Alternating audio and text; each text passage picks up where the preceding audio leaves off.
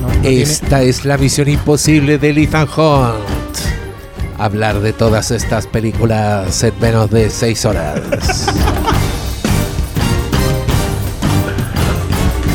¿Por qué partimos?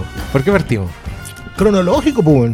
¿Cronológico? Cronológico, vamos Piénsenlo, cronológico, entonces. piénsenlo bien o este podcast autodestruirá. Ahora, no sé, ¿sabéis que en realidad yo creo que tire- empecemos con Flash, weón? Porque si, si nos lanzamos con Across the Spider-Verse, Sí. puede que hagamos de Vamos a hacer un.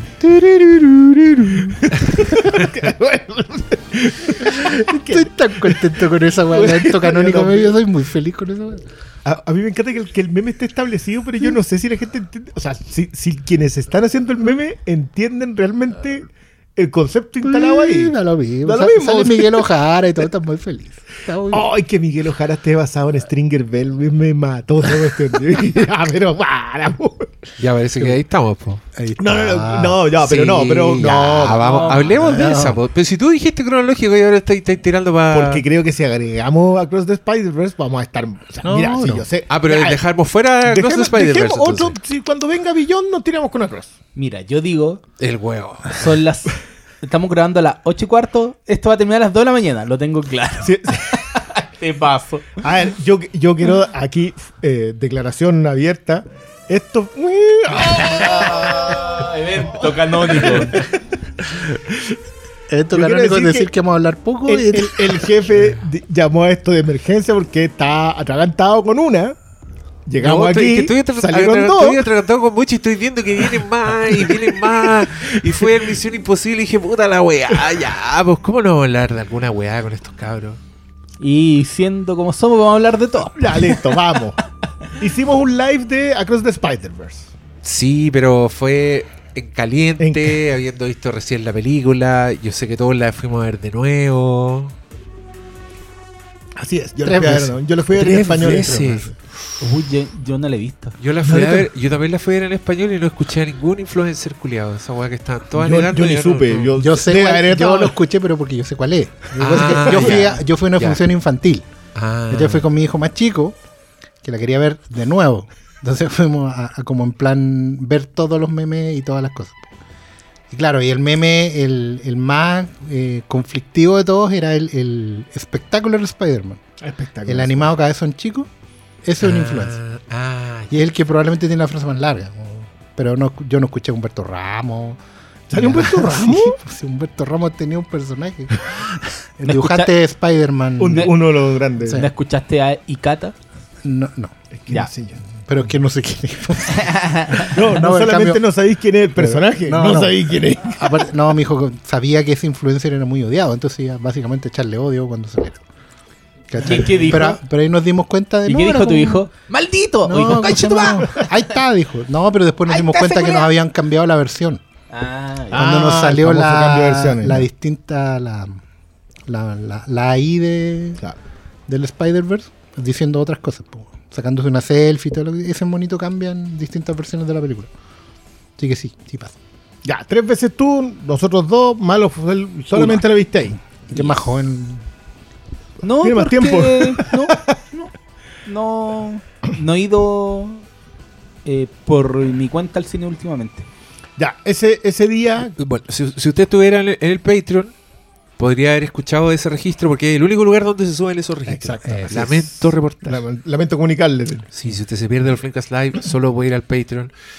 Pero lo que hubo ese día fue la pérgola de las flores. Y, y- Básicamente. y, y yo tengo que decir que yo me llevé muchas cosas para la casa ese Y día. y eso Creo fue muchas, muy, muy buenas conversaciones que hasta ahora solo he tenido conmigo mismo.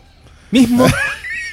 ¿Qué piensas de.? No, pero sé que lo que a mí me, más me sorprende es que fue una conversación en, primera impresión que para mí de repente es como la más difícil de hacer cuando viste algo y tenés tanta idea en la cabeza que no se te no las tienes bien desarrolladas porque de repente uno es mejor como aguachar un poco la opinión como darle vuelta pero eh, para mí es más, más difícil ver algo y empezar a, a vomitar eh, opiniones de inmediato porque creo que es más fácil cuando uno ya la tiene como aguachadita pero creo que mm, Yo, yo creo que tiene su bemol. Y, le- y- y creo que un momento exacto para decirlo, porque a mí una de las cosas que me gustan los live es que creo que la primera impresión conversada suele ser mejor desarrollable en el sentido de que cada interacción con los demás te va aportando lo mismo que tú pensabas, a cuando tú te quedas en una sola masticándola durante mucho rato. Y, y que para bien y para mal, o sea, cuando no te gustó, te quedáis masticando lo que no. Cuando sea, te que- gustó mucho, te quedáis masticando lo que te gustó mucho. Entonces, como que no le veis el resto de las Es cosas. que, bueno, al menos yo siempre saqué con una hipótesis. que que que te deja esta película? Como que le dais una vuelta a una idea principal. Pues, pero claro, ahí. eh, además, como hay interacción del público, y se los recomiendo, vayan a nuestro Film Cops Live. eh, también se genera como una.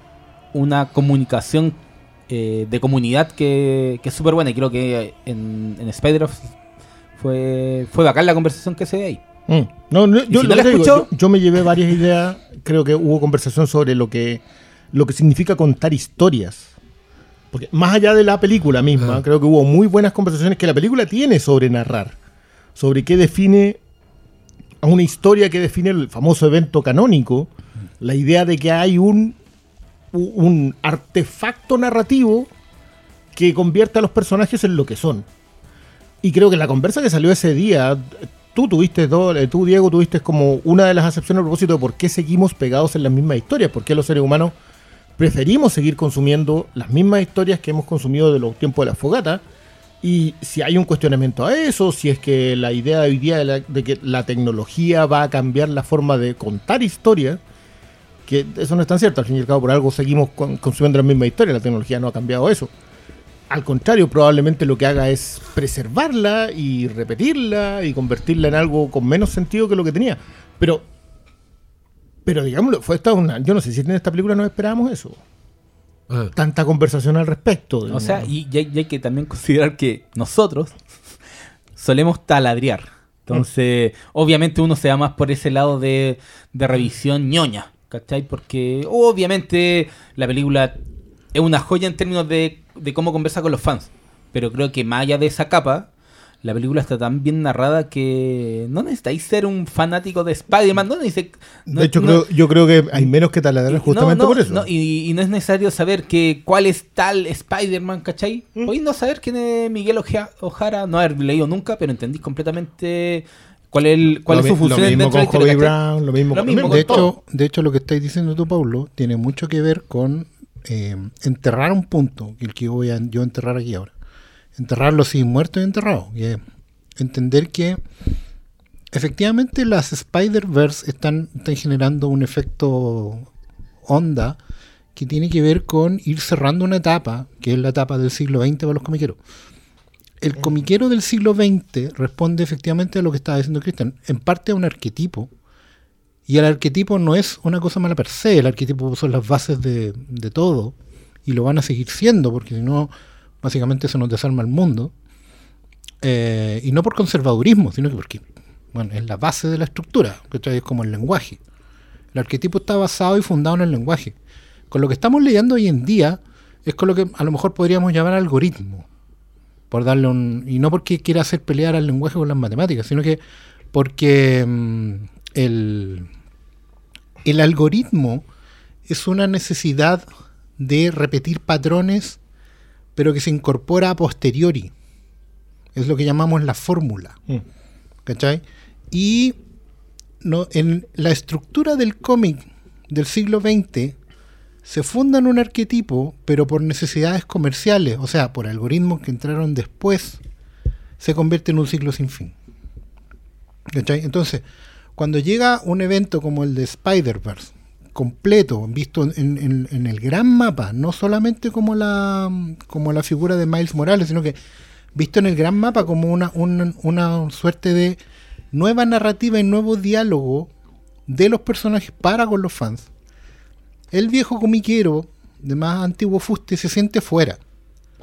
¿Cachai? Se siente alejado de esta cuestión porque no es mi Spider-Man. Mi Spider-Man responde a otros canales. Por ejemplo, puntual. Yo como viejo lector de Spider-Man, particularmente enfocado en el Spider-Man de los 70, que es mi favorito, ese Spider-Man no tiene universos paralelos. Ese Spider-Man es único, es un producto de un accidente único y el resultado de su propia interacción diaria. ¿cachai? El buen es como es porque es huérfano, porque fue nerd, porque una tía, tiene una responsabilidad y está Porque metido pasa en ese- curso. Exacto, porque está metido en un ciclo de constante culpa y responsabilidad, culpa y responsabilidad. Entonces, cuando ya en- entrando el cambio de siglo, entraron variantes como el, el- el efecto araña, así como que hay, un, hay una especie de, de- de tela de araña eh, multiversal que afecta a Spider-Man cuando entran personajes como Madame Web, como el Morlun después de los 2000, ¿cachai? El cazador de Spider, toda esa weá. Ezequiel. Ezequiel, perdón, y, y todo lo demás, ¿cachai? E- Ese Spider-Man deja de ser tu amistoso vecino. Y eso, claro, es traumático para una generación, pero es una apertura de mundo para otro. Y ese es el puente y el cambio de paradigma que hay que aprender a aceptar nomás. ¿Cachai? Cuando, cuando nosotros decimos, oye, pero tú siempre vas a tener tu Spider-Man, porque estamos llegando todos en un momento generacional en que todas las eh, todas las generaciones, incluso los que hoy día tienen veintitantos años, tienen eh, algo de sus tiempos. Porque hoy día también la nostalgia es mercado. Entonces, incluso Sí. buenos muy jóvenes te pueden decir, pero es que este no es el, el Spider-Man de mis tiempos, no es el personaje de, mi- de mis tiempos. Todos tienen nostalgia incorporada, aunque sean muy pendejos. O sea, ¿Cachai? Y porque la weá está idea. construida, es- pero está construida por, por, por sistema, po, o sea, sí, pues hoy día hay monitos que tienen de años y son nostálgicos, son clásicos. Sí, po, Avatar. Sí. Avatar, por ejemplo, es un clásico. Sí, pues de hecho ya es casi como que dicen, eh, las nuevas generaciones dirán, oye, ese mo- eh, mono ya que antiguo. pues". O sea, Digan, está- ¿cómo? yo, yo ¿Cómo? creo- yo sabéis cuándo, cuándo nos parece así, cuando lo miráis en la tele y la cuestión tiene el borde negro a los costados. Ahí es donde tú decís, ya, esto tiene Pero- vieja. Claro, pues, bueno, o sea, pero a, a lo que voy es que hoy en día, con un mundo que, que- en que la industria incorporó la nostalgia como un factor constante, eh, tenemos que aprender a relacionarnos con, con este tipo de pos- multiposibilidades, Es que, ¿sabes qué? Yo creo multiversales. que- Entonces, eh, bueno, hay que abrir la cabeza y cambiarlo todo, porque o, o puedes quedarte O no. tranquilo en tu mundo, claro, pero, pero hay que entender esa diferencia. Porque el, el conflicto que nos va a desangrar en el fondo del- eh, hoy día es el tratar de coinci- hacer coincidir las dos juegas. Sí, sé que a mí lo que me lo que me sucede y creo que es como el paso del tiempo me ha dado esa mirada es que yo comparto mucho esa idea de que el eh, por ejemplo hablando de Batman siempre dice sé que tú podías hacer lo que sea con el personaje y nunca va nunca a ser afectado. Pasó el Batman de los 60 pasó Batman y Robin eh, pasa Nolan y no existe un único Batman ¿cachai?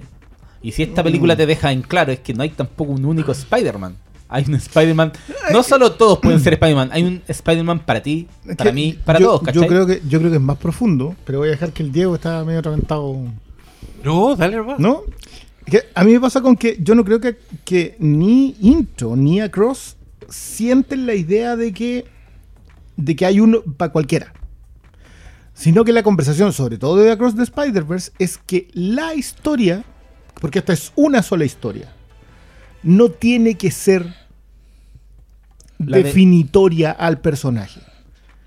Entonces no tienes que definirlo a través de una tragedia, no tienes que definirlo a través de una in- relación interpersonal, no tienes que, sino que tienes que soltar un poco a que los personajes pue- puedan tener una libertad que les permita desarrollarse. Es que ese es mi punto, pues, en, el- en términos de que no es necesario hacer un... Puede haber un Batman que no esté marcado por la muerte de sus padres y tengamos que ver la joya.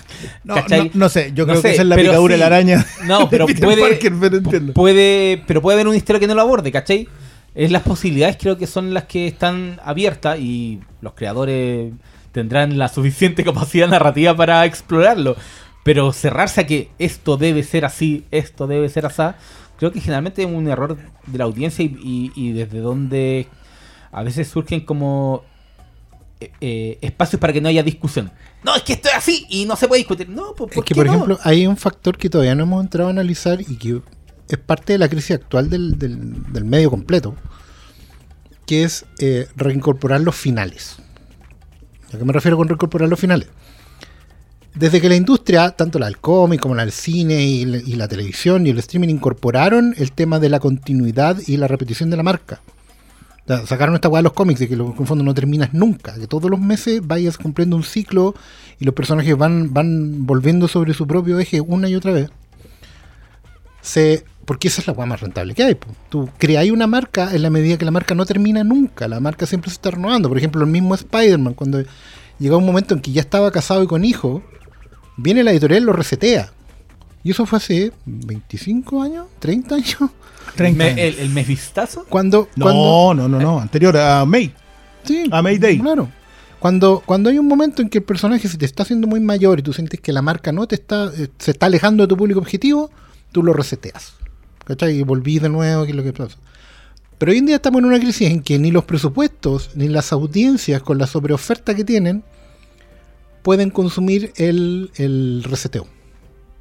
Entonces la industria más grande del mundo en este momento, que es Marvel, Marvel Studios, tiene el serio problema de que hizo lo que tenía que hacer, que era dar un final al ciclo, y hoy día no hayan cómo reiniciarlo. Ese motor no prende de nuevo, porque tanto la historia como la audiencia aceptaron ese final, y era algo que la industria no quería hacer, que fue completamente ilógico, porque pensaban que la gente iba a tomar el final como una wea que necesitaba partir de nuevo. Sí, que yo el otro, no- día, el otro día le y no resulta, po. Y te juro que no puedo creer que no hayan decidido esperar dos años, dejar descansar el, el slate, digamos, la- Claro. la- y esperar a, los a los Cuatro Fantásticos y a los X-Men. Pero si la gente... Podrían haber partido de cero y hoy día nos tendrían a todos pegados de nuevo. ¿no? Claro, todas las franquicias eh, están que están resucitando el muerto, todas las de Lucasfilm, ¿cachai? las mismas de DC, todas las cuestiones, todos están cometiendo el mismo error, que no están aceptando los finales como una posibilidad. ¿Cachai? Y en vez de esperar los dos años, se fueron a estrenar 17 weá Y, en y- streaming. y la diluyeron, como bien decía Bob Iger, la Ah. diluyeron en la tele. Si La acá, diluyeron en la hay, tele, acá hay un error tras otro cometió. Exacto. Y, pero- y en un Oye, pero qué contexto que no. serie. Imagínate, Endgame, no hay más películas. Y de repente, pum, ahí. Reed Richards. Oh. O los X-Men. Agarráis un- alguna. Cualquiera. Y, y de hecho, fíjate, si el problema que tenemos en este momento es que todo es resucitar cosas. O sea, está bien. yo, yo te voy a bancar está- Deadpool, está Deadpool impl- 3, está pero. implosionando, weón. O sea, sí, ese, que ese es otro cuento. Esto del submarino tan recientemente, este hecho tan simbólico, Ah, que adelantó la ah. implosión. Ah, lo del Titanic. Lo del- Claro. que adelantó Sí. la Pero ya, Oye, pero es que nos hemos demorado en hablar, pues No, es que, que- es que un ¿sabes lo análisis que- más macro de la sí, wea. Yo, yo quiero, yo quiero decir eso, que el- nuestro gran problema con Spider-Verse es que creo que nos pegó muy fuerte en ese momento, es que la película nos, nos contó una historia, que creo que queda trunca, con- concuerdo bastante con eso, pero nos dejó muchas cosas más allá de lo que habíamos visto recién en pantalla. Como que no, no- nos sacó a conversar de otras cuestiones. Y, y siento yo que la película no, no se ha llevado la conversación necesaria. La misma película. En qué lo que hacen con Miles, en qué lo que hacen con su familia, en qué lo que hacen con Gwen, en qué lo que hacen con todos estos otros personajes que los presentan como aspectos de Spider-Man. A mí me llama la atención que no hay una conversación a propósito de que eh, Hobie Brown no es Peter Parker y por lo tanto no es alguien que obedece a un sistema. No. Tengo una anomalía formal. Eh, Exacto, ¿cachai? Y lo mismo pasa con Gwen. ¿Cuál, ¿Dónde está el conflicto de Gwen? El conflicto de Gwen está en que su papá es policía. No en, en- en que Gwen no es huérfana. Entonces, muchas de las cosas que hace Peter Parker no las va a hacer Gwen porque Gwen, su papá es policía. Está huyendo de su padre. Y lo mismo hacen con Miguel O'Hara.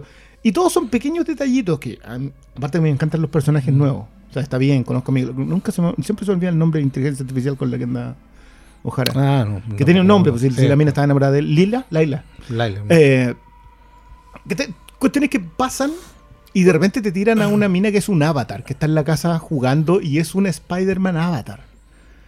Y así como, uy, que está bueno eso. Y te tiran al Spider-Man indio, que sí, ese sí ah, tenía un antecedente, pero se sacan una cuestión impresionante en pantalla que tú miráis. Y ahí recién venía a escuchar lo del evento canónico, eh, que te hace levantar una ceja y empezar otra conversación.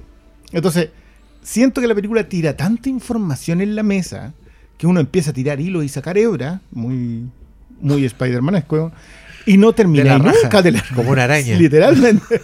Al- al- como le dice la mamá, ay, así, así te la araña con el popito.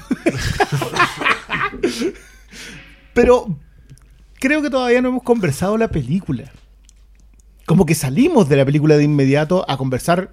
Que sé que otro yo, yo no, no estoy tan seguro si está tan lejos de la película, porque yo tengo la, la sensación, y lo planteo como una hipótesis, porque esta película probablemente saca más hipótesis que tesis. Que la, nueva manera de narrar, de incorporar la metanarración en la película, para una audiencia que se viene, que está preparada ya por la anterior. Por la anterior, uno de los méritos a largo plazo que tiene es que establece reglas para la narración que son formales y estéticas. Hmm. ¿Cachai? Eh, Esta, esta, lo- la, la revolución que pone Spider-Verse en, en la mesa de la animación es que la forma significa, pero significa a un nivel directo. O sea, si el No color de temático, fondo, claro, el color de fondo cambia, el tipo de animación cambia, ¿cachai? Eh, significa algo, tiene un significado, y ese significado muchas veces puede estar fuera de la película. ¿Cachai? Por ejemplo, hay una polémica que es bien tonta, pero habla mucho de los significados narrativos que tiene esta película, que es sobre la conversación que tiene alguna gente sobre si em, Gwen es o no trans. Si el personaje de Gwen es o no trans. Por el letrero y, por los colores. Por el letrero, por los colores, claro. y- pero la discusión está en si es aliade o es trans, derechamente. ¿Cachai? Eh, porque pu- puede, ayudar a apoyar la causa, ¿no? ¿Cachai? Y por último, los animadores son trans y están dejando, eh, ¿cachai? Marca. Que es una cosa que se ha hecho en los cómics del día 1. El día uno. ¿Cachai? Em, pero esa, ese tipo de mensaje es parte de po, Porque si Gwen es trans, no pasa nada. ¿Cachai? No, ya fue ya. Narrativamente hablando no pasa nada, pero agrega a alguien más. De la audiencia lo pone en la película. Lo incorpora. ¿Cachai? Son conversaciones que se dan fuera de la película. Bueno, otra vez, Spider-Man tirando telarañas No, para todos lados. Es básicamente lo que lleva el espectador a la película. Claro, pero que, es curioso debate- porque es justamente porque nosotros hemos planteado aquí que uno de los grandes problemas actuales de las películas es que los espectadores le piden a la película que los reflejen. ¿Cachai? Esta película está asumiendo esa regla. Mm.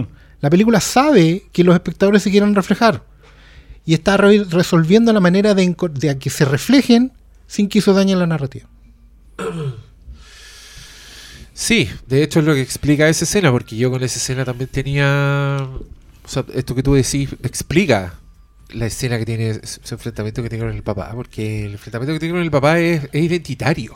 Ella le habla de aceptarme como yo soy. Y puta, yo no soy experto en superhéroes, pero como que la, la identidad secreta siempre ha sido utilitaria y ha sido parte como del, del sacrificio, ¿cachai? Entonces yo decía, ¿qué estáis haciendo película con esto? ¿Qué quieres ¿De decir? qué le estáis hablando? Claramente no a mí. Pero me alegra que le esté hablando a alguien, po.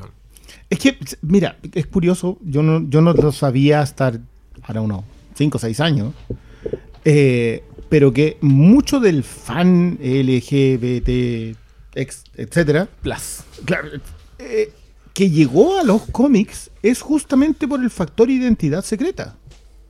El- sobre todo los de 35, 45 años, en donde el closet era una necesidad.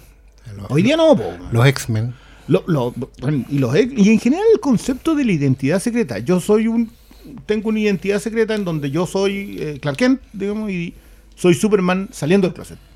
Y lo puedo ser solamente en algunos lugares. Esto era algo que para mí. Creo que fue una conversación que le escuché a Greg Berlanti hace muchos años. Eh, y, me, pareció interesante. Fue como levantar ceja y dije. Ok, eso me hace sentido. ent- Puedo entender que, eso ocurra. Pero en paralelo, eh, me acuerdo haber leído comentarios a propósito de Batman v Superman y la idea de que, de que Superman representaba al inmigrante y que a mucha, a mucha gente fuera del, del- perfil comprador de cómics norteamericano le había hecho sentido el Superman que planteaba Snyder justamente porque era un héroe marginal con el que se podía identificar. Lo cual me llevó a la conversación de cuánta gente ha llegado a los cómics por la variedad que tenían los cómics. Porque no eran, una, no un solo perfil. El, el caso de los X-Men, los X-Men fueron lo popular que fueron en un tiempo justamente por eso, porque representaban un nivel de marginalidad más o menos importante. Ahora, dicho todo lo anterior, y esto es algo que le escuché a Jean-Marc de Mateis el otro día este, en este documental de ese, que decía, los cómics siempre fueron un reflejo de lo que estaba pasando allá afuera. Sí. Hoy día no podí no escribir so- sobre estos personajes porque, puta, ahí salió a la calle, weón. Y yo quedé así como, ella es mal de Mateis, ese caballero tiene 70 años. Sí. Y acaba de razonar una cuestión que a mí me cuesta. De hecho, es súper bonito en, en ese aspecto, porque una weá que yo no hubiera visto jamás venir de los cómics es que las weas, en su ambigüedad, Claro. porque no se definen todo, nunca, claro. no se definen nunca. Claro, te pueden definir al más facho de los fachos, al, al conservador eh. Eh, randiano, hasta pasando por fenómenos históricos como desde el judío inmigrante Mm. hasta hoy en día el, el cabro que necesita una identidad de género. Ah, pe- Pero, pero yo quiero recoger lo que decís tú. ¿Es, es ¿Puedes hacer compatible eso en la narración? Porque es, es una parte Sí. que a mí me cuesta. O sea, yo, Claro. yo muchas veces estoy viendo el discurso en pantalla y digo, Sí, ok, yo está. entiendo para quién es este discurso, pero me está entorpeciendo la forma de contármelo.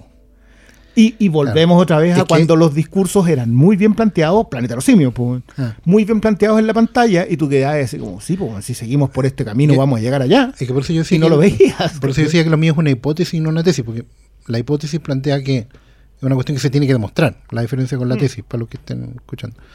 Eh, la hipótesis es que efectivamente esta película es una de las primeras, no es la única, por supuesto, pero una de las primeras, quizás franquiciadas, llegando a un gran público que está hablando, incluyendo la forma. Entonces, esta película tiene el desafío autoimpuesto de que la forma en que plantea el discurso sea parte de la narración sin entorpecerla. Porque a la audiencia que está dirigiéndole el, el mensaje, la forma es importante. Entonces, claro, donde nosotros veíamos en nuestra estructura más tradicional que el discurso viene aquí a palabrearme arriba de un cajón, ¿cachai? Para otros es importante que alguien se pare arriba de ese cajón. Es significativo. Claro, es una hueá con la que nosotros nos vamos a en- en- encajar, ¿cachai? Pero reconocerlo puede ser, y ahí por eso digo que es hipótesis y no tesis, puede ser parte de la, de la nueva regla, del New Deal, de esta weá. Porque yo, yo, en serio, yo me siento hace mucho rato, toda esta conversa creo que todas estas películas van a pasar por eso mismo. Yo me siento parte de un momento histórico heavy, así como fue la pandemia, yo me siento pasando del mudo al sonoro. Yo siento que a nosotros, a esta generación, le está tocando vivir el gran cambio de paradigma del, cine después del sonoro al. Perdón, del mudo al sonoro.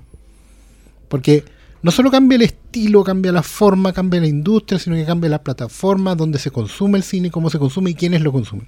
Cambia toda la wea. Mm. ¿Cachai? Claro, la definición de los personajes. Y de hecho, esto era algo que yo, de nuevo, conversaba conmigo mismo a propósito de cuál era el planteamiento de Into the Spider-Verse.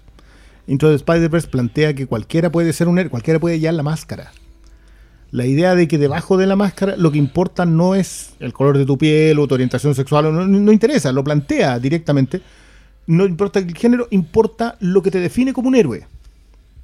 Y en la siguiente, que creo que de verdad hay que conversar lo que Lord y Miller tratan de plantear acá porque es gigante, te dicen, ya, pero ¿qué define un héroe? Claro. ¿Lo define un evento trágico? ¿Lo definen los poderes?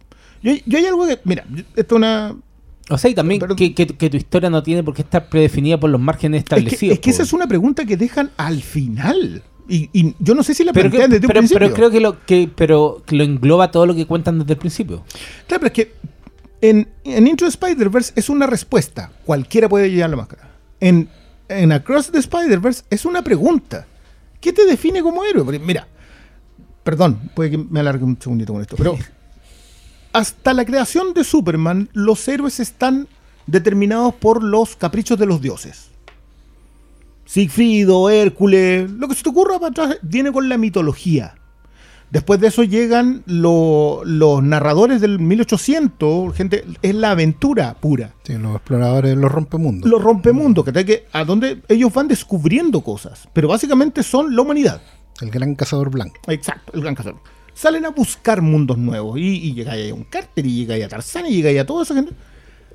Hasta que llega Superman. ¿Cómo defines a Superman como un héroe? Es un dios amarrado a la tierra, pero no está entregado a los designios de los dioses. Está entregado al hecho de que lo criaron dos campesinos. Y va a estar en contra de. Es que eso a muchos se le olvida del origen de eso, que está contra los poderosos. Es que- es que, o sea, y Superman parte de esa idea, parte de la idea de que él no puede pertenecer al poder porque él viene de donde viene. Es que, y el, ojo, el error de Ojo Déjame. Avanzan. llegan las copias de Superman, llegan las otras definiciones, llegan...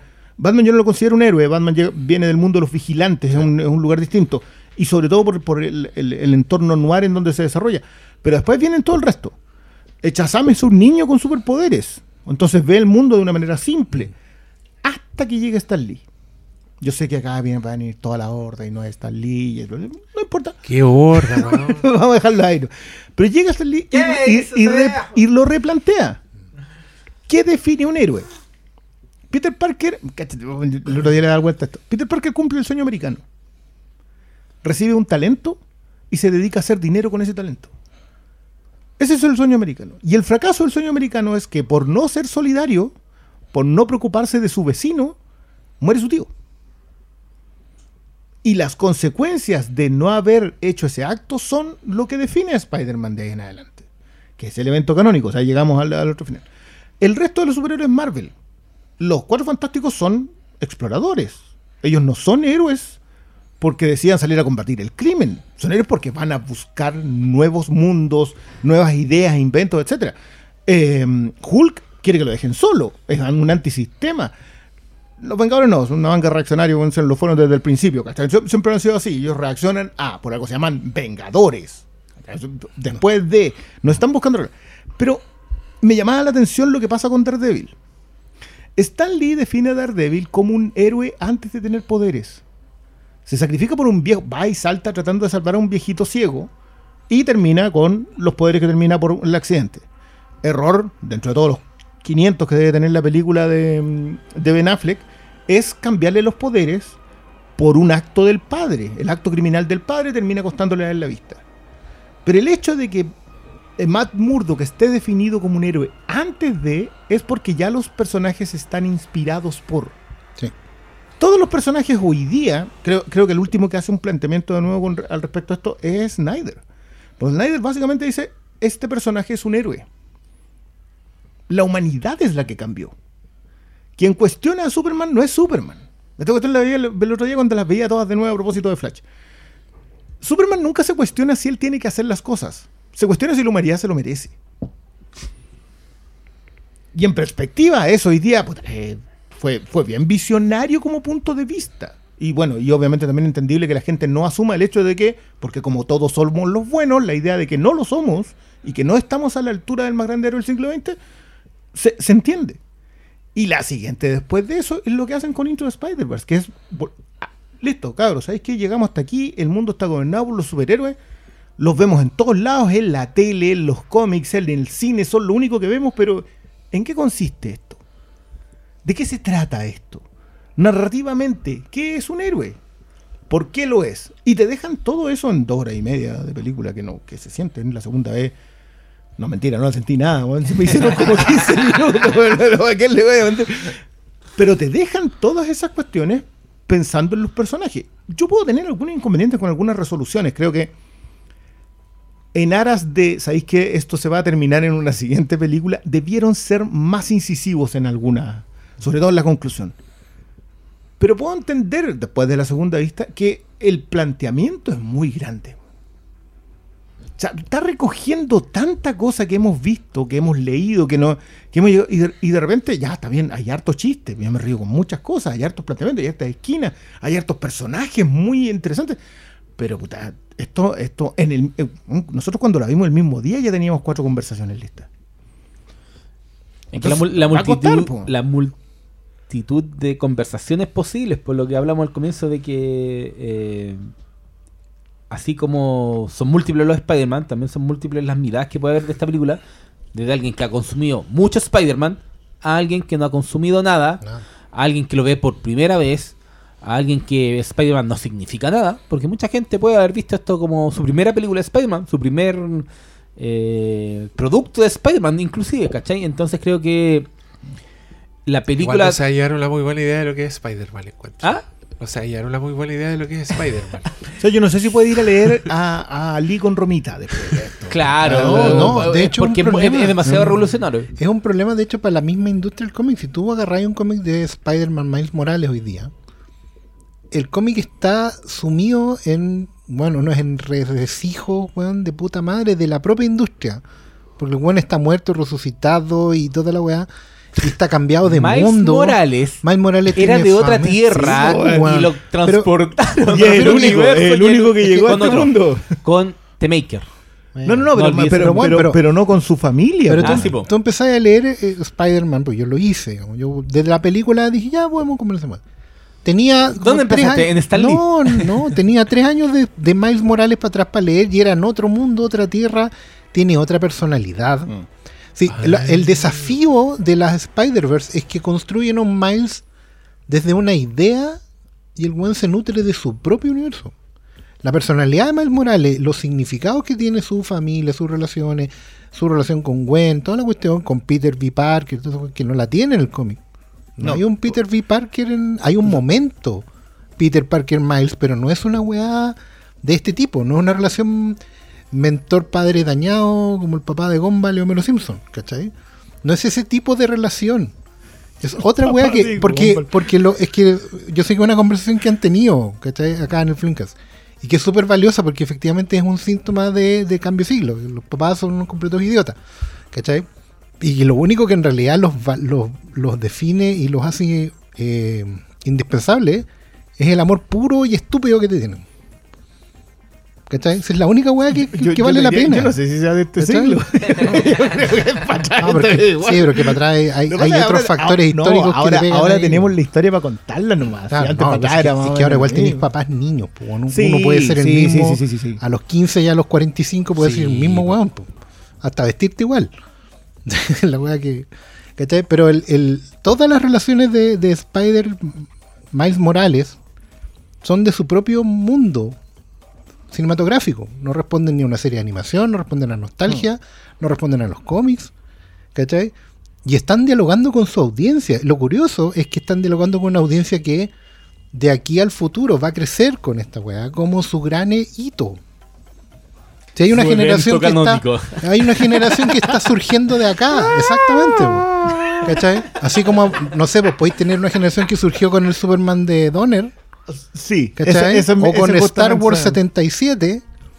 Tú tenés una generación que va a crecer de aquí para allá, apoyada por, apoyada por, apoyada por una, No, ¿cómo se llama?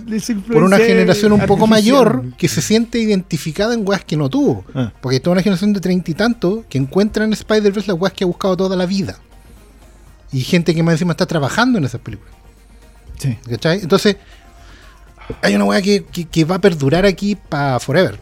Una, una cuestión que, que- que cambia todas las reglas del juego y pone. O sea, en perspectiva, ¿cómo se ve una Pixar al lado de esta weá? ¿Cachai? Una Pixar se ve súper conservadora.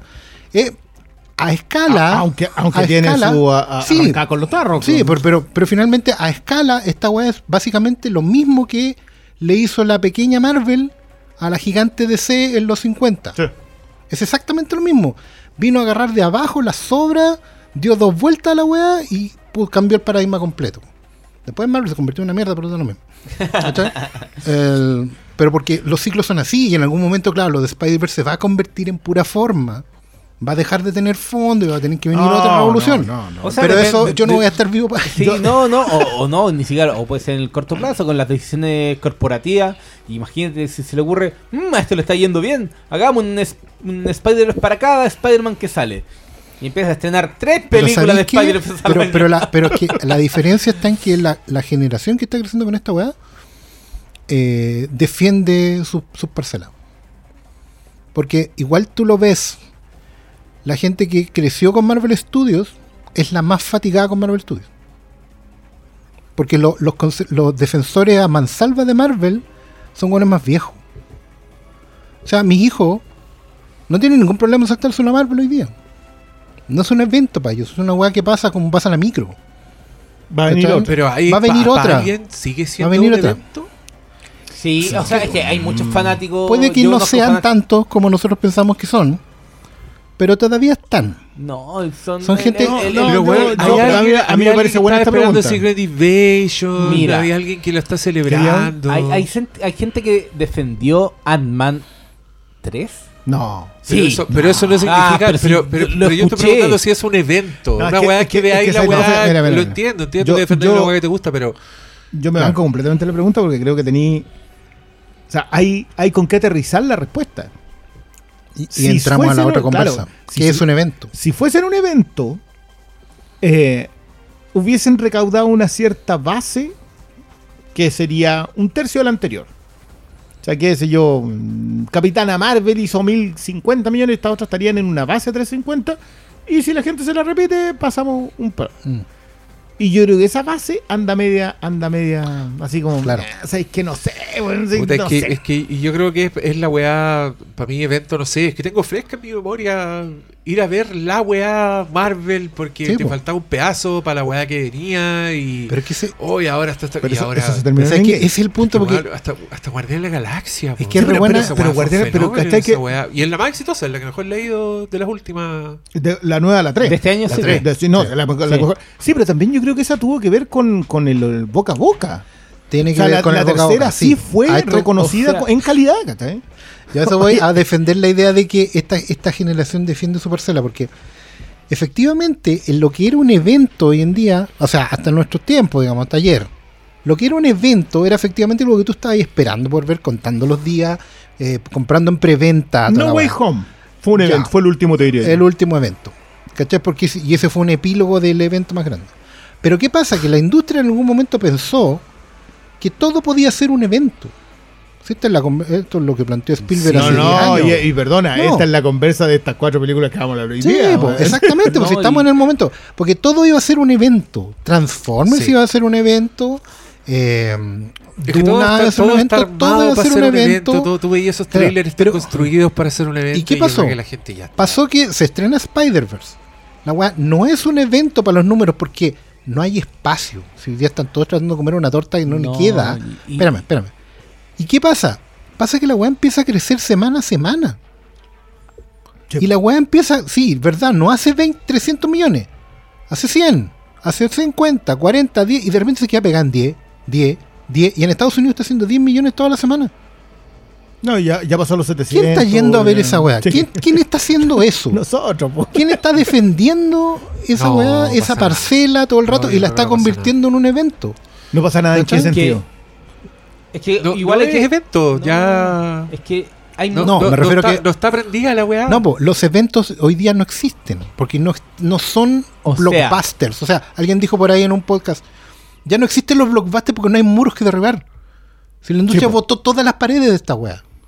Hoy día, ¿cuál es el evento? El evento De es... hecho, sacándolas del cine probablemente Sí, rompió la, pared que gente, no debía romper. La gente que está agarrando ladrillos sueltos y está construyendo monolitos. Pero es que les quiero recordar que hace seis meses la gente decía, Avatar 2, ¿quién la quiere ver? ¿Quién se acuerda de esos monos azules? No, si James Cameron no tiene el toque.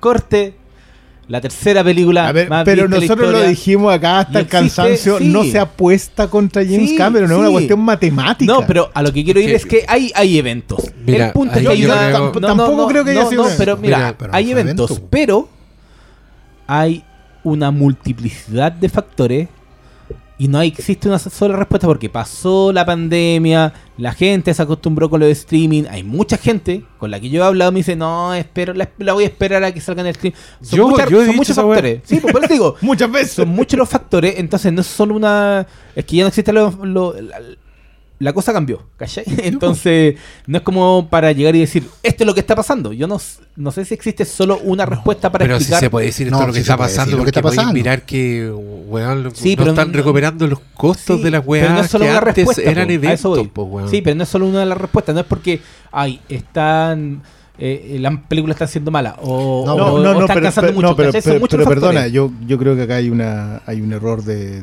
que estamos abordando mal semánticamente esto. ¿Hay eventos hoy? No. Esa es una sola Eso es un respuesta. hecho, no es una Por- respuesta. ¿Por, Sí, por hecho. qué pronóstico. no hay eventos? Esa es Esa una conversación que puede tener mucha más información. Pero en este momento no hay eventos. Sí, oye, mira, yo- En los últimos, Yo- en los últimos seis meses han habido dos eventos. po. ¿cuáles? Una se llama Avatar 2 y la otra se llama Super Mario la película. Eso ha Pero, sido el ¿y, evento. cuánto- y- dos y de- eventos. y el universo, y el universo, cifra. pero el universo, ¿cuál es? Como 14 weas que, que, Ah, que querían es ser que, el- pero si la próxima semana se estrenan dos películas ya. Ah, bueno, ¿cachai? pero ya Todas llegaremos las- a eso. todas las semanas son- todas las semanas-. Pero Todas las es que semanas yo creo que la sobreoferta es Ah, parte obvio. de las weas a Sí. tener en cuenta. Si tampoco Sí. te voy a hacer el Pero no solo eso, ¿no? a lo que iba es que no, puede ser solamente un una sola cosa. Y, y tiene razón Spielberg cuando dice esta weá antes la, la hacíamos los weones que sabíamos hacer y por eso nos demorábamos tres años en sacar una weá. Ahora está ahí la, la, la línea de ensamblaje, weón, que, que, que no para. Y yo creo que también esa weá incide mucho en, los en los presupuestos. No solo que la weá que están haciendo, sino que Claro. la tiene que hacer de aquí a seis meses más. O sea, Spider-Verse se demoró 5 años en hacer y supuestamente, supuestamente costó 100 millones de dólares. Se demoraron 5 años en hacerla. Yo por multiplicando, te doy firmado que eso es imposible de haber costado No, 150. no. No, sí creo Pero que igual hay- se demoraron 5 años. Sí, de- debe haber más, debe haber más. Eh, bueno, volvamos a Cross the Spider-Verse, porque a mí lo que me pasó con esta película fue que le empecé a encontrar cada vez más reparos a medida que la, que la iba viendo. Y quiero dejar claro que me parece visualmente una, una obra maestra. Eh, al punto de que lo, lo sostiene. eh, aunque yo tenga. Creo que mis reparos tienen que ver con la historia con, con decisiones que se tomaron en la historia. Y al mismo tiempo todas con un asterisco que creo que dependen mucho de la película que viene, lamentablemente. O sea, ahora yo puedo tener quejas que después la otra película la va a se va a tener que cerrar y claro, entonces... Pe- Perdona, no- no ¿temática de- o narrativamente? No, narrativamente. Narrativamente, sí, ya. y creo que temáticamente también. Porque mira, temáticamente a mí me da la sensación de que Across the Spider-Verse puta, es como la película número 6 de esta saga. Eh, no, no sé por qué eh, saltaron como tan rápido a una historia que puta, te- desvía la, la- la atención de Miles Morales, así mucho, como que lo hace compartir en pantalla. Eh, narrativamente más, mu- mucho más torpe que, que la película anterior, pero aquí de nuevo puede ser porque la weá, o sea, todas Es estas weas me, me las puedo entubar después Mm, en la sí. otra película. Pero puta, en Into the Spider-Verse todos los personajes que presentaron después tenían un rol demasiado importante en la historia, weón, era una weá redondísima. Y acá no pasa lo mismo. Acá hay personajes que te los presentan, como el indio, que es muy chistosa esa secuencia, es muy simpático el personaje. Y la animación es bacán, pero puta, después llegamos al. Se interrumpe su evento canónico y, Y ahí queda. y, y lo usan como una ilustración de esa weá y después no vuelve a salir, ¿cachai? También una película que yo encontré O sea, demasiado. De hecho, sale solamente en el cierre con, con Gwen. Claro, claro. La encontré demasiado sobrepoblada y también me pasa que encuentro que llega a los personajes un poco donde estábamos. eh, y, y terminan como un equipo muy, muy, muy- que se quieren mucho en, en Into, en la primera, en Into the Sí, Spider-Verse. Y acá, puta, después, viéndola de nuevo, encontraba toda esa vuelta un, poco innecesaria, por supuesto, sin saber para dónde va, pues, weón. Si estoy con una mano amarrada aquí opinando, pero claro, mostrarte este equipo desarmado, como con un secreto, con Miles Morales, toda esa weá me parece, puta, ¿por, qué est- esta historia ahora, en este momento de la vida de este personaje y en este momento de la saga? ¿Por qué están... este, encontré que abrieron... Invitaron demasiada gente a la fiesta muy pronto y, y- y tampoco me gustaron weás como... Como que se amarraran al... Que, que puede ser perfectamente algo pedido por, por los jefes, pero amarrar las weas a los live action, ¿cachai? Sí, que eran putas uno de eran weas que no, no necesitaba y como que nos demostraste también que podíais ser perfectamente tu propio universo maravilloso y la wea. Pero puta, son weas que me cagan la onda un poco parecido a lo que me pasó, cada vez creo que es la, la mejor comparación. Eh, con Matrix Re- Reloaded, que claro, era una wea como tan grande, como am- ampliar tanto el universo de pronto y dejándote como en semejante cliffhanger. No sé, pero esa película también la he visto muchas veces y le doy muchas más vueltas. y hay secuencias que considero clásicos Maestra. inolvidables y me pasó lo mismo con esta película que eh, revisitaré una y otra vez. Pero estoy muy ansioso por ver la otra película para entender. eh, Sí, sé Yo, que, yo pero igual cuando comparto el reparo de los live action, creo que. O sea, no es que lo comparta, fue una de las cosas que me hizo respingar así, pero mal. no había para qué. No, ya- ¿Pero no, cuáles son? yo- La- las apariciones live action. Todas las, Las apariciones live action. con el Andrew Garfield, Claro, con de el hay diálogos que también intentan. No, pero, pero es que ese diálogo. man, yo ya, Ya. ese diálogo no me gustaba en el tráiler. Ah, ya. Esa weá, yo, la, yo la vi. cuando- reconozco que fue ¿Pa la única qué? cuestión que. Pero entiendo que había que colgarse de la popularidad de No Way Home. Diga- dígale a la gente qué diálogo es, porque no. El diálogo de ni me hagan hablar de ese Del- otro, de del Doctor de ese- Strange, de- no, el de otro ese mago, del- chico. no me acuerdo cómo es, pero como que hablan del mago que dejó la. No, esa, ese, esa a mí ya me molestaba en el tráiler, pero dije, ya, ya, puedo vivir con, un tráiler. Más encima, de hecho, ni siquiera hay el mismo diálogo en la película. O sea, se lo dejaron para el tráiler, pero ya la aparición de, de Glover, ya la aparición de. Garfield, no hay caso. Para mí, esa, para mí esas cuestiones me hacían así, "Ah". hasta la del videojuego te la banco, lo del Ya, Lego, la pero sale, padre, sale un Lego. de todo. Sí, pero eso Creo que eso lo se, suaviza. se mantiene en la animación. Sí, pero. Sí, ¿sabes mi tema Pero- es la salida. Mi tema, mi tema es ir a lugares. Ah, bueno, ya. yo te- acuérdate, yo tengo un tema muy heavy, que de hecho quizá sea el paso a la siguiente. A mí me molesta mucho la sobreexplotación de la nostalgia. El mismo problema que tiene Flash. O sea, de hecho es. Ese para mí es el, el problema de base y yo entré a Flash con un pie afuera de, la, de la sala de Los cine. que deciden esos minutos son gente que no está en la película. Sí, pero sé que antes de entrar de, de la conversación de Flash, eh, creo que lo hablamos en, en la conversación en el live, que mi, mi punto en ese momento como primera impresión era que este factor de película puente a mí no me resultaba. Sí, lo dijiste en el. sí, me... eh, quiero ver lo que va a suceder, pero creo que la forma de cómo engancharte a la película no es tan exitosa como yo lo he visto en las mejores películas puente. O sea, siendo, siendo el mayor referente el Imperio Contraataca. Y ah, inclusive las dos torres. Sí. Inclusive las dos torres. Yo creo que es un Y gran... tiene, y igual tiene la- los las mismos. dos torres termina, termina en cliffhanger, como en cinco cliffhangers Y tiene, juntos, y tiene los mismos problemas. buenos. Claro, y tiene los mismos problemas de otros puentes fallidos como quizás Volver al Futuro 2.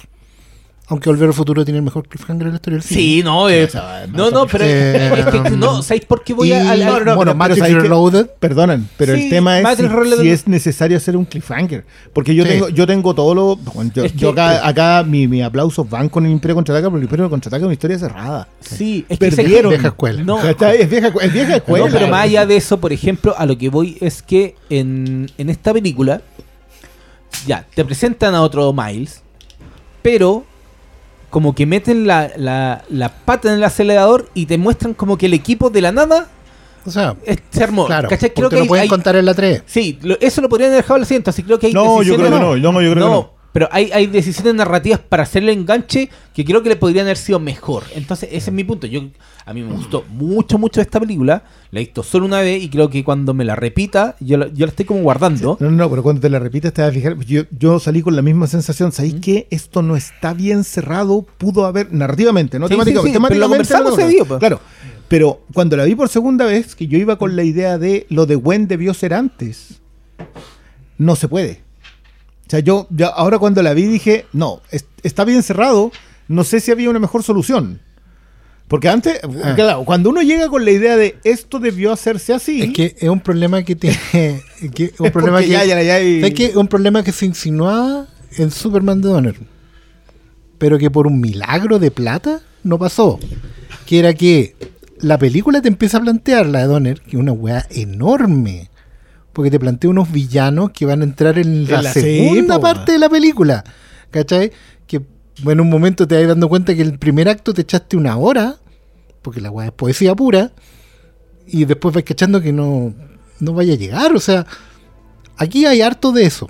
Aquí hay harto de tomar una decisión consciente entre avanzar en la construcción del conflicto, ¿cachai? Que va a definir toda la hueá de los personajes, o darles espacio a los personajes para que hagan poesía. Porque finalmente tú veis la, la- todo el arco de Gwen en esta weá es poético. Porque es un arco definitorio, es un arco que tiene que hablar con decisiones. No, con- con- construye el con- mundo de Gwen. el po, mundo o sea. de Gwen, habla de la belleza como significante. Todo el cambio de los colores, todo eso necesita tiempo. Tú no podías hacer ese diálogo, alguien no te lo puede sacar en 30 segundos. Por mucho que diga las mismas cosas, porque es importante que los colores vayan cambiando de temperatura. ¿Cachai? Porque esa weá te define el, El- el estado de abrazo, ánimo de los dos. Y termina construyendo un abrazo y toda la weá. Puta, me eché 25 minutos. Sorry, weón. Es como hacer un asado. Perdón. Es que- no, no, no, pero no, puedo tirar sí, la sí, carne Hay que a la darle, weá hay que la darle parrilla. ¿sabes qué me tiempo, pasa? por ahí la carne la agua queda mal. Nosotros hablamos mucho a propósito de cuando tú, eh, de, de qué tipo de carne echáis. Siempre echamos la talla, pero nunca, nunca nos ponemos a decir que una de las claves es, puta, tenéis que preparar el carbón, tenéis que esperar la temperatura adecuada, después de eso tenéis que cortar la carne, echar la carne. Acá son demasiados factores y creo que esto es una Situarla crítica. a la altura correcta. Eh, claro, esta es una de mis, entre comillas, críticas también a esta película. Y es que yo creo que la ambición de Lordy Miller y de Santos no es poca.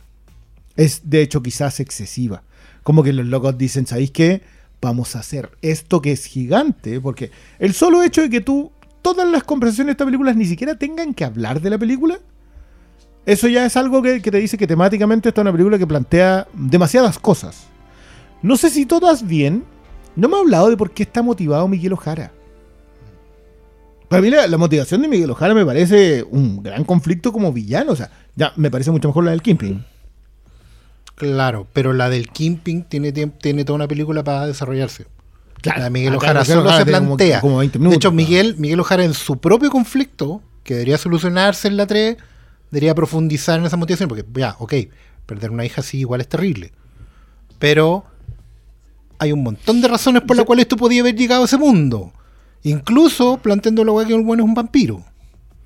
No, es, ¿Cachai? es- muy bueno. es muy bueno lo que hacen con Miguel porque Miguel en realidad llega a robarse una vida que no era de él. Entonces él ya está, ya está volviendo a hacer la misma idea de romper un evento que no tenía que romper, un romper la defin- tu definición como personaje.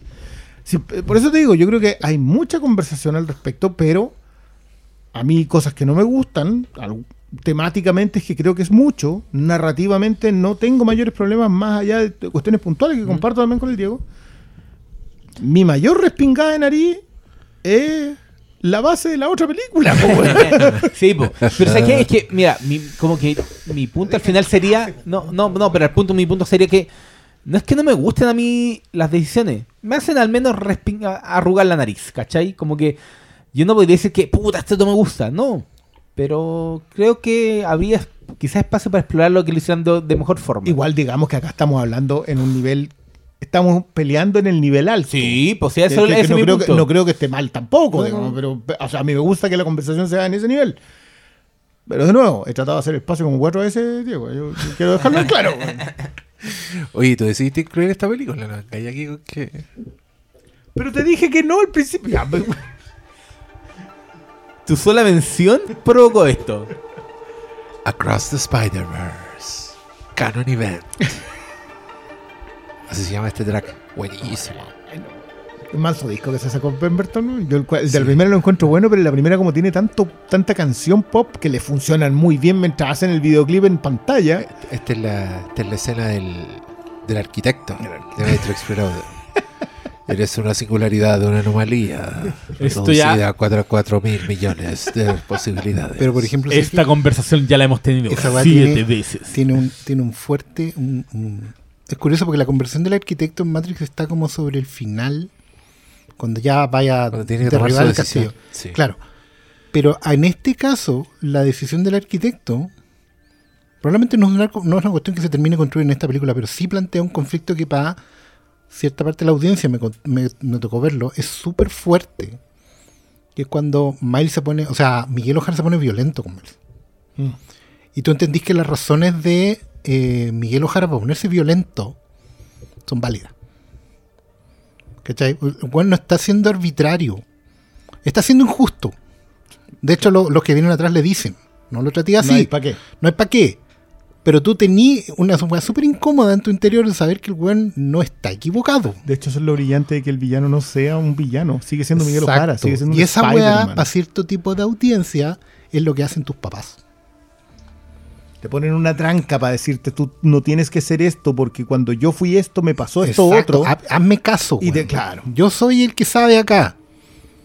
Y tú estás ahí como. Y, y Miles se pega una decisión que igual es súper empujona para alguien que es adolescente, que es como, puta, es que yo quiero intentarlo, po, weón. Porque Miles nos respuesta dice, que Miles nos da. ¡Cállate, no. viejo! Miles- Miles- y Miles nos da la- como la respuesta que daría el, el clásico buen portado de los años 60, digamos. Que sí, tío, con un gran poder viene una gran responsabilidad. No, weón, yo quiero ¿Qué puta, déjame esa weón. cuestión es del, de como del no, 2000, ¿ah? porque él nunca le dijo al tío eso. ¿Sabes qué weón me pasa con, todo esas, con todo ese pedazo de la trama, con toda esa historia?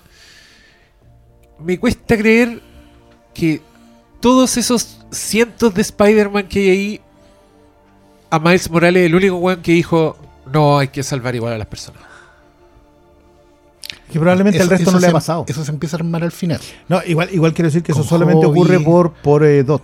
Hobby, Por el el, por, el, por el Polkaman blanco y negro. La única razón por la cual lo que le está pasando a, Miles Morales es único es porque él en realidad no debía ser Spider-Man. Todos los demás pertenecen al arquetipo Peter Parker. Hobby Brown no lo es, Gwen Stacy no lo es, eh, Peter Parker, no me acuerdo cómo se llama el indio, no lo es. Ya, y ningún Peter Parker se sube a la No, micro, no, hay que ir a salvarnos a las personas, pico con todo. O sea, piensa lo que le pasa a Benjamin. O sea, había uno. Pero era el live action y ahí se iba a enojar Briones. El.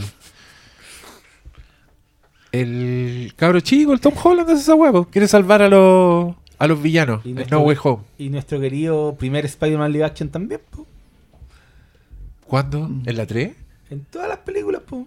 Siempre, po. Siempre se pone él en riesgo. Por eso lo atrapan ahí en ese metrito y lo, lo No, pero no es lo mismo la idea de ser héroe a la idea de ir Contra a el destino. claro, contra el destino. O sea, Ah. si acá hay, acá la gran conversación que tienes eh, Across the Spider-Verse es si tienes tu destino manifiesto. Tu destino manifiesto es ser un héroe definido por la tragedia.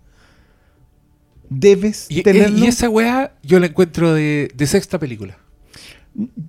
Mira, yo no te había escuchado este argumento, pero lo comparto. A mí me- yo- yo- encuentro que es, como, ¿sabes- sabes como, como en Shrek Cristian, cuando el weón ya fue mí- al universo donde él no existía. Cuando ya mí- no sabían qué hacer con Shrek, hicieron esa weá. A mí me pasa que, que quizás tiene que ver con leer tanto cómic, pero yo concuerdo contigo. Esta historia es una historia de el número 70. De, Cristian. de una historia. Pero yo también entiendo que las, que las nuevas generaciones tal- leen tanto de tantos lugares, onda, ya, perfecto, leyeron esta historia y después leyeron el fanfiction y después el chipeo y después el otro fanfiction y después el chipeo del fanfiction. Y la otra serie que es la copia de la copia, pero de la copia de la copia. Entonces, lo comprimen al nivel de que esa cuestión le funciona en dos horas. Yo, yo eso es algo que no a mí, concuerdo contigo, también es para mí de un, de un tiempo más, más adelante. No sé si alcanzábamos a, a llegar a Miles Morales, pero Puta, es que, está, que creció muy rápido, pues. Si lo vimos ahí, Sí, ah, pasó mucho tiempo y se ve. Sí, lo- era, lo- como lo- los, ni- los niños era- crecen, güey. era como los niños de It. Pasaron de. Esta weá pasó de, Chu- de Schuster y Sigue a, a John Byrne al tiro. Ca- ca- al tiro. Se pasaron, pasaron Oye, todos. pero yo quiero hacer- yo quiero hacer dos preguntas. Hiciste lo de It, que a otro paso, que con su director también podemos pasar a la otra película. No, cagaste, porque quiero hacer dos preguntas. Les quiero hacer dos preguntas a los nerds. Que quede intrigado. Primero, ¿por qué, ¿por qué dicen que Miguel Ojara es un vampiro? ¿Qué es esa weá? ¿Es un vampiro? En, en esta iteración, bueno, los poderes de Miguel Ojara. ah, Miguel Ojara es un Ah, una vampiro. respuesta larga. Sí, puta madre. Más que que una Miguel- pregunta, un Miguel comentario. Ojara- Ah, que es la No, en retroexcavadora. corto, Miguel Ojara también es una anomalía, no es un Peter Parker. ¿Ya? No tiene un origen de me mordió una araña reactiva y mataron a mi tío. Que lo mordió Drácula. Es del futuro. Es del Es que futuro. técnica es- es y en del el futuro, futuro. sí lo muerde una araña, pero es una araña creada por Alquemax. Alquemax. Al- Alquemax es una corporación en el futuro que controla Ya. básicamente toda la ciudad y todo y tiene tentáculos por todo el mundo y los locos están tratando de repetir A Peter Parker. a Peter Parker. Cuando de hace mil años. Un- Es que un- no, un loco es de del hace 2099. 100 años. El- el- Miguel Ojara es el primer Spider-Man latino de principios de los 90 y, se- y Miguel Ojara es por Spider-Man 2099. En- en lo- a principios de los 90 decidieron hacer, hicieron Doctor Doom 2099, que se llama solamente Doom 2099. Hicieron Punisher, que era una chiquilla rubia. Hicieron los Me X-Men, que, eso- que eso, es- eso era interesante. Eh, y nada, pues esos quedaron ahí botados. Ah, Y el ya, que- entonces El Ghost Rider es un 2099. vampiro. Que yo no recuerdo que fuera un vampiro. ¿No? no. Ah, ya, pero tiene algo. Pero, pero acá le metieron este otro factor que puede, que puede funcionar. sí. Ya, mi, otra- mi segunda pregunta. Ese, ese Spider-Man emo, que claramente le hacen bullying. Ben Riley. ¿Quién es ese weón? ¡Uy! pero mira. Mira, saquen la Biblia y empiecen a Ah, cantar la no, saca del clon. No, en corto, en corto. Pero háganla en corta, Yo, te- Si yo no lo le puedo hacer, yo weón. lo puedo Ya, hacer, el yo lo puedo pastor hacer. puede, el pastor porque puede. acabo de leerme el Spider-Man de los 60 y los 70. En algún momento de los 60 había un villano que clonaba gente. Ya. Chacal. Clonó el chacal, clonó a Gwen Stacy y le hizo creer a Gwen que había resucitado su, su novia, lo, lo tuvo loco, y clonó a Peter Parker. En algún momento de los, no- de 80 primero y de los 90 después, pero sobre todo en los En 90, los 90 fue. el Gwen volvió como clon, creyendo y todo lo creyendo no era Peter Parker, y al final había un problema en que parecía que sí era Peter Parker. La saga del clon, básicamente, este, este Peter Parker que llegaba diciéndole, loco, yo soy tú, era el original. Habían hecho un. Y, Cambiazo y de durante todo ese tiempo, el, el Spider-Man que nosotros habíamos leído era un clon de Peter Parker. La saga del clon, en las inmortales palabras de Stan Lee, mira, a ti no te gustó, a mí no me gustó, no debió existir esta Es que, para hacerla en corto, hicieron esa historia y sacaron weá- al. Esa weá sí que suena a telaraña No, de la raja, sí, weón. no, y sacaron a Peter Parker y dejaron a Ben Reilly como el verdadero. Y ahí Lo que pasa ese- es que- y ese y era un duró como rubio. tres tres chiste- años, dos años y. Pero chao. el chiste está en que en los 90 los cómics estaban tan para la cagada que primero Marvel estaba en quiebra. Ya. O sea, había 17 weones escribiendo Spider-Man. Salía una serie por semana. Tenían que coordinarse todos, escritores genios como Jean-Marc de Mateis, escritores de mierda, no lo voy a nombrar. Pero bueno, podemos. entonces, bueno, por- avanzaban un paso, retrocedían cuatro. Y en los 90 estaba muy de moda los dientes apretados, los pelos al viento, las capas y una weá que, una supuesta eh, oscuridad absoluta que no decía nada. Porque las 24 páginas de cómic, los buenos se dedicaban a apretar los Es que, dientes, claro. a poner la pose en la cornisa con lluvia y decir, estoy sufriendo. Lo que pasó es que más encima el Jean-Marc de Mateis escribió dos en ese momento y una que está rematando ahora, historias en donde Ben Riley se iba de Nueva York. Sobrevivía a los últimos de- desenlaces de la saga del clon y se iba de Nueva York. Y son así, pero vroom, pero con todo. Todo es así, pero... Weón los postes. Weón, y Ah. llueve todo el rato y la pasa pésimo. Son buenísimas, ¿eh? no, no estoy desmintiendo eso. Pero son. Esas las dibuja Romita Junior, po, si son así, la, llu- la lluvia te funciona. Pero esos diálogos, yo los siento un homenaje profundo a J.M. Mateis.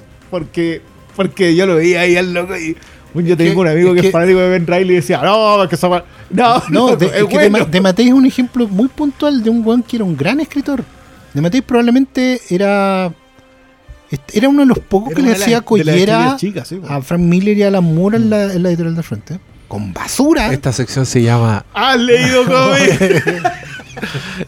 yo, yo quiero decir, yo quiero decir que Eh. ese meme surgió porque en la nueva serie animada de Superman, Ah, que yo, eh, perdón, yo empiezo a verla y te juro que pongo, estoy hablándote de los primeros 20 segundos, es una, esto es una tontera. quiero decir. Pero veo y digo, ¿y por qué Clark Kent tiene lente, weón? Niño. Clark Kent niño no tiene lentes, si no necesita usar lentes, el weón no tiene, no, no, es un ser humano, o sea, un ser perfecto, no tiene que usar lentes y todavía no descubre sus poderes, empieza a usar los lentes para tapar sus poderes. Y, y te quedo mirando y este otro va en el programa y me dice, a ver, weón, ¿has leído cómics? Y de ahí ese meme que debería institucionalizarse porque hay que ser muy carerraja, weón. Es un hueveo, po, weón. Obviamente un huevo. Pero es que más encima era como. Está enojado, hijo. Pero weón, si esta, la serie la hacen para nuevas Yo generaciones, lo- para que los niños cachen no, que no ese- tiene ni un sentido. Tiene un Espérate, sentido para, quiero, para los quiero hacer algo, quiero niños, hacer algo. po, porque ¿cachai? No sé. Lo lindo de toda esta mierda es que un fan, true fan, siempre te puede dar una respuesta perfecta a esa weá. Y lo que pasa es que Superman niño todavía no ha absorbido el suficiente sol No, para pero corregir no su puede ser visión. Es súper posible eso. que Ya, dices. Sí, pues, Los papás lo quieren proteger, no lo sacan. No, weón. no estáis desarrollado, Claro, no. quizás tal, tal como tú. No, lo, si- no lo sacan al sol porque, porque- no tome vitamina Pero si tú, tú En- al principio en- empezáis a ver los colores, No, veis Porque mucho en menos colores y 18 después empezáis a meses, en cada vez 18 más. meses viajando por el espacio Es con otra gravedad, sus globos sabe. oculares todavía se están ajustando a la 10 gravedad actual. ¿Cachai Yo la tengo- mierda que dije? ¿Cacharon la mierda que otra- dije? yo tengo otra explicación. No tengo pruebas, tampoco dudas.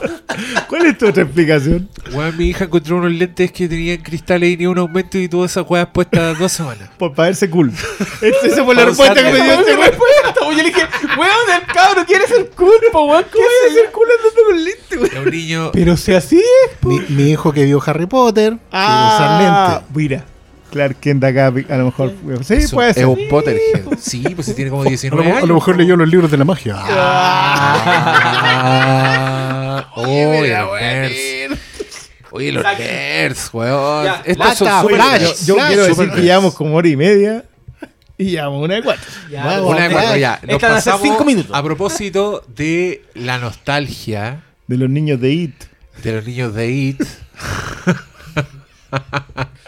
¿De qué más? De la delincuencia juvenil. Del, del crimen. El crimen está del, desatado. del CGI, weón. de los 300 millones de dólares en, en pagarle al, a los siete directores que se te fueron de la película. Bueno, acá estuvo. Sí, pues acá hubo dos directores antes. Uno era el. El Fukumiya, Fuyukima, Se le Fukuyama. olvidó. Mira, antes, primero estuvieron los Lord y Miller, hablando de la película anterior. cierto, and Bueno, estuvieron desarrollando el guion, pero todos sabían que estaban pa- eh, para dirigir. Estuvo eh, el guionista de esta película de Tim Burton de... mm, Ah, cierto, el de los zombies. El, de los el- el- el que, el que- zombies. el que dirigió la película Ah. Abraham, Abraham Lincoln, Cazador de Vampiros. Ese, no me acuerdo. Es un el- novelista, un novelista. se votó a guionista con Sí. Tim Burton y, e hizo esa película. Ya, ese también estuvo. Estuvo Fuku... Fu- Fukumiya, digamos, Fuku- o sea. no me acuerdo el nombre. Famuilla. En un momento, en un momento estuvieron tentando a Robert Zemeckis. Eh, y esos son, po. No, entre medio, pues, probablemente hubo alguno más entre medio. Y llegamos a Andy Muschietti, que se hace cargo de Flushman. Que A toma propósito de It. esta papa caliente de Hollywood entre que yo estoy seguro que Muchetti fue durante ¿cuántos años? ¿Dos o tres años? Cuatro años. Cuatro años. Cuatro años. Era el meme el viejo ¿Qué pasó, ¿Qué ahora, la, puta, madre? madre, weón? Te sacamos Ben Affleck, no más, olvídalo. Oye, no, se bajó esto, uy, se bajó la otra película con Michael Keaton, donde también aparecía como Batman. Se llevaron preso de nuevo al weón, puta la wea. Filmaron. Tenían el final. Hicieron apariciones. Eh, Henry Cavill. Henry estaban en el final de la que, película. que aparecía con la Sacha Calle. Y Yo- con- yo y le con- decía Sacha Cale, pero ahora tengo que decirle Sacha Calle porque ella dijo que así era su nombre. ¿Ah, ¿En serio? Sí, pues, Sasha Sacha Calle. Calle, sí, que es colombiana. Acuérdate que ellos son bien defensores de que sus eh. nombres se pronuncien. Ella es colombiana, sí. Acuérdate, James Rodríguez. James. no, tú no te vas a acordar de James Rodríguez, que es futbolista. ¿Quién me voy a acordar de Hammer Rodríguez? Antes me acuerdo de Sledgehammer.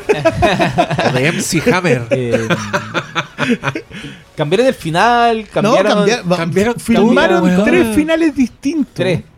Cacha, po, tres finales distintos. Los cameos distintos. O sea, lo de, lo de Henry Cavill con Sacha Calle era un, una introducción de Supergirl a este universo. A, a este. Al universo en donde Flash compartía con Ben Affleck y Henry Cavill. Eh, y no, todos los. to- todo, todo, todo, todo. Lo, lo- problema que se te ocurra se le tiraron encima. Entre ese que el weón. actor le pegó una loca, que No. después el weón andaba con pistolas, se había robado una guagua, se cambió desde un estado a otro. La avanza teleserie, weón.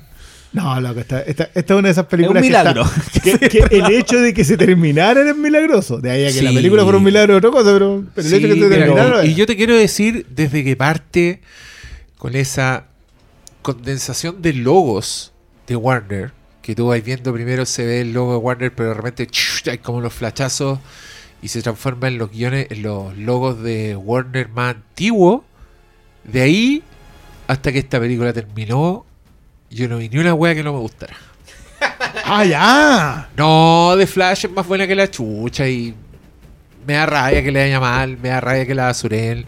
La encontré buenísima. Caí en todas las trampas de nostalgia existentes, pero creo que es porque. Son buenas, y, trampas. no, y porque no iban en detrimento de la película, weón. Eran, eran weas que estaban bien puestas. eh, todo de acuerdo a los personajes. Tenía buen clímax, tenía buena progresión.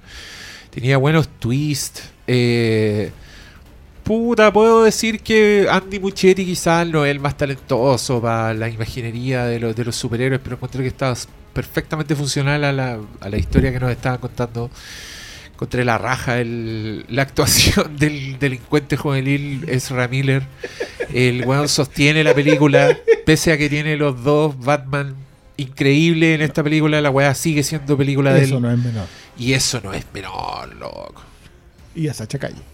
Yo creo que hay una decisión que está plenamente justificada. Yo le quiero tirar al tiro Flores, porque he leído mucha crítica al respecto. Que Flash, eh, bueno, efectivamente puede ser un hecho. Doctor eh, estadística nos puede corregir o no. Doctor Eh, estadística, qué wea. Si Vamos Flash, si Flash es la mayor pérdida de plata de la historia de Warner, que una weá que andan repitiendo como loro en todas las redes sociales. A mí, si eso fuera verdad, ¿cachai? Eh, quiero decir que no me parece una decisión errada de cara a qué. O sea, ya, ok, Warner pierde mucha plata, pero esta película estaba para no estrenarse, estaba para archivarla y, ahorrar impuestos, estaba para mandar al streaming. No. ¿Por qué? Porque a pesar de que pueda tener cosas que uno pueda encontrar corneta a ojos de la gente, CGI, eh, mejores decisiones de trama, da lo mismo. Bueno, Ezra Miller es un activo valioso de Warner. Y una weá que el estudio sí se puede sentir orgulloso en sus 100 años de historia, que lo está celebrando con una corneta, pero es, son los 100 años de historia del estudio. Igual que el estudio de frente, que también está haciendo pura weá para la celebración. Bueno, encuentro insólito, perdón, pero ins- insólito que los dos estudios que están cumpliendo su centenario este año estén haciendo pura weá. Pero pura weá, es como que alguien tuviera un nazi adentro, weón, dinamitándolo. Continúo. Em, Ezra Miller es un activo valioso para Warner. Ezra Miller es un actor al que tú, independiente de sus problemas, que hasta donde sé eh, son de prosecución criminal, pero no son de daño permanente, bueno, en verdad lo mismo, no importa, no, no tengo yo que ponerle la fianza al weón. Pero weón como actor es súper valioso porque lo colocáis en un blockbuster, el te rinde. Lo colocáis en una película chica, el te rinde. El weón tiene amplísimo registro. O sea, siempre vamos a hablar desde, eh, tenemos que hablar de Kevin, hasta lo que haga. Y el weón Hasta esas cuestiones de, de Harry Potter. el weón. estaba en la Harry Potter, se ha echado el personaje al hombro. En esta weá se echa la película al hombro. El weón rinde. Y además, el weón no es tonto.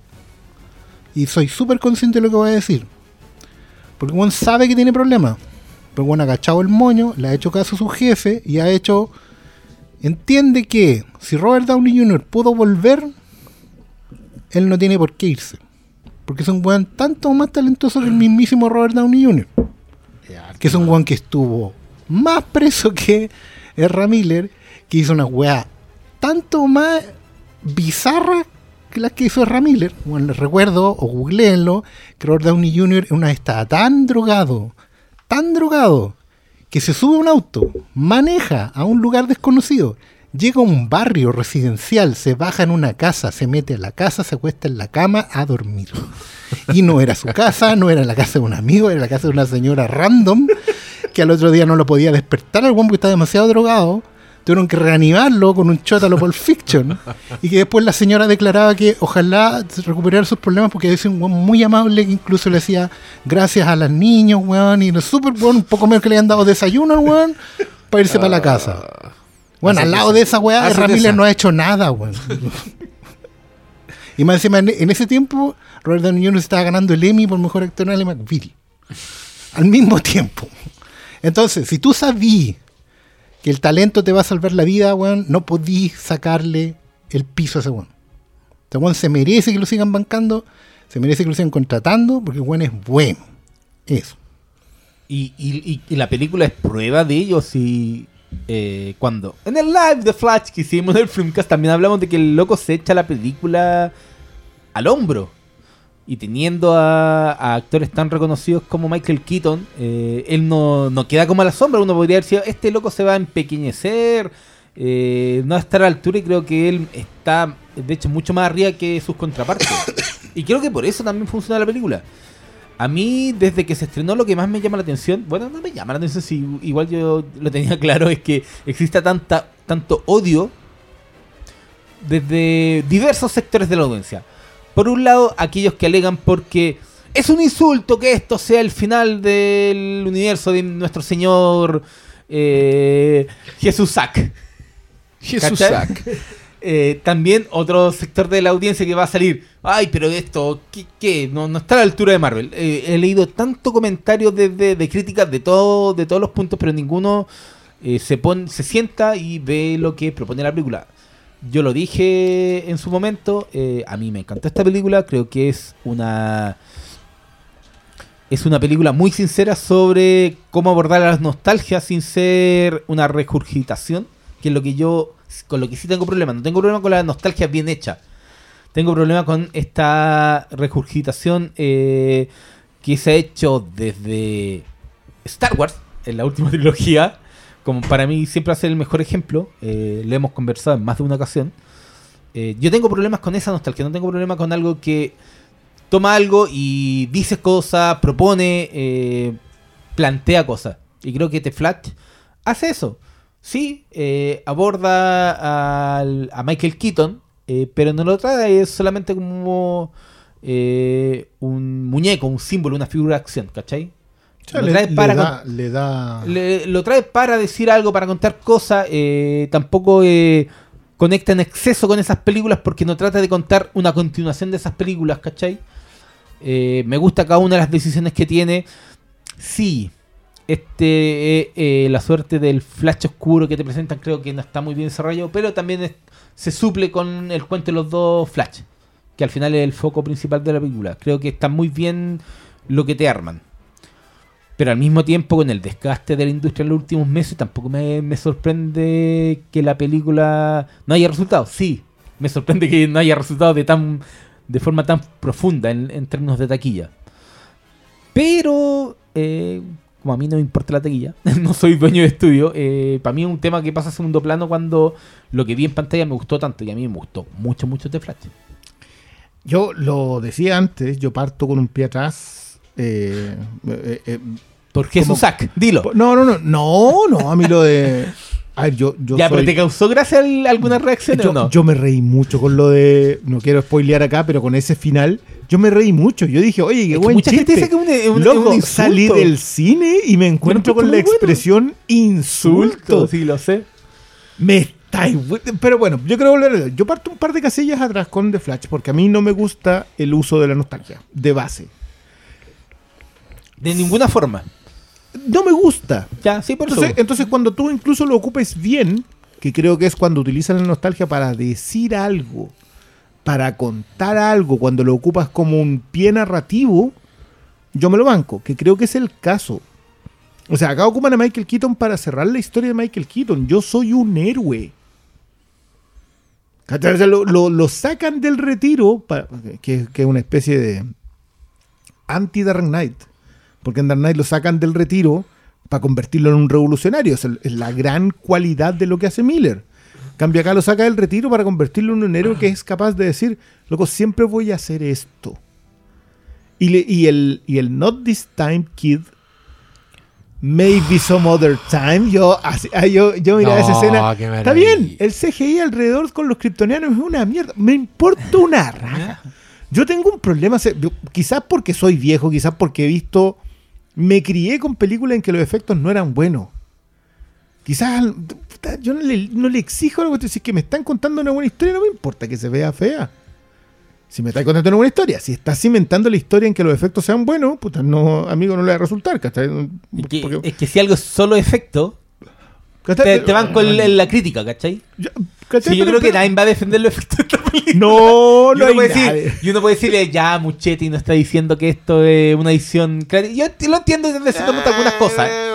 Pero, pero al final, si la weá resulta No, narrativamente. pero- pero es que, es que eso- No, pero es que yo creo que, o sea, cuando el weón está diciendo que los efectos son corneta por decisión propia, yo creo que está hablando específicamente de los efectos expreso polar, que es cuando el weón ve los Está en eventos la- cuando está en la bola cuando está en temporal. pausa, sí. Eso claramente es una decisión estética. Vamos a hacer la wea es fea. Sí. Pero, pero, no es, no. que sea corneta la weá necesariamente, ¿cachai? O sea, no te gusta la. a lo Claro, mejor no, no te gusta. Debió haber sido blanco y negro. o quizás debieron ser, no sé, unos, unos bonitos. Unos dibujos animados, claro. A lo mejor 2D, optar por la animación, claro. una- optar por. Una así. En- Yo- Entiendo esa intención, pero también incluyamos en el CGI eh, puta, la, la acción de Batman, que yo encontré buenísima. La acción de Batfleck. Eso también, también es parte buena, del CGI sí. de, Sí, de- sí, de sí. esta película. Y, y weón es Ramírez actuando consigo mismo. Ese efecto es perfecto, loco. Bueno, Es gente que te- perfecto, que te que reclama esa de eso, weá es pero, CGI.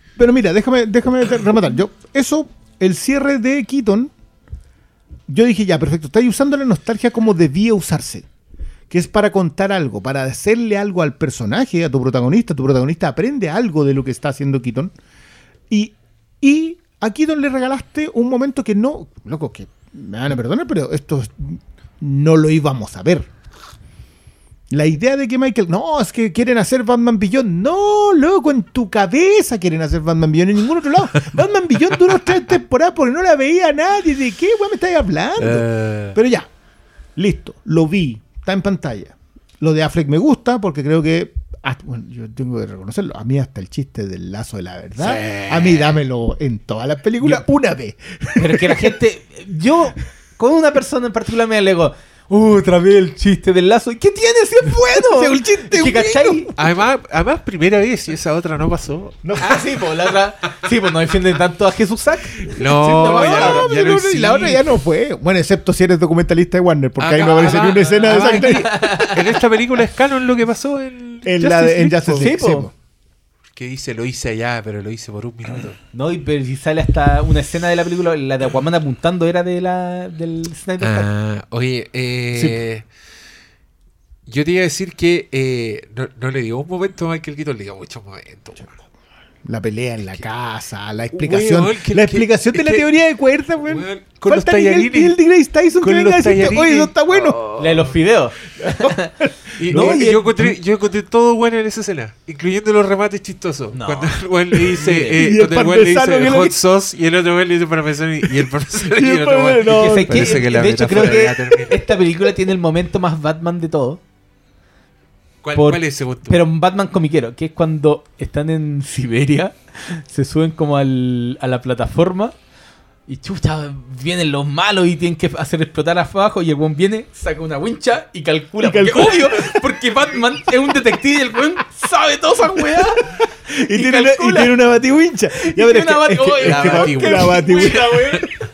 Pero, ¿cachai? Que ese, ese tipo de cuestiones a mí me funcionan siempre y cuando que en- entiendo que es, Es que- Michael Keaton. O sea, Sí, viene de otro lugar. Sí, pues están súper bien porque todas sus weas son análogas. Y saca weas con botoncitos. No, qué, No, qué- sí. qué delicia. No, Lo- yo- yo, yo- encontré, weón, las dos muertes de Michael Keaton Son las dos buenas. Son las dos buenas. Weón, Batman Kamikaze. Yo- Oh, listo, wea, me fui, chao, si la, la hacemos, la hacemos. No, pero, pero lo Y hablaba cuando el Oscar no. posteó la idea de la, de la caída en la batiala. Que encuentro que tiene muchos méritos. Bueno, arregló la wea de Eh. No, no sé si arreglarla, no voy a exagerar, no voy a meterme acá en esta wea. Sí, la arregló. Es que yo, yo siempre estoy picado con esa weá del, del la- el avión en la luna. Porque esa weá es para nosotros. La weá no tiene ni un sentido dentro de la lógica de la película. Esa weá no tenía nada que ir a subir ahí, a ese punto exacto donde solo tenía sentido el ángulo que estamos nosotros. Pero acá el weón se tira el avión y pone la Y cámara deja la abajo luna, y ve weón. la- ¡Oh! lo, hi- lo hizo. No, yo, yo con esa. Ninguna de esas secuencias tengo problema. Lo Me hizo el me- maldito me hijo de perra. El hijo de perra lo logró. Eso, esa justa es la reacción que a mí me pasa con esta película. Cada vez que veo aparecer cuestiones digo, mira, este es un atrevimiento que no tenéis siempre. O sea, lo de hacer que Sacha Calle sea la que sea Supergirl y que no haya un Superman y de que sea Y inútil. muere. De que sea inútil. El hecho de ir y encontrarla es inútil porque ese mundo no debe existir. Que esté condenado al fracaso. esa. Y, y más encima que eso, eso lo volvemos a la conversación del evento canónico. Yo me acuerdo haber leído a alguien que decía, lo que es impresionante como estas dos películas se parecen tanto, tienen tantos Sí, temas en común, eh, siendo resultados tan distintos. Y es cierto, acá la conversación sobre el evento canónico, que acá tiene que ver con que es la tragedia la que te define. Luego, llevaron una conversación comiquera mientras Lord Miller se preguntaron, ¿es necesario que siempre pase eso? Y dejaron la pregunta abierta, porque lo vamos a resolver, como obviamente en una siguiente película. Lo que hacen, eh, lo que Muchetti, y bueno, los guionistas, es decir, loco, siempre los van a definir, sus cicatrices son lo que hacen a los héroes. Pero claro, eso es porque está Batman, po. Sí, ¿Cachai? Que es, que es mi tema. O sea, no son las. Bueno, esto, esto yo quiero decirlo, lo he dicho muchas veces. Mi gran problema con, con el Batman, del, o sea, con el Flash que vemos en el cine, es que es Barry Allen. Y ese de ahí no es Barry Allen, El Wally West. es Wally West. Entonces, siempre va a ser mi problema con que Wally West no necesitaba definirse a sí mismo en la tragedia porque él ya se había inspirado en otro héroe para existir. Sí, eso Era un héroe en, do- en donde existían los O héroes. sea, es que eh, un acto de tragedia lo había inspirado de otra forma que una Pero- pero él ya era sí, Kid sí, Flash. po, sí, po, era Kid Flash. ya había recibido los poderes. Más encima que hacen muy bien lo de Kid Flash porque Igual, crean un Kid Flash. igual yo creo que tienen que dejar ir el tema de Barry, Well, Barry Allen versus Wally West en el cine. Porque formalmente hablando, Barry Allen hoy día solo existe en los cómics.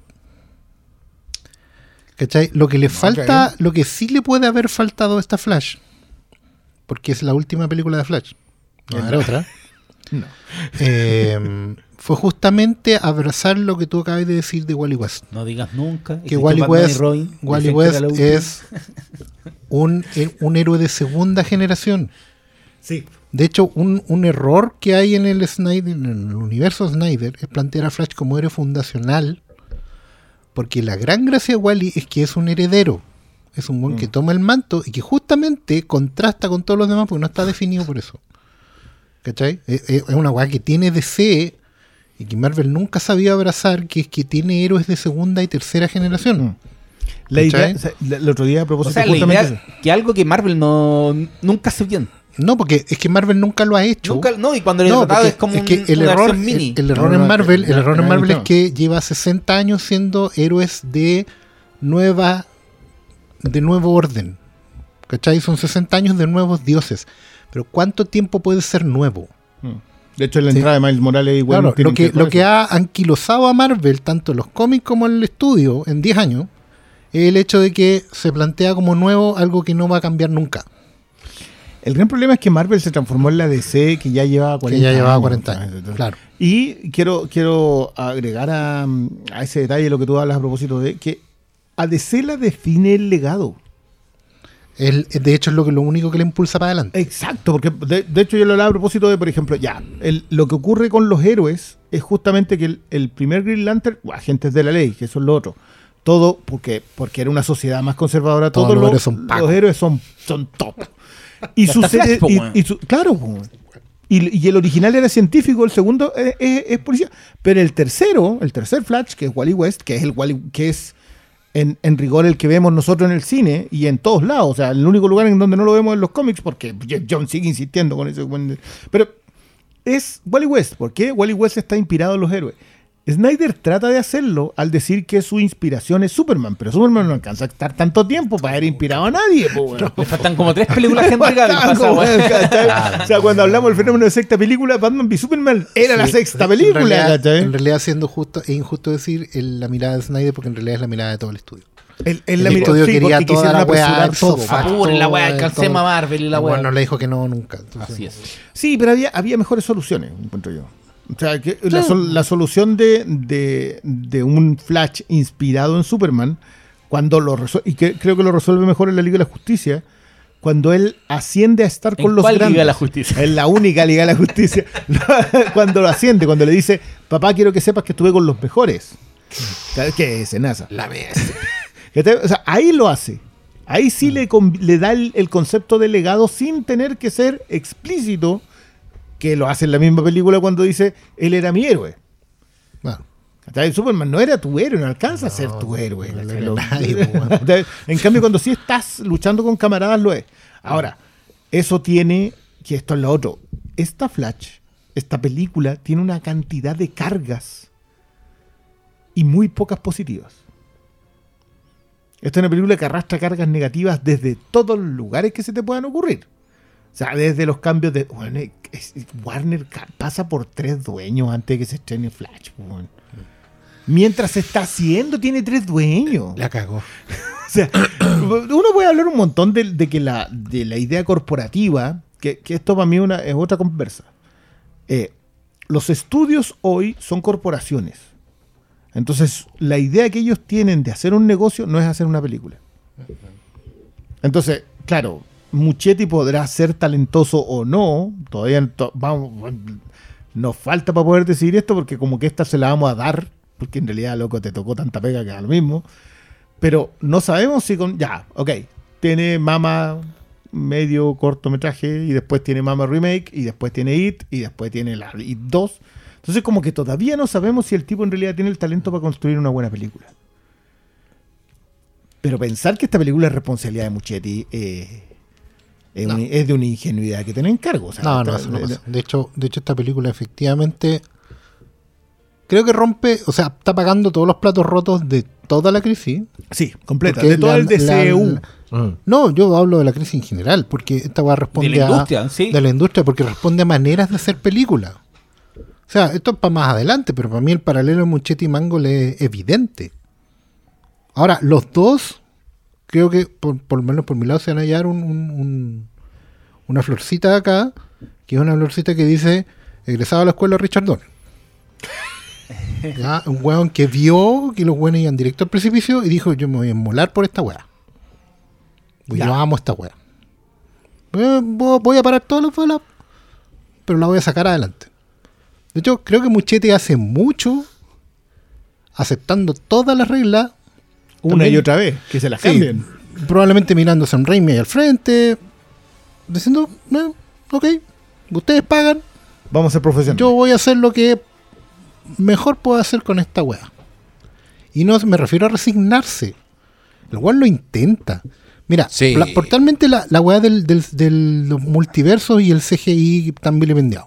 Partiendo por ahí. Obviamente a mí no me gustó, a ti no, no le gusta a nadie esa weá. Y el weón incluso lo trata de defender con una chica que es completamente chica, que no, es que él ve el mundo distorsionado. No, amigo, weón, seamos honestos, esa- weá se decidió hace dos semanas. Esos monos se incluyeron hace dos semanas. Sí, porque tu jefe nunca se decidieron quién iba a ir ahí. Narrativamente, ¿qué era lo lógico esperar en esa secuencia? A John Wesley Shipp corriendo en la tele. A mm, el Flash de la serie animada de Bruce Timm. A Flash de comiquitas. Al flash de la tele, A de la Flash. Roverso, A Flash. Al- exactamente, a Gran Gusting. A Flashes. a flashes. Flashes. Los flashitos. Es que es lo que ves en Spider-Verse. Así, Sí. volviendo al paralelo de que estas películas. bueno. Eso es lo que tú tenías que ver ahí. Porque de hecho, si era por Supergirl o por Batman, así como que había mundos para todo, en realidad no viene el caso porque el, el que está viendo los paralelos es Flash. Y lo que tenéis que entender es que hay. Es el multiverso a partir de Flash. Eso es lo que funciona narrativamente en lo que está diciendo la película. Incluso tú podrías ver. Sería súper bonito haber visto una escena, por ejemplo, de Flash animado de Bruce Timm con el Batman animado de Bruce Timm, conversando en la, en la Watchtower. ¿Cachai? Podría haber puesto al Batman de Michael Keaton conversando con Joss Wayne Ship. ¿Cachai? Podría haber puesto a el Flash de los cómics, weón, la portada que yo compartí de Novaro, que es mi Batman presenta Flash. Esa weá. Podí dentro del universo narrativo de la weá. Pero ahí tú veis que la- hay gente que se mete, que tiene que, bueno, responder la weá. Y el weón toma una decisión súper consciente que es, bueno, vamos a hacer lo mejor que se puede hacer en esta weá. Miren, si vamos a hacer esta weá, Mira, pon- metamos la chala. metamos la chala y por último, si los weones van a aceptar este nivel de absurdo, Metamos el mayor incluyendo, absurdo. claro, incluyendo esa nariz de Ben Affleck en la máscara, que bueno, es peor que el, mostacho de Snyder, no, de, de Whedon. Eh, es súper distractiva esa weá. No, no podéis dejar de mirar esa nariz rara en la máscara, weón. Volvemos a la idea de que no Ah. siempre es bueno hacer comic accurate. No, weón. Lo- no. los Y, y- trajes. y esta frase, guardémosla para Deadpool 3, ¿eh? Uh, guardemos la para Deadpool No, 3, sí, weón, esas fotitos porque- que están todos celebrando. No, no, no, An- no, no. an Axel an- Brown no, parody. Aquí estamos listos con el hacha eh, God of War. Concha Ya, pero guardemos esa frase. Ya. O sea, muy bueno, literalmente No, no, no, no. Yo, yo quiero decir que lo dijimos aquí en Sí. este programa donde vamos a hablar como de tres películas más todavía. lo dijimos. An Axel Brown parody. Ya.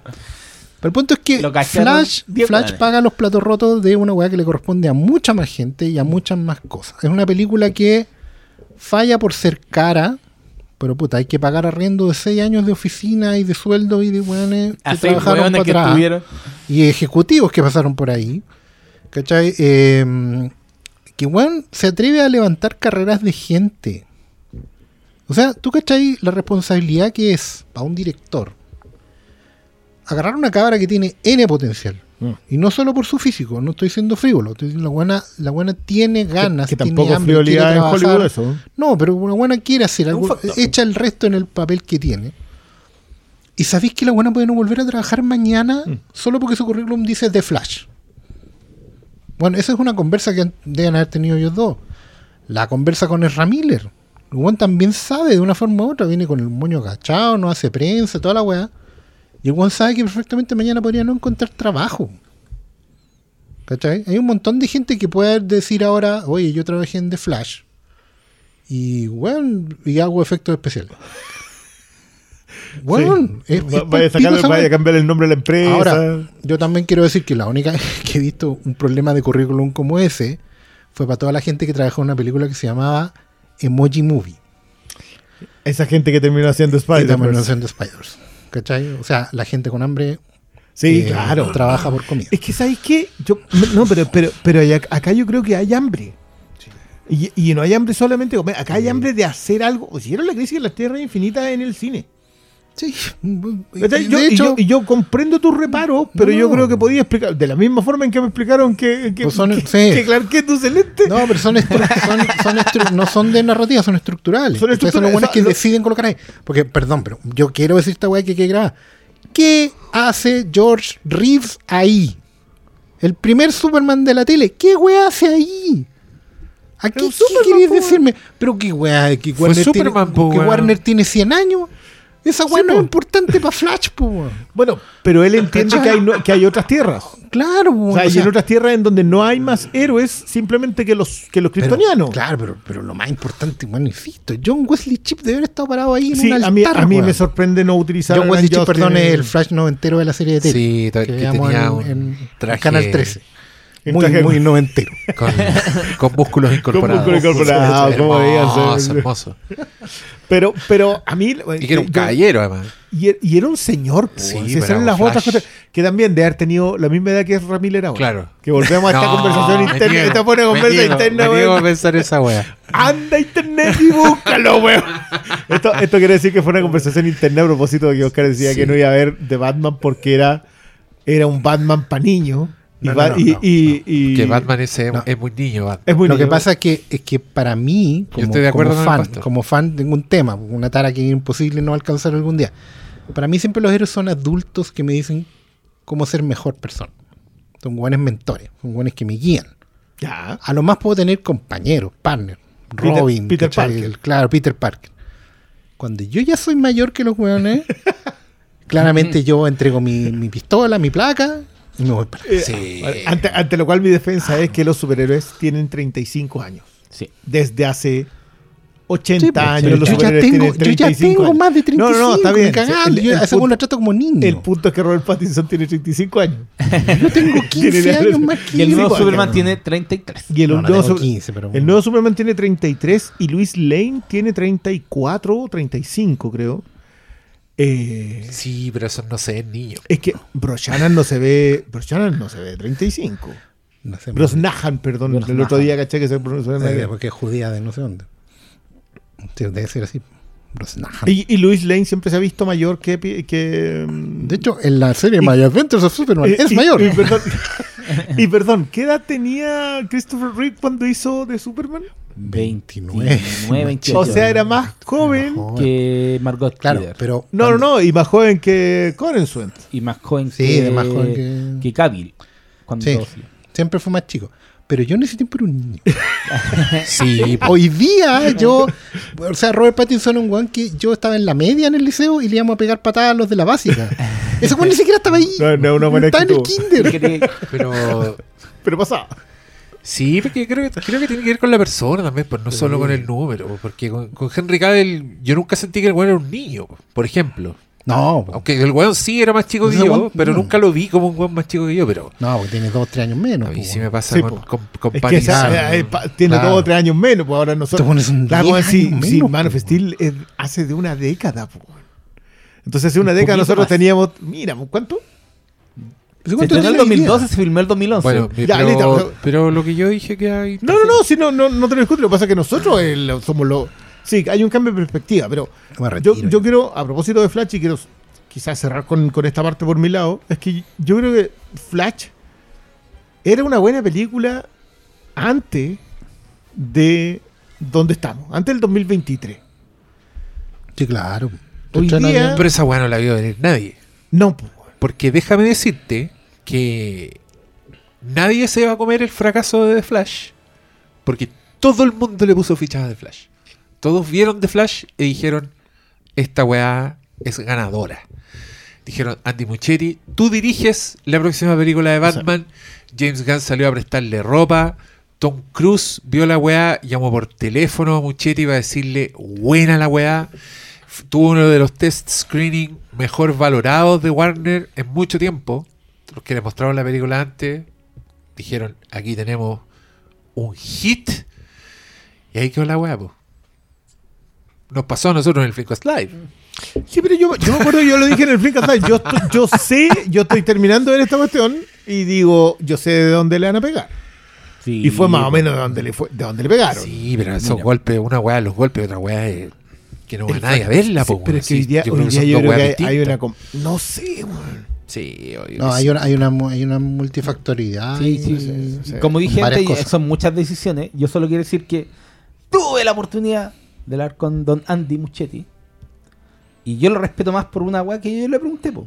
Él siendo argentino, yo fui y le pregunté, buena Andy, ¿qué pensáis, qué ¿Cuántas pensáis de los cómics de editorial Perfil? Que eran los cómics que llegan acá en los 90. Yo dije, él siendo argentino, los de cachar todo. Yo le quería preguntar lo de la piña, todas las cosas que uno leyó en editorial Perfil. piña. Y él me dijo, bueno, nada, porque yo leía editorial Novaro. Entonces yo dije, Más viejo. ¿no? este Es más weón bien, o sea, es de verdad. Entonces, eh, Lo cual no y, garantiza el talento. no, no garantiza pero en nada, este caso pero, sí. pero yo creo que se ve en pantalla, ¿cachai? Como que le importa lo que quería contar.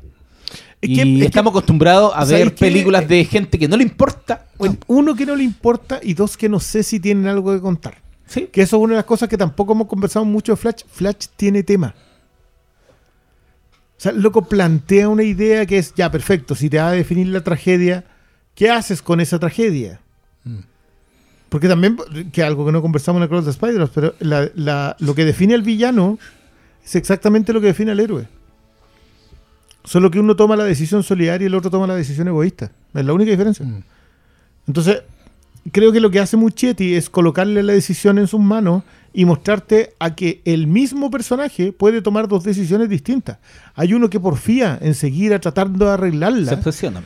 Se obsesiona con ese intento de arreglar más encima. Encuentro súper bueno que, que hayan metido a, a Caster Walder, al de mm, Game of Thrones, como un eh, casteo falso. Porque están todos convencidos que él iba a hacer Reverse Flash y es un loco que se está comiendo un completo. Eso es, ¿cachai? Y, lo- Que y se lo quita. Y que se lo quitan más. Bueno, quizá eso causa que sea futuro. Ese era el profesor Zulu. el puede ser. Todo por Pero- un completo.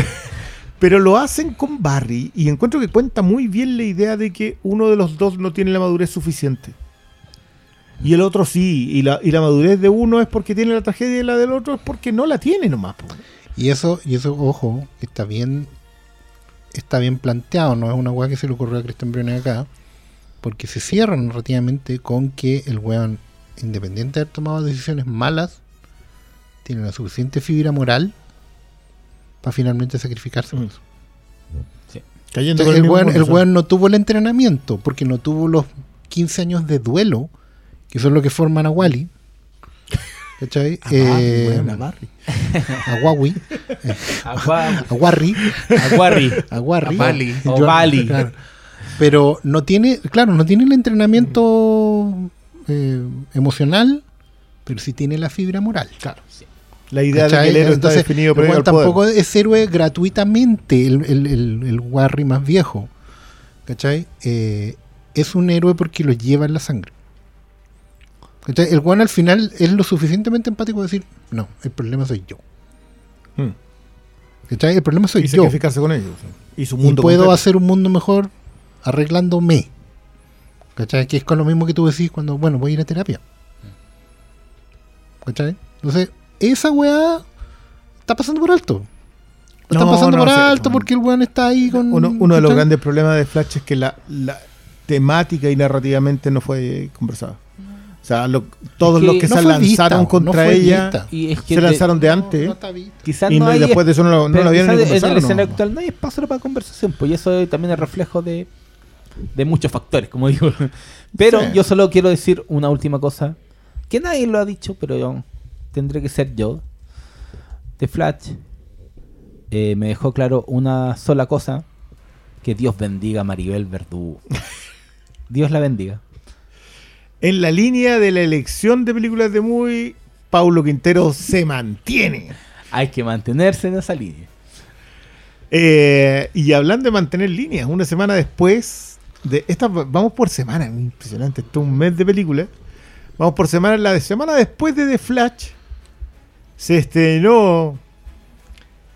¿Cómo se tradujo en español el dial del destino? El dial de destino. Oh, Inicialmente era la eh, la búsqueda del destino, creo, o algo así. No era el dial. Después lo cambiaron.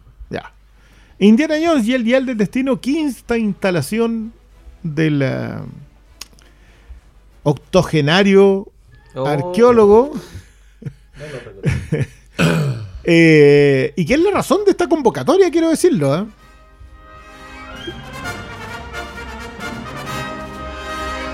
Dios bendiga a John Williams. John Williams, Dios te guarde en su seno. Ahora estará lista la criogenia, weón, para que lo guarden. O sea, Y lo despiertan musicalmente Sí, sí. está en criogenia hace como una década. más respeto. más respeto, sí, igual se mandaron ahí un fin de semana de locura para que dirigiera la orquesta de esta película, que estamos con weas. Viejo. Ya te, ya te quiero ver a los. ¿Cuántos tiene? ¿95? 93 años. haciendo esa música. No, te pasaste. Oye, esta película que otro guatazo de taquilla, po. sí, no sé, Más yo no he que visto, The no he Flash. visto los, los Sí. números hasta ahora. Está muy en la línea de The Flash. Hoy caché que Elemento se recuperó. Que Más no esperaba, más, pero- más- más que se recuperó, ha sido constante en su bajo su ingreso. En su, no, en su bajo ingreso. Que igual, que igual me apuntala la tesis de que hay gente que defiende su parcela. Sí. No Sí, toman las decisiones económicas en su casa, pero hay gente que defiende su parcela. sí. Le- No le- está esperando la guana en el streaming. Digamos que le, le hizo bien las vacaciones de invierno. en invierno. Pero, pero en o, las vacaciones, o las vacaciones de verano en el otro hemisferio. Bueno, hay, hay películas que tienen bono para ir a verse más baratas en vacaciones de invierno en Chile. Una es Super Mario y la otra es Elementos. Y la gente bono- responde. Ah, sí, pues tienen Sí, tienen bonito más barato, ¿cachai? Sí. Y bueno, la gente está respondiendo. Sí, eso, weá, eh. Sí, pero, pero esta no, no sé todavía. No sé cuánto lleva. Y, y en realidad no sé si esa sea la No, conversación, pero. Indiana, Indiana debe llevar. No ha completado la mitad del presupuesto, debe llevar 200 millones, 250 con suerte. con suerte. Y costó Yo no he visto los- 329. 329. Mm. Sin marketing. Che, tu madre, güey. Oh, Y el marketing está bueno. No, yo, Indiana vi, Jones- yo vi lo. yo vi lo. Kathleen Kennedy llega a su casa. ¿Cómo te fue hoy día, mi amor? Ah, Frank Marshall le dice. Hoy día, hoy Frank día, Marshall. hoy Pero día, Frank hoy día dice- maté, hoy día maté a Indiana Jones. Sí, Y llega ahí. Tiene una pieza así con todas las fotos de la weá que hizo George Lucas y Steven Spielberg. Y le hace una raya así. Sí. hoy día, hoy y ya me está Han Solo, y está Skywalker, Leia, está todo cagado. Y, ahí- y al No, lado, lo de Leia no sé. y al lado, al lado está Frank Marshall diciéndole: No te preocupes, próximo año Oh. Jurassic World Fallen Kingdom 2, mil millones. No. Ahí, ahí sacamos las vacaciones. En realidad ganan, ganan por bono. El Lucasfilm una weá, po. Eso es de otra weá, po. Pero el marido ahí, si están vividos sin, sin separación. Ah, el- el- como ingreso familiar, decís tú, da lo mismo. ingreso familiar Sí, da lo eso mismo, po. Sí, eso sí. todavía no recupera lo presupuesto. Perdón, todavía no llega al mismo nivel de lo que costó en recaudación. Lo, Lo- cual quiere decir que lleva un marketing. 70, mi- 70% de pérdida. No, y, el- y el- no, pues, y es que el factor es que, claro, puede igualar lo que costó, pero eso no implica que haya recuperado No, el no, no, dinero. no, no, si tiene que hacer el doble para salir rasra. Si eso es la, el- porque supuestamente el marketing se distribuye en el resto, pero Mm, da no, lo mismo. no, o sea, no. Si no sé si sea. Mira, mira lo que te voy a dar un pie, Diego. No, pero es que yo quiero que hablen ustedes. No, no, no. si no me No, llega no, el no, pie, no, no, no, no, perdona, pero la convocatoria es por esto. Yo de verdad es- yo quiero escuchar tu, tu posición al respecto, porque a mí esto fue una película que dentro de todo me resultó bastante indiferente. Eh, que, que- que en este caso puede ser complejo, pero la carga emocional de Indiana es mayor, entonces es otra la verdad. Pero a mí me pasa que, que yo no sé si la taquilla sea el gran fracaso de esta película. Yo creo que el gran fracaso de esta película no es cuánto recaude o no recaude. Es que demuestra un nivel de obsolescencia de un género, de un lote de personajes. de una forma de hacer cine, weón. Sí, claro, totalmente. Y ahí, ahí es donde yo creo que la conversa de esta película sí está. No, yo no, yo no estoy de acuerdo con eso, porque si estuviera de acuerdo con eso, tendría que concederte que este es un tipo de cine exitosamente un representante de ese tipo de cine, y yo creo que no es el caso. Eh, a mí esta película no me gustó nada. Nada. Yo, de hecho, quería hacer esta conversación con ustedes porque eh, creo que a ustedes les gustó algo o les gustó más que a mí, porque a mí no me gustó nada. Eh, no, no, no, tengo muchas cosas buenas que decir. Y, y porque quería que fuese una conversación equilibrada, porque lo que yo he visto es que a, a mucha gente le ha gustado esta película y han salido conformes y es lo que quería, y grande Harrison Ford y grande Phoebe Waller-Bridge.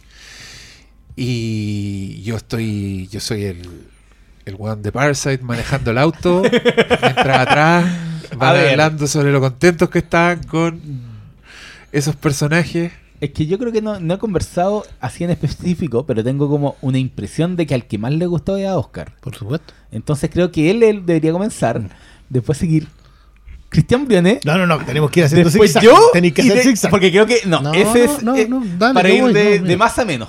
Porque Lo yo que pasa creo es que, que, me a gustó ver. un poquito más que el Diego, pero, Esta película igual pero es, no tan... No. esta película es súper compleja de abordar. Porque tal como acaban de decir, el factor emocional y el factor en qué lugar de, de la vida estáis parado condiciona completamente la apreciación de la película. La película es neutra en todos sus aspectos. Cumple todas las casillas que tiene que cumplir.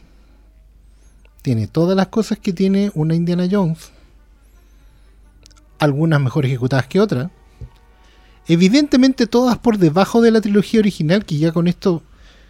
Ay, no nos engañemos. Si la, la trilogía original ya está consolidada por encima de cualquier otra cosa.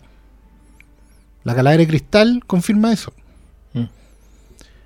Los installments posteriores tienen que ver con dos intentos de lo mismo. La calavera cristal intenta lo mismo que esta weá. Que es ver qué pasó después del vivieron felices para siempre. Que per se es una perversión del género de aventura al cual pertenece Indiana Jones.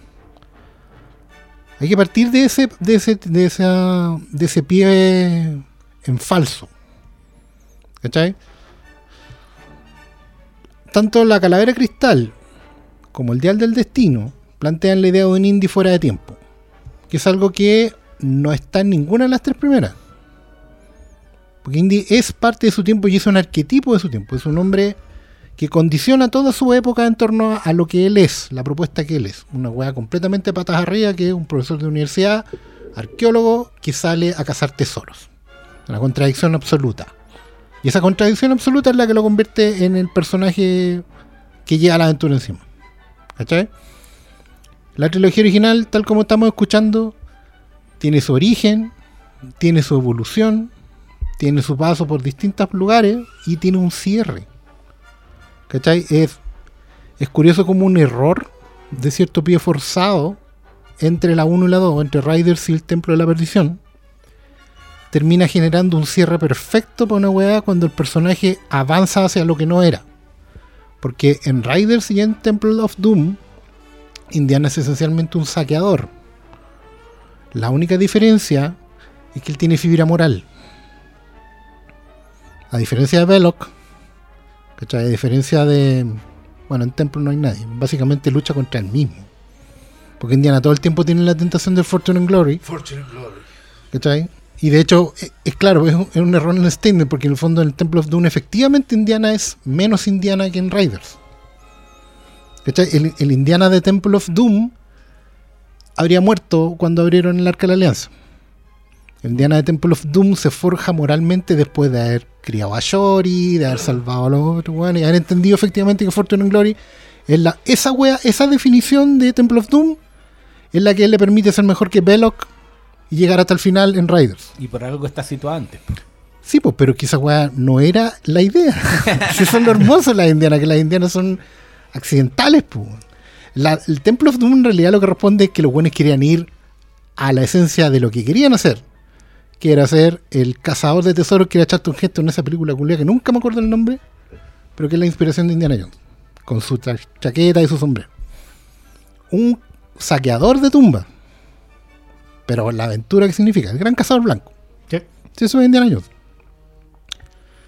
Y hay más allá, por algo le hacen homenaje a James Bond y, y Everything Goes y toda la weá, y el, el traje de la chaqueta blanca, todo. Y curiosamente, porque también lo- los cineastas van madurando con el personaje, termina entregando la última cruzada donde se responde la gran pregunta de de dónde viene ese resto de fibra moral que tenía Henry Jones para haberse salvado en el arca. ¿Cachai? Esa weá está cerrada y no volveré a hablar de ella. Porque esa weá es perfecta. La trilogía completa es perfecta y está en otro lado. Tanto Calavera de Cristal como Dial del Destino intentan lo mismo. Intentan preguntarse qué habría pasado con este arquetipo de personaje fuera de tiempo si estuviera en un tiempo concreto. La calavera de cristal responde a dos, dos circunstancias. El tiempo que es posterior al- a la primera parte del siglo, después de la guerra. ¿Cachai? Los años 50, el, el- los La- The Red Menace. la de Red Menace, ¿cachai? Y es una indiana que está sincronizada con ese tiempo.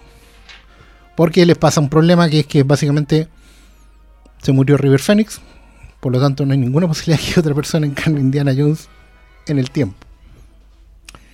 Siempre está la pregunta de qué hubiera pasado si River Phoenix no se muere. Siempre va a estar. Las crónicas de Juan Indiana Jones hubiese sido. Hasta Claro, pero, pero la- las crónicas del joven Indiana Jones ya tenían un problema. Que seguían anclando al héroe en, en un tiempo pretérito. Porque al final Lucas terminó borrando con el codo al, al Indiana tuerto. Lo sacó del canon. Editó toda esa weá y lo sacó del canon. Pero la no, idea no quedó. fue la única vez que, Claro. que el hombre intervino. No, pero la idea quedó tirada ahí. Y está todo el efecto episodio 1 de hacer lo mismo. Todo lo que se hace con Star Wars. En Lucasfilm se entiende esto. Todo lo que se hace con Star Wars se hace con Indiana. ¿Cachai? Entonces, tenemos la trilogía de episodio 1, 2 y 3. La vamos a hacer con Indiana en Calavera de Cristal. Luego resulta como tenía que resultar. Una película fuera de tiempo. Una película que deba- debate consigo misma en, en weas internas. Pero que tiene un gran director que la saca a flote. Esta otra responde a otro problema. El Dial del Destino responde a un problema que tiene hoy día la franquicia, que es un estudio compró el Lucasfilm completo, pagó X plata por ella y necesita hacer algo con esa plata. El dilema es, hoy en día, Disney tiene que hacer algo con la parte de Lucasfilm que es Indiana Jones. Da lo mismo que. Y ahí es donde yo digo, Mangold hace el sacrificio. Porque Spielberg no es tonto. Pero dice, ustedes no son mis amigos, ustedes no son Lucasfilm de... Tú no eres George Lucas. Tú no eres mi mejor amigo, yo no te voy a dirigir la weá aunque sé que va a salir mala. Yo me bajo de acá. Total, puedo cobrar igual. Y hay alguien que dice, estos estudios van a hacer la weá igual. Porque lo que hicieron con Star Wars, lo van a hacer con Indiana Jones. ¿Cachai? Entonces, igual que Muchetti en la anterior, entra un director a hacer lo que puede con una weá que van a hacer igual. ¿Cachai? Eh, se nota caleta que Mangold está súper incómodo en la secuencia inicial. Con el CGI del tren, con el rejuvenecimiento, con una weá que no es lo suyo, porque no son las secuencias de acción de Mangold. Se nota caleta que le cuesta entrar a la película. Ni las de aventura. Esa weá dura 40 minutos. Mangold es un director para otra cosa. Pero dentro de todo, creo que la película sale a flote porque Mangold ama a Indiana Jones. Lo quiere mucho. Y lo que va a hacer es traer un locanazo a Indiana Jones en la medida de lo posible. ¿Qué pasó con Indiana Jones cuando ya esté viejo, cuando esté acabado, cuando las vueltas de la vida ya le pasen por encima? Y se pregunta qué haría Indiana Jones con ese con esas vueltas de la vida. Sobre eso construye una película cuyo guion, insisto, marca todas las vueltas de, de- de tuerca de, que necesita. Viaje por ciudades, eh, aliados inesperados, pistas, secuencia, etcétera, etcétera. ¿Podemos discutir sobre el alma que tengan? Sí, podemos. Pero yo entro a esta película sabiendo que iba a ser mucho peor. Mucho peor. Estaba decir un episodio 9 sin lugar a dudas. Y yo creo que Mango la salva. Y la salva gracias a Harrison Ford. Porque a diferencia del Harrison Ford de Blade Runner incluso, y al Harrison Ford de Han Solo, este sí quiere hacer algo en esto. Este weón le echa para adelante con el giro de la historia para el personaje de Shia LaBeouf. Le echa para adelante con el, eh, el hecho de tener nuevos aliados que repiten los patrones de antes, que lo van a obligar igual. Y le echa para adelante poniendo en juego lo que tiene, que es sus 80 años encima, y la imposibilidad de que otra persona haga Indiana Jones porque River Phoenix se murió. Después de eso, con toda la lata que da en este rato, de ahí entramos a hablar de la película. Con todo ese hándicap. Esa weá es inevitable. ¿Cachai? No podemos hablar de esta película sin considerar que la weá la iban a hundir. El tema es cuándo un día la vemos cada uno. ¿Cachai? Yo no la veo un día, yo, como soy un optimista pesimista. Yo sabía que la weá iba a ser atroz y la terminaron sacando a flote. Yo eso es lo que veo. Y la sacaron a flote de la mejor manera que podían hacerlo, que era marcando todas las casillas de Indiana Jones. Una secuencia inicial, que es otra misión, el término de otra misión a los James Bond, ¿cierto? Un problema a solucionar con un artefacto, un mapa del tesoro, una X que marca el lugar, los compinches, eh, el giro del villano y la misión final. Y el factor sobrenatural al final. Siempre, siempre. Entonces la misión final le lleva factor sobrenatural. Todo check, check, check, check, check, check. Si se hubieran atrevido más o algo nuevo, ¿habría salido algo mejor o peor? Yo creo que no. Yo creo que esta weá viene lo suficientemente dañada como franquicia para que la weá no hubiera salido de ninguna otra forma. Por algo Spielberg no está acá. Si Spielberg no tenía problemas de agenda. Ni tampoco tenía problemas de taquilla. No es que hoy no, no quiero ser Indiana Jones porque si le va mal en taquilla. Eh, Me vas a arruinar el récord perfecto que traigo todo el Claro, último weón, año. el récord perfecto. ¿Qué weá? Si como cinco películas por debajo de Epo. ¿Cachai? Si Spielberg no es tonto, Spielberg sabe por qué. Pero yo creo que la película sí sale a flote. Me- Yo voy a voy a recoger varias varios varios pies que tenés tú, pero acá para mí esto es una película que temáticamente creo que tiene más jugo que sacar que narrativamente.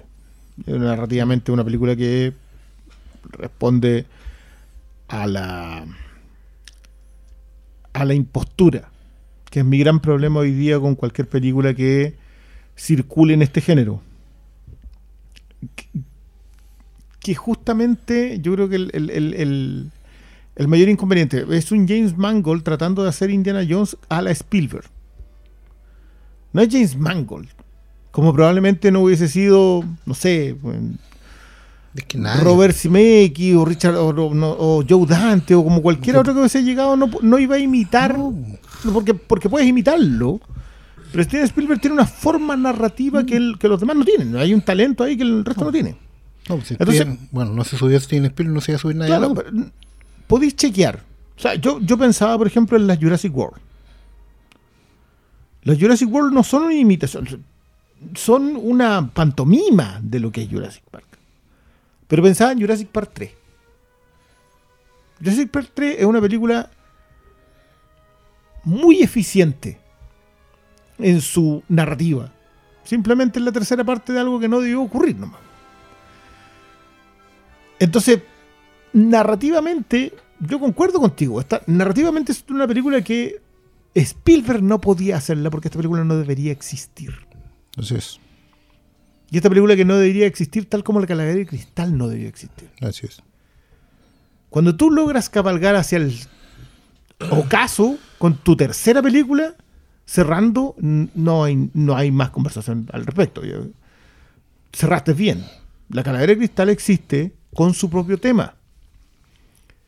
¿Qué hacemos con Indiana Jubilado? Y colocamos a Chaya LeBoff, que esto nosotros lo conversamos en la cuando hablamos de Indiana.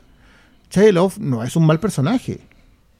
El problema está en la resistencia de la generación que representa a Indiana de jubilarse. Es una generación que no va a soltar su sombrero, que no va a soltar su látigo. Es una generación que va a decir, yo voy a hacer siempre esto. Ustedes no están a la altura. Una, una fantasía media boomer ahí acerca de que los únicos que controlan el mundo son aquellos que se mantienen ahí vigentes siempre. Y con 80 años no voy a estar vigente. Entonces esta película, yo creo que temáticamente es ¿qué hago yo cuando ya no puedo ser? Ese es temáticamente. Narrativamente yo no tengo de dónde amarrar acá nada. Yo no tengo de dónde agarrarme. Narrativamente podéis colocarle la música de Williams, podéis colocarle la, in- hacer un intento de las tomas de Spielberg, podía hacer lo que queráis en cuanto a estructura, podía hacer todo lo que tú decís que son los checks de Indiana, pero ya no se puede hacer un Indiana Jones. No, si Eso, lo- tema- eso, eso es nosotros. Claro, mi tema es que lo van a hacer igual.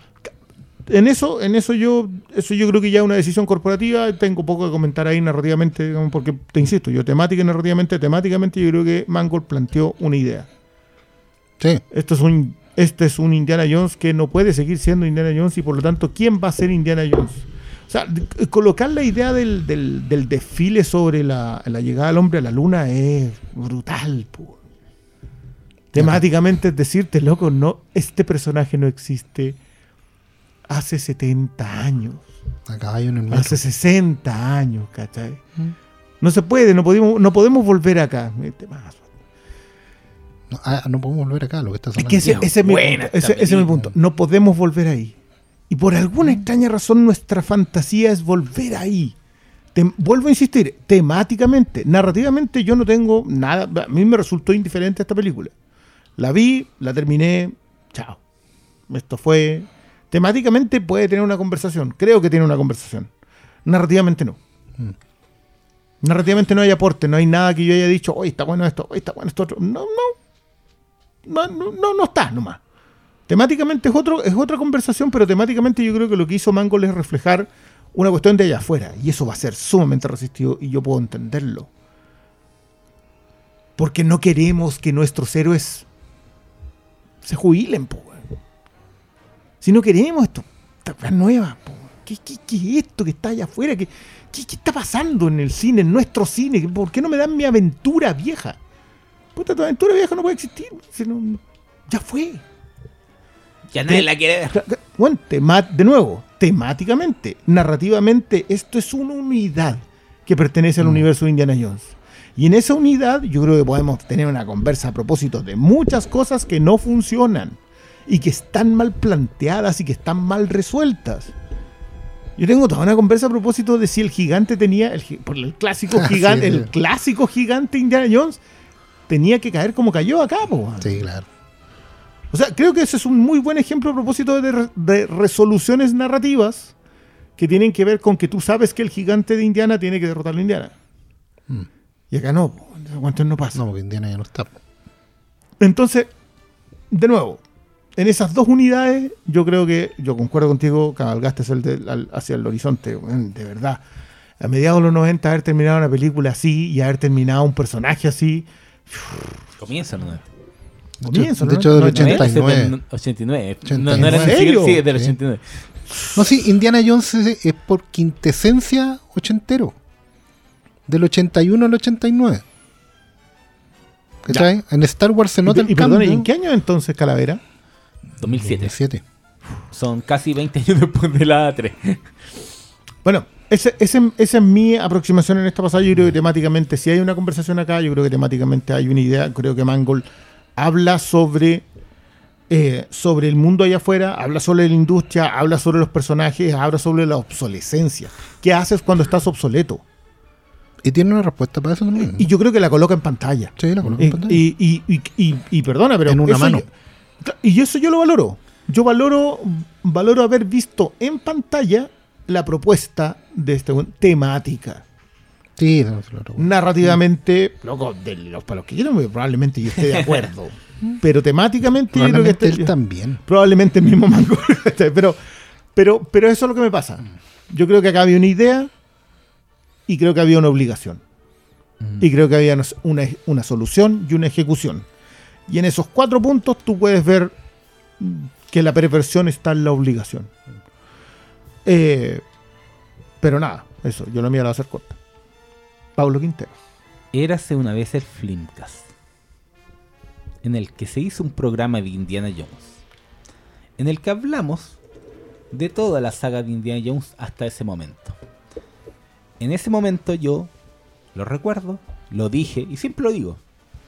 Mientras todos hablan de Star Wars, mi saga favorita es, ha sido y será siempre Indiana Jones. Son las películas que yo siempre más me repetí. Mientras ustedes veían eh, El Imperio Contraataca 5, 10 veces, yo estaba viendo El Templo de Perdición.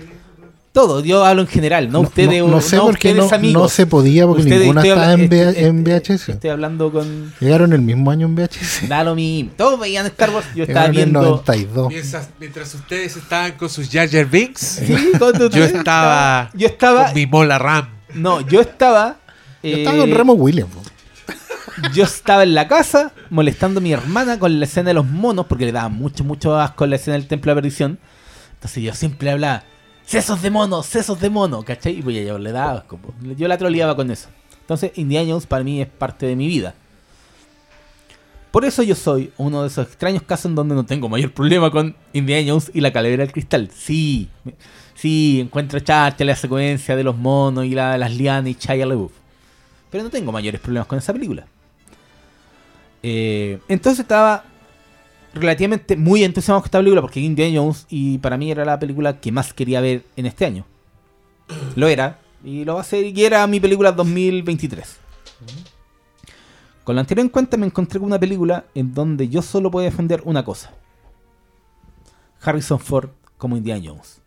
Para mí es lo único que me mantuvo conectado con todo lo que cuentan en esta película. Lo que Oscar está hablando de los checks, yo lo vi en pantalla. Y la concatenación de narrativa de todas las cosas que me cuentan, a mí no me funcionó para nada. Para nada. Pero siendo Indiana yo estaba dejando pasar. Y dejaba pasar. Decía, ya, ok, cuéntame. Entonces después llegaba Harrison Ford y hacía una cosa muy indiana y decía, ¡Eso, weón! Aquí estamos. Échale pa, oh, puta la wea. ¿Cachai? Entonces, esa fue mi relación con esta película constantemente. Creo que mi primera impresión fue muy positiva, también por ese propio amor que le tengo a esta franquicia. Pero con el pasar del tiempo, eh, cuando estábamos hablando y Diego dijo, oh, podríamos hablar de Indiana Jones y, y sacó a colación un tema y no me acordaba. Y porque creo que esta película, a diferencia de todo el resto de las cuatro anteriores, se me está diluyendo mucho. Y creo que la respuesta es porque no me funciona narrativamente lo que me hicieron contar en esta película. Temáticamente sí, yo entiendo que es eh, este director nuevamente contando una película de hombre viejo y, obsoleto. Lo entiendo y, y lo veo en pantalla. Pero creo que la forma de contar esta película a mí no se me resuelve de buena forma.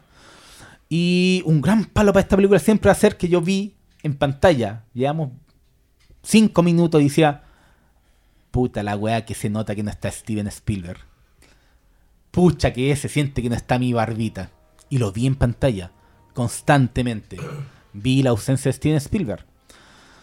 Y eso obviamente me puso en una postura, eh, no, no- no sé si hablar de rechazo, pero sí de cierto reparo continuo. De sacar a colación continuamente el pero. Y creo que el pero al final es lo, lo que siempre Sí, al final el- te saca de, de tu relación con una película cuando la estáis viendo en el momento, ¿cachai? Entonces, hay muchas cosas que me gustaron de esta película. Cada momento de Indiana Jones con cierto personaje. Yo ya no sé si es spoiler porque igual nadie la vio. Y si no la fueron a ver, supon- supongo que no le interesa. Pero obviamente esta película sale, ya ahí lo voy a decir, sale Marion. y todo lo que involucra a ellos. Yo dije, puta la weá, me agarraron. Me tienen. Está bien. Y si, oh, y están haciendo esa juego nostálgica. Yo sé que mi amigo Brion esta weá no le está gustando, pero sé que me tienen. ¿Cachai? pero, pero más allá de, de cómo me, me gusta ver cómo se tomó Harrison Ford esta película, ver su entrega, ver lo que él propone con el personaje, todo el resto, y cada vez que lo pienso más, no hay forma de que me haya gustado. No la veo como una película de Indiana Jones, y eso es lo que más me duele. Entonces creo que cuando nos enfrentamos a esta película, veo todo lo que han estado hablando de las decisiones corporativas y creo que eso al final pesa más que, que las intenciones. Yo sí veo las intenciones, pero lamento mucho más que esas intenciones se quedaran en nada. Entonces, a la hora de enfrentarse en esta película, eh, no puedo sacarme todos los peros que tengo con esta película. Todas la- las aprensiones, eh, la desilusión, eh, el notar lo que ya está ausente y que probablemente ya era imposible de recuperar. eh, porque no está Spielberg, no está lo que alguna fue, vez fue, no está el génesis de John Lucas dando la base de la idea, no están todos los componentes que marcaron las, las cuatro películas anteriores. Entonces, sí, es una nueva película de Indiana Jones, pero para mí es como un, un epílogo bastante, no sé si desabrido, pero que a mí no me llena más allá de haber visto a Harrison Ford, ¿cachai? Por última vez. Esto es lo que más me llena esta película, ver a Indiana Jones, lo vi en pantalla. Aprecié muchas cosas que cuentan, eh, duelen las cosas que, que abordan desde la óptica que quieren contar con esta nueva historia de un hombre viejo, obsoleto pero la forma en que está contado, la, la secuencia de narrativa de ir de un lado para otro, la, los elementos que conforman, eh, son los que al final a mí son el gran pero. Yo no tuve problemas con los nuevos personajes. eh, hay mucha gente que ha estado criticando Disney nuevamente está cagando las películas por incluir un personaje femenino. No, yo no tengo esos problemas. Pero sí tengo problemas con la forma en que se va desarrollando la narrativa que proponían. No me gusta el artefacto, no me gusta el uso que dan a los nazis. Probablemente los nazis no eran necesarios eh, para abordar este tipo de historia que querían abordar. Eh, quizás responde a, la- a las necesidades nostálgicas, pero no lo sé. Pero en el resultado final hay muchas cosas que al final a mí no me llenaron. Y que lamentablemente eh, yo no lo odié, obviamente, pero sí puedo decir que como que soy más como que soy más blando porque Indiana Jones. Y yo quiero Indiana Jones. Y es mi saga favorita. Y nunca voy a quedar desilusionado porque hubo cosas que vi que gusté y vi a Harrison nuevamente como Indiana. Pero para mí es, es la más baja de todas. No hay forma en que si me dicen, mira esa película del refrigerador, loco, era superior. Por acción, por cómo está contada, por lo que hacen los personajes, por todo. Entonces, para mí esta es la, la Indiana Jones más baja. Y para mí es lamentable porque, repito, era la película que yo más esperaba para este año. Eh, un personaje que quiero mucho y, y me alata no haber quedado prendido, eh, eh, no haber quedado con el nivel de éxtasis cinematográfico que me generan, especialmente obviamente las tres primeras películas. Hace poco me repetí una vez más la última cruzada y no hay caso para mí. Perdón- la, la pregunta. ¿Saliste prendido de la 4? Eh, no, pero no salí en esta para. Ya. No, no, no. esto- Salí- La, la- la pregunta es puntual nomás. No, salí- no, no, no. No te estoy sí, diciendo, sí, sí. no te estoy diciendo que me hables de esta. No, no, no. Estoy no, preguntándote no. directamente si saliste prendido de la 4. No, salí prendido. Con- Cada vez que yo me repito las tres primeras, estoy No, no, no, pero de nuevo, Pero la- no me estáis sí. contestando una pregunta súper No, específica. Saliste te- prendido en no, la. 4, ya. No, Ya, eso pero no me generó los No, reparos. nada de pero, weón. No me generó estos reparos. Eso es. Ya, pero ¿para qué querés saber tan No, era, era solamente puntual nomás. Porque yo sé quiere defender a más. No, no, no, yo no. Tengo otras notas No, que no, no, pero no, al, final no, eso, esa es yo mi le- impresión yo- general. Yo les voy a contar mi, mi experiencia, mi impresión general también. Eh, ni lo uno ni lo otro. Eh, me pasa a mí. No me gusta ni la forma de esta película ni, ni, el, ni el fondo. Eh, y el fondo no, no me parece mal necesariamente por lo que está diciendo, por lo que por lo que está construyendo, por cómo está construido. Eh, no me gusta porque creo que eh, no ha lugar con Indiana Jones. Y creo que no tiene que ver conmigo tratando de aferrarme a, mi, a mis viejas aventuras ni a mis viejos personajes, sino que porque creo que Indiana Jones es otra cosa. Indiana Jones es, es, es la aventura. Es el weón que mejor encarna la lucha con los obstáculos que uno ha visto y que responde a una lógica que es estrictamente cinematográfica, donde la aventura es un poco el resultado de una planificación audiovisual muy muy perfecta, muy bien construida por una persona muy talentosa. eh, y que también está en un permanente estado de, de asombrar al espectador por su. como por. No solo por su búsqueda, porque búsqueda inconclusa, sino que por el hallazgo del icono.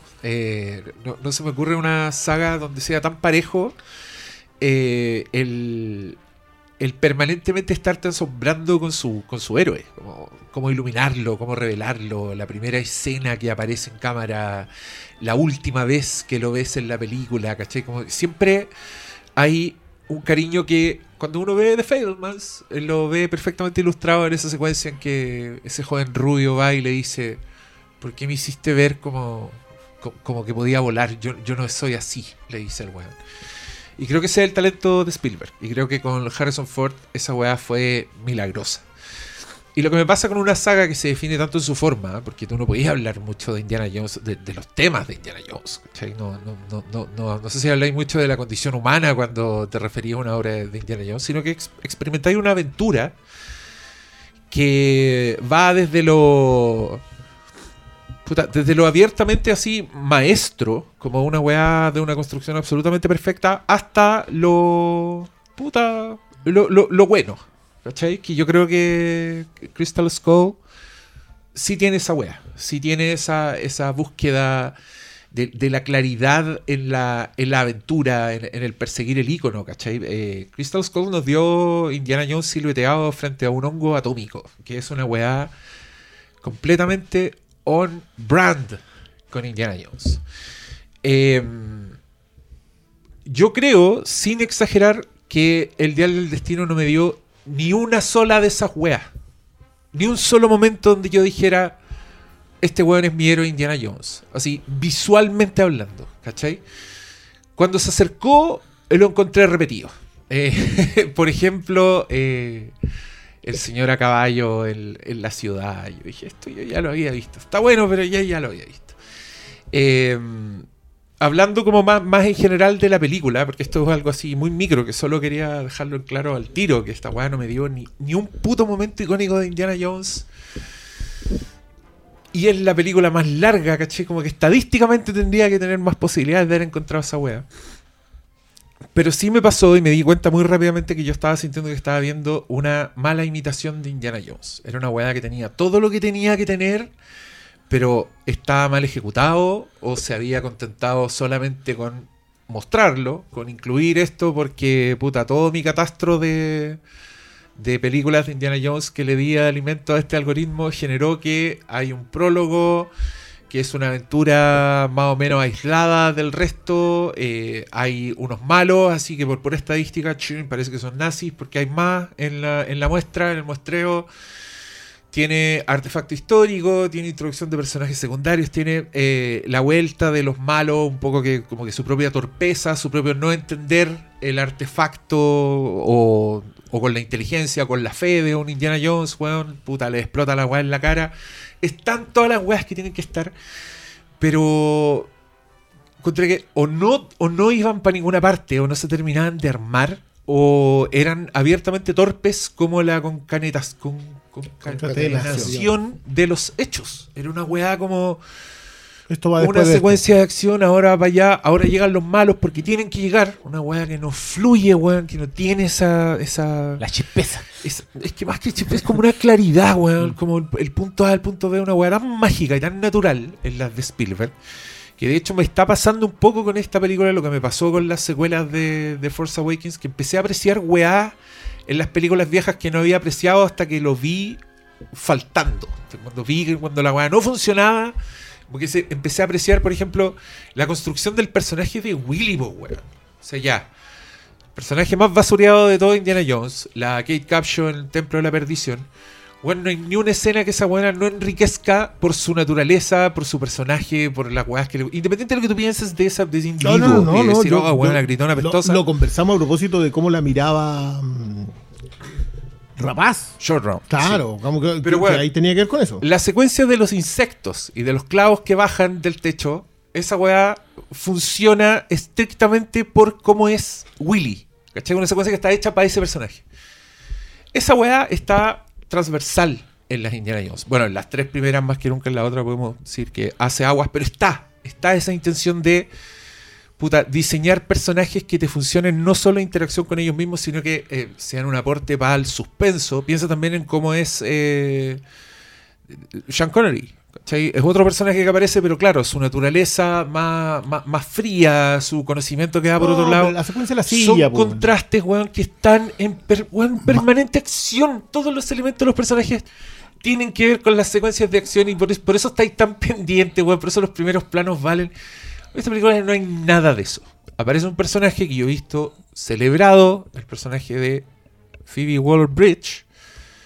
Y yo temo no ofender a nadie, pero yo creo que ese personaje les gusta solo porque les cae bien esa actriz. Y porque a todos nos gusta Fleabag. Pero encontré que en esta película ese personaje no era ningún aporte para nada. Que está mal construido, weón. Que atenta contra Indiana Jones. Yo decía. El otro día escuché un podcast donde decían que eh, esta weona se, lo caga. Apenas lo conoce, lo deja. A unos weones que son asesinos. Que vimos cómo matan gente. Y la weona la deja lo deja encerrado con candado. Ya los vimos. Y es su este- padrino. es su padrino y el weón sigue como siendo buena onda con ella, como que sigue esta alianza que yo no entiendo por qué se da esta, esta alianza. Eh, y en este podcast decían que era como si Indiana Jones se aliara con Belloc. como el weón que viste en una escena y que te robó la weá y que quería que te mataran. Ya, eh, está siendo un poco exagerado, pero me pasaba lo mismo. Y yo decía, ya, ¿por qué está este personaje? Puta, porque la inteligencia artificial dijo que hay un personaje secundario que aparece y que ayuda y que tiene ciertas características que este personaje dice en voz alta, ella misma se define a sí misma, dice, claro. soy hermosa, soy inteligente, no necesito que me rescaten. Esa weá yo encuentro que es construcción, pero de la más pobre y la quería avergonzarlos. A todos esos weones que ahora están pidiendo que les paguen más en la huelga, quizás no se merecen ese aumento. No estoy seguro si están pidiendo que le paguen más, pero entiendo el punto, digamos. No vamos a echar a perder el chiste con eso. Eh, Yo puedo seguir tirando No, tenía esta no, yo- película porque Sí. estoy Sí, enojado con esta Sí, a mí, película. sé que es que yo no estaba enojado, pero creo que porque existe el freno del cariño, weón, que me hace. Puta, weón. pero yo entiendo que, puedo el- que, el- pegar que, el- que lo que acelera a Diego es exactamente lo que te frena a ti, es el amor por el personaje, ¿cachai? Sí, Pero lo se- mismo. eh, Son eh, dos caras de la misma yo- moneda. Yo dije, esta weá es inevitable. Hablar de estas películas, de esta película puntual, tiene que ver con el momento histórico en que estamos y el momento emocional en que estamos. La analogía que es el Diego con eh, la inteligencia artificial está 100% accurate, ¿cachai? Cumple todos los requisitos de check del algoritmo, porque es efectiva. Hoy en día, cuando te sentáis a escribir para una franquicia, ¿cuán natural podéis ser? ¿Cuán subversivo podéis ser? Si sabéis que finalmente para mañana te sacan, como han sacado a 10 hueones en todos los proyectos anteriores de los que hablamos, para reemplazarte por una inteligencia artificial. De hecho, te estás yendo a huelga por eso mismo. Si hoy día la huelga, ¿por qué es? Es por ver quién se va a llevar la tajada más grande del proceso algorítmico. Muchos Nadie puede estar soñando hoy día que para una franquicia vaya a escribir una wea subversiva o una wea creativa. Yo, yo, yo quiero, quiero llamar la atención sobre la expresión subversiva porque yo creo que lamentablemente, y, y lo digo lamentablemente, la subversión en esto no tiene cabida. No, po. Y, y lo- y digo que es porque, y, y creo que ni, ni temática, ni narrativamente, tú puedes meterte con aquello que forjó una generación completa. No, pues. ¿Cachai? De- de- desde ningún lado.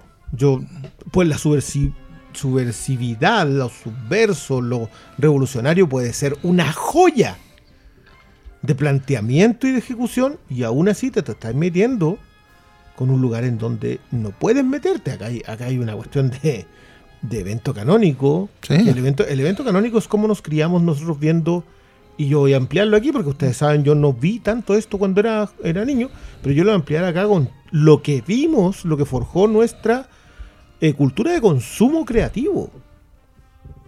Yo cuando, cuando yo, perdón, yo, yo vi temas en las indianas anteriores, quizás porque las vi más viejo, pero yo vi paternidad y yo vi Sí, todo, claro. un- todo, todo rollo así como, no sé ser padre, pero a lo mejor me toca, ¿cachai? Que, que estaba con Showround. Claro, lo que Creo pasa es tiene- que, que- que la- hay una conversación con la fe en, es que la- en la las primera. tres primeras Indiana Jones no están en la época de la franquicia. Y, y no están en la época en que la gente lanzara los temas no, po, antes. no, po, po, porque sí, la- sí. hoy día, hoy día en un universo donde la Tampoco la de franquicia, Star Wars. no, po, si no están en la época de la franquicia. Entonces, las franquicias como tal se formaron con material ochentero, pero ya en los 90. Pues las franquicias como tal no existían. Ya, pero- pero es que yo vuelvo acá. Yo, yo creo que tiene que ver con que nuestro consumo y definición de estos personajes probablemente, bueno, para nosotros debe ser igual de chocante. Probablemente es igual de chocante cuando toman a tus personajes a lo que debe haber sido, no sé, de Butch Cassidy en The Sundance Kid con los con vaqueros andando en bicicleta y cantando Raindrops Keep Falling on My Head, ¿cachai? Eso es lo que es esta gente disruptiva metiéndose con nuestras cosas.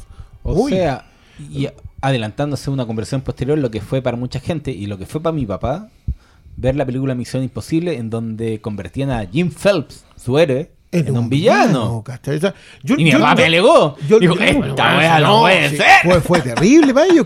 Yo, yo creo que también tiene que ver un poco con eso. Yo, yo fui to- tomando punto a propósito de lo que, de lo que hablaban ustedes. El- tú hablas a propósito de lo- del otro hombre obsoleto, de volver a hablar sobre la obsolescencia. Logan, yo no sé, yo creo que Logan no habla tanto sobre la obsolescencia ni del género de superhéroe ni del personaje como tal. Logan, al igual que Ford versus Ferrari, habla de la obsolescencia de una manera de mirar el mundo. No es el hombre obsoleto. Es una mirada del mundo la que, so- la que, la que ya no está, la que, la que no puede mirar el mundo. A mí Phoebe Waller-Bridge, que puede ser cierto, o sea, puede ser que, que la gente llegue ahí, pero a mí Phoebe Waller-Bridge me, me aporta en un solo momento, que es en el final cuando no hay Sí, claro. idea de herencia, cuando no hay idea de legado. O sea, el momento en que, esta, a ver, esta película termina con un sombrero colgado afuera, con un tipo que por fin pudo descansar de la vida, y con la otra mina yéndose porque, no, porque eso no es su tema. No. La aventurera, la, la idea de la aventura que nosotros hemos consumido durante tanto tiempo, ya no es tema. De hecho, su pega, a diferencia de la anterior, la pega de ella como, como estructura es, no como personaje, como estructura. Yo, yo estoy entregado al, al cinismo total. Yo ya entendí, y por eso para mí Indiana Jones es la última, en muchos sentidos, porque Indiana Jones me deja el legado, esta, de que efectivamente las franquicias hoy día ya solo se pueden abordar desde el cinismo. No hay de otra. No hay ninguna esperanza en encontrar en una franquicia algo que no sea cínico. ¿Cachai? Para buscar entretenimiento, para buscar eh, subversión, para buscar rayos en una botella, tenemos que ir a otro lado. Hay que ir a, ir a buscar a otro lado. Vamos a tener que empezar a agarrar una pala y empezar a escarbar. Viajar, buscar en otros lados, buscar en otras épocas. Yo soy un poco el, el- el- el recurso cómico en esta en este panel con mi viajada al pasado y la weá y puras películas de antes del año 70. Pero yo estoy encontrando un montón de tesoros en weas que no he visto, que no son de esta época.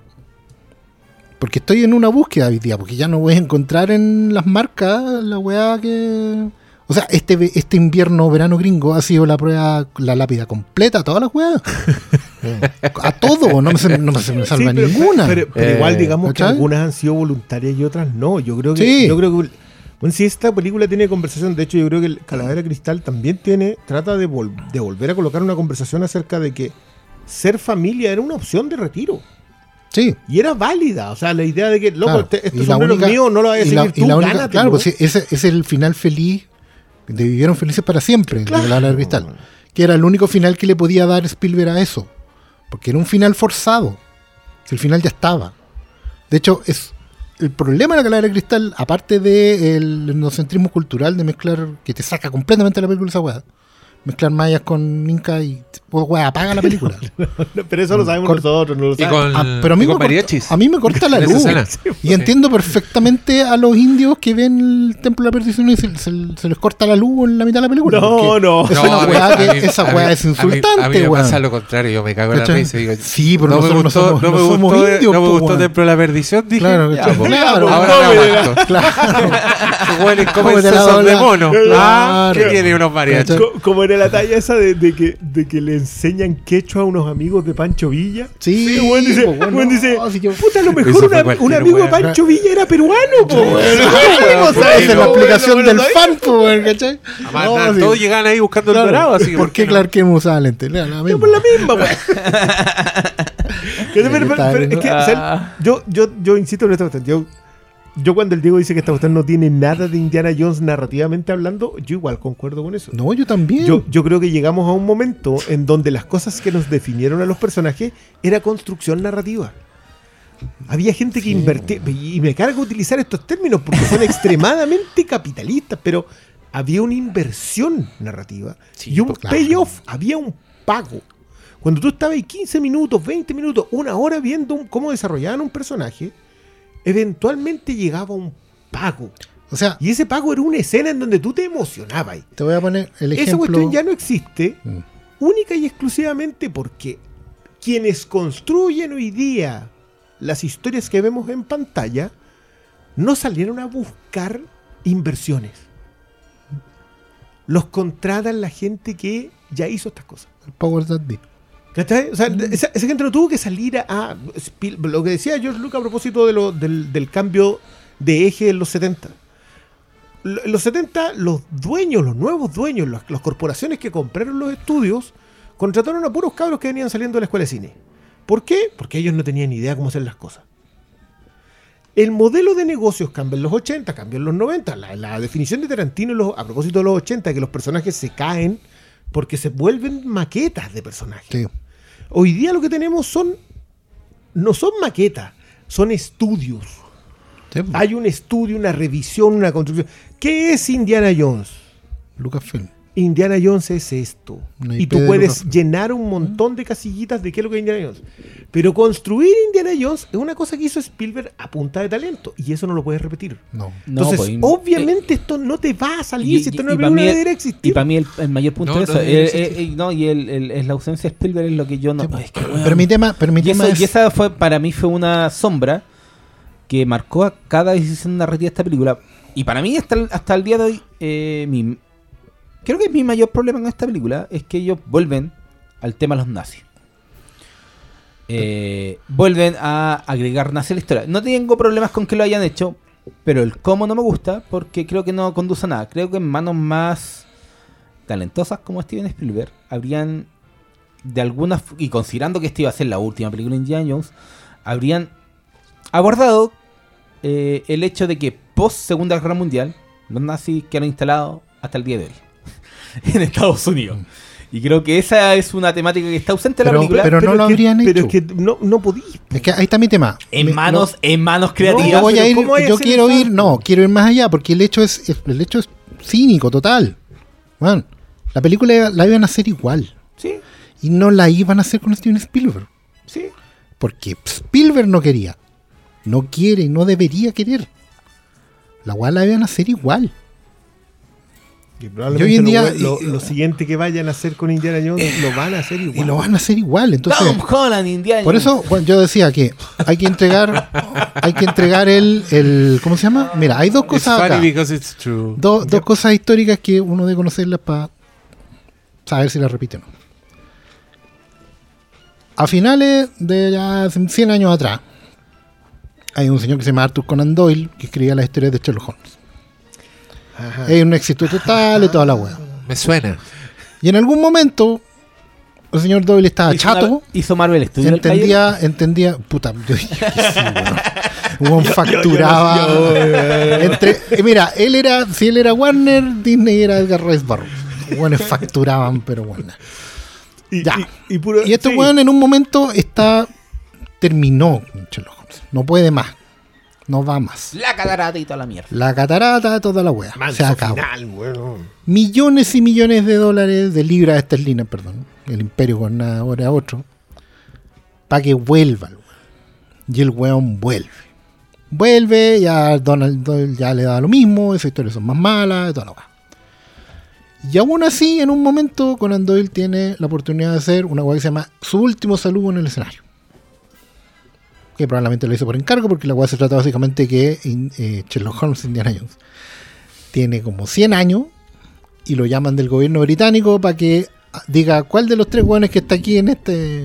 ¿Cuál es el verdadero Jerry Lewis? ¿Quién de estos weones es un infiltrado nazi en el gobierno británico? Fin. Una weá que Doyle nunca quiso hacer, pero alguien la iba a hacer. 70 y algo. Hay unos productores que tienen los derechos de Superman. Hay un director joven que se llama Richard Donner que ve que los buenos están haciendo puras mierdas con el personaje. Y el Superman iba a ser Robert Redford. Iba a pelear con. No una araña gigante, pero algo así. Juan va, se mete y dice: Yo voy a hacer esta weá. ¿Cachai? Hoy en día, en tiempos mucho peores que los de Conan Doyle y los de Richard Donner, hay gente que a lo mejor calculando lo mejor, porque por último dicen ya un chequecito, después me, permite hacer otras jugadas que sí podrían salir mejor, bla, bla, bla.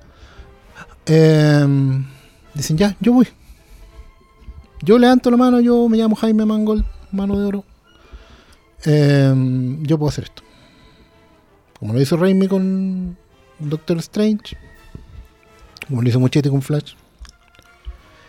Y es un poco doloroso, porque son gente que nosotros queremos. Raimi particularmente. Pero la alternativa es la jubilación. pues. La jubilación como directores, como espectadores y como todo. Y yo no sé. Yo no sé tan... O sea, yo estoy en un plan de... Bueno, esta weá debería existir. No necesita existir. Pero si la van a hacer, veamos qué se puede hacer. Sí, ¿sabes cuál es mi punto, Oscar? Es que yo no estoy dispuesto a aceptar que esto podría haber sido lo mejor que se podía hacer en las condiciones actuales. No puedo. No, dije que fuera lo mejor. Es lo único. No, no. Porque hacer ¿Cuál es la, otra- que sí cuál que es la como- alternativa? ¿Algo peor? Siempre se puede hacer otra cosa. po. ¿Cuál? Bueno, Siempre se soy puede. muy joven, no Weón, tenía hace- idea de lo que a- a- Hace cinco años, hace seis años se estrenó Mad Max Fury Road. Siempre se Fury puede. Road es un producto que está completamente fuera de su época, es una Ya. rareza Ya, pero siempre hay que se venía desarrollando Es que- desde los 90. Pero no podéis decir que no se puede, pues si siempre no se, se puede. puede, Yo- bueno, yo- día no sale ni se cagando esa puede. Perdón, yo tengo, se yo anoté una cosa a propósito a- eh, de la conversación que tenían ustedes, que es la aventura como estructura narrativa. Mm, O sea, Descansa en paz. y, y ese es mi gran problema. Yo cuando hablamos de, de cómo Spielberg construye la aventura, de, tú citabas a Conan Doyle, yo, yo creo que uno puede hacer una revisión de un siglo completo, el siglo XX completo, en donde la aventura, el descubrimiento, la creación del personaje, eh, el traer artefactos del pasado para que te resignifiquen el presente, todo eso era una estructura narrativa que tú podías colocarla en pantalla, en un libro impreso, en un cómic, etc. Eso ya no existe. Y no existe por multitud de razones. Yo, acá hay una conversación que nosotros hemos estado eludiendo, a pesar de que siempre la mencionamos, y es la imposibilidad de hacer hoy día películas sin tener que recurrir a la sobreexplicación. Oh, sí. O sea, yo hoy día no sé si se puede. De hecho, agradezco cuando algo, alguien lo hace bien. Y bien digo, puta, no se notó tanto. Está lleno de videos de final explicados. Bueno, el otro día un meme tan bueno que salía Forrest Gump con Jenny y le dice, Jenny, yo no seré muy inteligente, pero hasta yo no me meto a YouTube para mirar la final le he explicado. La le he explicado. me reí mucho porque es cierto. La, la gente, como que, o sea, si tú lo pensás hoy día, las audiencias se desconcentran tanto que tienes que explicarle la película constantemente durante toda la película. O sea, ¿sabes cuál es el mayor punto? Es que ahora estamos. Oye, es que bueno, ya estamos en el. En el averno, en el infierno mismo, en donde una película como. Eh, ¿Dónde está la rubia? Esa el hermano Guayan necesita un final explicado, pues, weón. Pero, pero- es pero mira, lamentable que eso sea pero yo, pero yo vuelvo a esto. Yo creo que lo más triste de esta película, más allá de que no, de que nos parezca respetable, aceptable, inaceptable, o simplemente sea un disgusto total lo que vemos en pantalla, es el hecho de que esto es innegable. Este género está muerto. Absolutamente crepuscular. O sea, ni siquiera es crepuscular. Esta cuestión ya, es un, ya es un- brillante. eh, bueno, este es, esto es un. Este, este es el epitafio que ocurre cuando te juntáis como a la semana después de que se murió el weón. Mm. Esto, esto, esto es una conversación acerca de algo que ya está muerto, enterrado hecho- y no hay forma de recuperarlo. De hecho, fue buena la, la- la analogía porque justamente mi aproximación finalmente a Indiana Jones es venir al velorio. A recordar las jugadas que nos gustaban del final. Yo así entré Mm. y así salí. O sea, piense- piénsenlo de Porque alguna no hay manera. de Es otra, que, es que pues, piénsenlo. que Lo el que, finado más está conver- muerto. lo que más conversamos de Indiana Jones es lo buena que son las tres primeras. Sí, pues. Si el final Es que está muerto. Es ¿Cuál es lo mucho que hizo, que hicieron esas películas, es lo mucho que armaron, es lo mucho que demuestran el talento de Spielberg. No Weón, puede- más encima le pone la chapa a una weá si lo cierra con candado. Todas las películas de Spielberg se están yendo a la chucha. Porque no importa nada lo que el weón haga en pantalla. Weón, como Cinefil está muerto. Y es horrible la weá, pero es como es, po, weón. Lo sacamos de la ecuación y se nota caleta. Caleta, que aunque lo hubiéramos puesto ahí, la No, weá le habría Indiana- ido igual de mal. Indiana Jones falso. Pero le habría ido igual de mal. No sé. ah, Sí, weón. Nunca sería la quinta, el quinto fracaso seguido. de- Sí, es que en realidad, es que, es que, bueno, yo, yo en esto estoy de acuerdo contigo. Esto va más allá de la taquilla, va en la ejecución. Lo que vemos en pantalla. Sí, Y lo que vemos en pantalla es un Indiana Jones falso. Es un Indiana Jones que no está hecho por el único autor y posible narrador de Indiana Jones. Que, O sea- que, que yo creo se, se puede imitar, ¿ah? si, si el estilo se puede imitar, se puede, puede haber una búsqueda de, de lo icónico, pero, pero esa weá no está. Yo creo que eh, esta película, como muchas, se conforma con, con decir presente con estos elementos, ¿cachai? Eh, tenemos una, ahora toca una persecución. Aparecen personajes de manera muy poco orgánica porque ahora de pronto esta mujer está muy buscada y hay unos mafiosos. Entonces hay un nuevo riesgo del que hay que escapar, ¿cachai? Está, por minutaje está la persecución que viene ahora, pero es una persecución que no, que no te importa, que no está construida, que en su, en su ejecución también... Puta, yo encontré esta película, es súper falsa, weón. Eh, me cuesta tirarle flores a lo, a lo, a lo audiovisual. Eh, veo los millones, sin duda. Veo lo, caro que costó, veo lo compleja de algunas eh, situaciones, pero al mismo tiempo, puta, veo un desperdicio tan grande y, y una un constante no cumplir promesas, weón. Eh, que, que me dio mucha mucha paja. No, ti- no tiene esa simpleza tampoco que tenía en la Indiana Jones, que es una simpleza no solo en la, en la estructura de la historia, sino que en, la ejecución de las secuencias. en Cómo tú entendís qué es lo que hace la diferencia en un minuto. Entendís que el viejo cuando está disparando con la metralleta se dispara a sí mismo, ¿cachai? Y está ese instante en que Indiana Jones cree que les dieron el otro avión, pero en verdad el viejo que está ocultando esta weá. Acá es como situación, situación, situación, situación y, y una línea por ahí de diálogo metía. Weón, me, me dolía la cabeza viendo esta weá. Eh, estaba muy ofendido también por, por el- la traducción de lo que era una película de Indiana Jones para este para esta sala IMAX. Más encima la vi así con, con escándalo. Bonita. Y, y veía que la inteligencia artificial le había chuntado algunas weas, por ejemplo, con el, el- el villano, el, el gigante. ¿Te acordáis que había un, uno de los weones era un weón grandote? No, no, la- lo conversaba a propósito de la idea del gigante. Weón, el grandote que pelea con Indiana Jones en todas las películas, el weón que se lo echó una hélice en una, otro weón lo aplastó un rodillo, en, en Crystal En Skull se lo comen la hormiga, weón, una weá así, que es bastante icónica y memorable. Y ese weón acá lo, lo- lo mató el cabro chico, Lo lo, dejó cabro chico, esposado en una weá. Es que, de nuevo. ¿Cuál lo- es la lo, idea? Lo subversivo. Ver- bo- bo- es que te insisto. El, el algoritmo vio que había un weón grande y muere. No, no, no, es que, es que yo no creo que sea algo lindo. Si por eso yo le decía al, al, al Oscar que no, tú no puedes introducir nada nuevo en esto. Y lo viejo ya no tiene cabida. ¿Cómo se Tú, veía? tú no le podés meter que acá al grandote, el grandote se lo tiene que echar Indiana. No importa que tenga 80 años y el grandote tenga 25. Porque se lo tiene que echar con ingenio. Con circunstancias. Eh, Con yo- que se paran en con la circunstancias, cornisa. quizás. Que Indiana Jones sabe que se va a caer, Claro. pero él no. Pero por eso te digo, no puedes ser subversivo, no puedes cambiarlo. Porque ya no se puede cambiar lo que a lo único que estamos amarrados. Pero cámbialo por algo bueno. po. no, Sí, si, bueno, por si no, algo podéis cambiarlo. Sí, porque bueno, si ese cabro chico hubiera sido Bueno, más el- interesante, a ver, si esa situación la- hubiera la sido mejor. La conversación a propósito ¿Tú crees que, que, el solo el hecho de cambiarlo es lo que no se puede hacer? No, yo no estoy es que yo no, a ver, tenemos ejemplos de cambios así aceptados. Pero es que que eso no cambios prueba lo buenos- que. No, no, no, no. Tú dices, cámbialo por algo bueno. Yo no creo que exista nunca nada bueno en relación al cambio a aquello que nos forjó.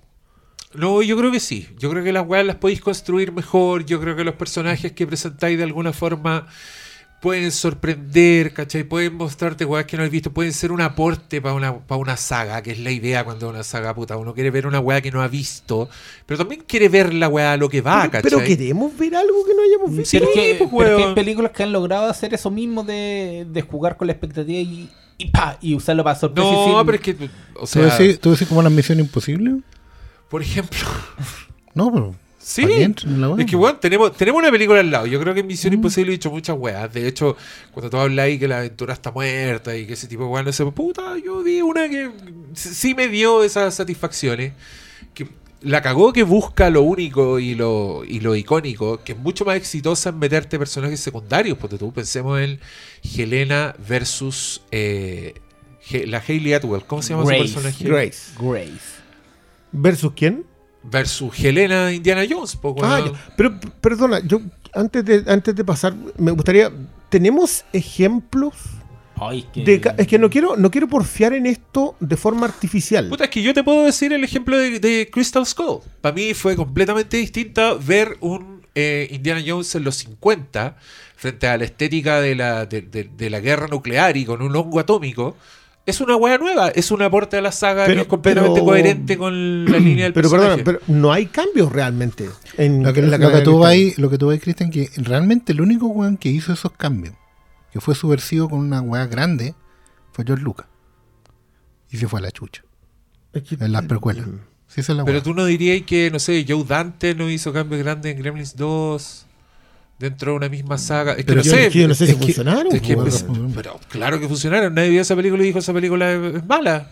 No, no, no. Nadie es que- vio esa película y es que, dijo, por esta ejemplo, película no es podí, parte podí del- ser subversivo en una, en una segunda parte que tiene cuánto tiempo Pero si yo no creo que sea subversivo. Pero no, es que a eso es lo que yo me refiero. Tú Yo- sacaste esa yo- palabra. yo no, la sacó La Oscar, pero, yo. pero, pero yo. quiero ir al punto de que yo no creo que tú puedas hacer cambios con aquello que te forjó.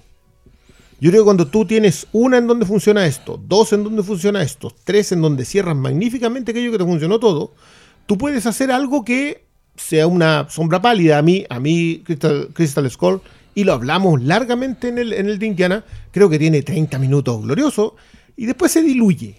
Yo creo que uno de los grandes problemas hoy día es que tú tomas todo esto que se hizo en algún punto y está diluido. Entonces, dilu- por- yo tengo un tema con la duración. Todos tenemos ¿cachai? O sea, yo no puedo creer que estas películas necesiten llenar tanto espacio. No, es que no necesita. No, no lo necesitan. ¿cachai? O sea, yo tengo un tema con, con- con las- con los remakes de Disney, que películas que duran 90 minutos y ahora duran 2 horas 20, y no hay ninguna razón para que duren 2 horas 20. Creo que lo diluyen, diluyen la acción, diluyen la estructura, diluyen la narración. Pero mi tema con lo del cambio es que yo creo que la resistencia al cambio es proporcional a los tiempos en donde eso existió. La última Indiana Jones eh, son 30 años. O mm, perdón, no quiero colocar a la, a la calavera de cristal. La calavera de cristal yo la coloco casi afuera. Pero son 30 años. Entre el 89 y el 2023, 34 años. Entre el 89 y el 2007. Pero coloca la calavera de cristal, pues ¿por qué no la colocáis? Porque yo siento que de alguna manera es un abordaje de Spielberg a algo que no, de- no, no sé si debía hacer. No. ¿Cachai? O sea, no, no- no sé si funciona. Es que No creo que funcione, de hecho. Yo, yo creo sí, que. puta, funciona, pero mira, creo que está, es- está toda esta esencia que yo no le veo a esta película. Está la búsqueda del ícono, está el respeto del ideal del héroe, porque eso que tú ves como una porfía de no entregar a las otras generaciones, yo lo veo como un caso específico. Yo creo que es Indiana Jones, es el weón que merece hacer eso. Porque Indiana Jones es un dios de bronce invencible que en sus películas, no en mi forja, en su propia historia, ha sido es, todo eso siempre. Entonces en este Indiana Jones yo también cuestiono el fondo, pero aquí es de una cuestión del gusto. Porque yo podría estar muy de acuerdo con lo que ustedes están diciendo del, del hombre obsoleto, del- de, de enfrentar las épocas, de qué otra cosa contáis con Indiana Jones. Pero a mí me parece de un increíble mal gusto escoger justamente Indiana Jones para contar Es esa que de hecho es complicado porque efectivamente tú planteas la idea de que Indiana Jones vuelva desde la corporación y era un director que de una forma u otra se la arregló para faltarle respeto a esa idea. Y es súper ofensivo, yo estoy de acuerdo. Porque lo que está diciendo es Indiana Jones no da el ancho. No, Indiana. Jones se va a ir de combo en el hocico. Indiana Jones aburre a sus alumnos. ¿sí? Indiana Jones Sí. está divorciado Porque- de una mujer que perdió y porque, recuperó bueno, ya cuatro Ahora, veces esa es la weá, porque en canon. no fuiste a buscar a J.J. Abrams, fuiste a buscar a James Mangold. Un que iba a ser subversivo. Pero igual a mí lo de, la- lo de que aburra a los alumnos yo creo que tiene que ver justamente por mostrarte que el mundo allá afuera tiene un festival, un No, no, desfile si- si a propósito de los astronautas. pues, weón. No, si en un curso que se metieron voluntariamente. Sí, no, ¿cuándo se ha visto esa? No, no, sí, la película se trata de faltarle el respeto a Indiana Jones. Pero, Es que, pero ¿sabes no se lo devuelve. No, no, no, po, no, es, que, no, no, es que, es que, ¿sabes qué? No se lo devuelve, pero se comporta como si se lo devolviera. Eso, la película quiere que tú te quedes con esa sensación de que, uy, vuelve a sacar el sombrero. Se juntó No. con el amor de su de nuevo. No, yo no vi eso. Eh, una weá que estaba más. de- No, sí, en la forma sí. Pues sí, esta weá en la Pero forma es te que- quiere es que decir no, que es un final la- feliz. la forma- la no, la forma, no, es un final y basta. Como dice el Mark Simpson. Porque el final feliz en esta weá era que el weón se quedara en Grecia y fuera él la tumba de Arquímedes. Porque el- toda la weá apuntaba a eso. El weón empieza. Sí, todo apunta a Todo- eso, pero no lo no, hace este porque es esta mi tiempo, esta con la punta del pico. Por- pero no, pero esa weá es adrede, pues eso es lo ofensivo de la weá. El weón tiene un personaje que está puesto ahí solo para que en ese momento, cuando el weón está ascendiendo al cielo como el héroe que sube al Olimpo, la buena le pega un combo en los círculos y lo devuelve al mundo real. Y esa weá es atroz. Pero esa es la weá que es lo que hacemos con los viejos. Sí, esta, esta película es ese meme de la viejita Sí. que va como en un andador y la nieta lo está llevando. Sí, abuelita, Jones diciendo, Sí. yo, no, yo voy a quedar en el pasado, esto decido yo. Sí, abuelita, sale, sí, abuelita. Ah, sí, abuelita, vamos ahora a a tomar- no, juntarte con tu esposa, es weón, tal que te cual. cae mal. Tal cual. Y le Sí, mataron el hijo, Mira, weón. yo- yo- ¿Cómo le mataron el hijo yo- yo quería decir dos Esa es la weón, weá que le pasa a la gente real. Esta película es así. Lo que hace es agarrar al héroe, al Doc Savage, y quitarle la invulnerabilidad. No, pero, pero se quieren, quieren, le gusta la del burro porque también quiere ponerte la fanfarra de Indiana Jones y también quiere los momentos de droga, entonces no se decide nunca, la quiero- weá se cae por todas partes. Yo quiero decir dos cosas. Primero, entiendo muy bien todo lo que están hablando, pero creo que la película no lo consigue bien. Todo lo que se propone no, no logra su, su objetivo. Lo que está planteando el Oscar creo que no lo logra. Lo segundo que quiero decir es que eh, yo lloro bastante poco con cosas externas a mi vida. Con un partido de fútbol creo que he llorado una vez en el Mundial del 98, cuando nos empató ese conche su madre en el último part- en el partido contra Aus- Austria. Y creo Oh, que terrible. rara vez, creo que nunca he llorado con, con muertes de famosos. Sí estoy seguro que voy a llorar a la mierda cuando mueran dos personas. Francisco. Uno es Paul McCartney, que me voy a ir a la concha de su madre, y el otro es Steven Spielberg. Yo pedir una semana de vacaciones, weón. No, no, estoy exagerando. ¿La tenés guardada? que- no, la tengo, las tengo guardadas. Eh, weón, y esta película me hizo sentir la ausencia de Spielberg como creo que nunca antes la había sentido. Yo, yo estoy completamente de acuerdo con ustedes. Y yo, yo tengo súper claro. No, y, y sé que es que lamento que teniéndole mucha buena a James Mangold, me gusta. Creo que tengo todas sus películas, salvo esa wey que hizo con Meg solo Ryan. le hemos tirado flores a James Mangold en este programa. ¿Cachai? Lamento Eh, haber roto pero- esa racha. Sí, No, la no, met- de, no, y- de hecho, y- yo no sé si le hemos pegado con esta. Como que todo lo que hablamos de la película, de las cosas que no tiene buenas, hablamos en etéreo, pero no así como No, pero sí. poniéndole Sí, nombre y apellido. dije que narrativamente no. Y en No, no, no, es que le es que tiraba hablamos en mierda a eso. Phoebe Yo- Waller-Bridge que a... Que no, que no sé por qué yo, la yo estoy pasando siendo, por ahí. yo nomás, estoy pues, bueno. siendo incluso más Que no cínico. es Yo diría de que. hecho, Nadie, de hecho, pues, perdona, le pegáis Bueno. porque hubo gente que le gusta. No le pegáis No, le pego, le pego porque es un personaje que me personaje como que era es como que era súper importante y un personaje weón súper mal construido que no pasa nada. Sí, yo en la comparación yo prefiero mil veces más Chaya que. Pero es que ella. ¿cuál, cuál es la gracia? No, para mí es solo el cierre, yo te lo dije. No, pero- para mí es solo el cierre. Que, que ella que le pega el combo. No, Sí. eso no es el cierre, pues, weón. Pero no, te estoy preguntando a ti. No, No, no, no, para mí el cierre es cuando ella se va por la calle nomás.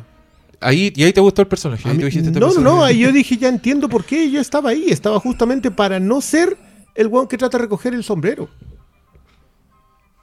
Que eso implica pegarle el combo. Que- que- ¿Cachai? O sea, Que yo- eso implica, eso implica ser Puta, pero podría ella. haber hecho un personaje aparte de ese puta, escena. sí, pero- en general podría haber hecho muchas Es otras que cosas ella, es básicamente el Indiana Jones. persona. Ella es el Indiana Jones. Sí, a ver, te concedo que no está construido, porque está impostado.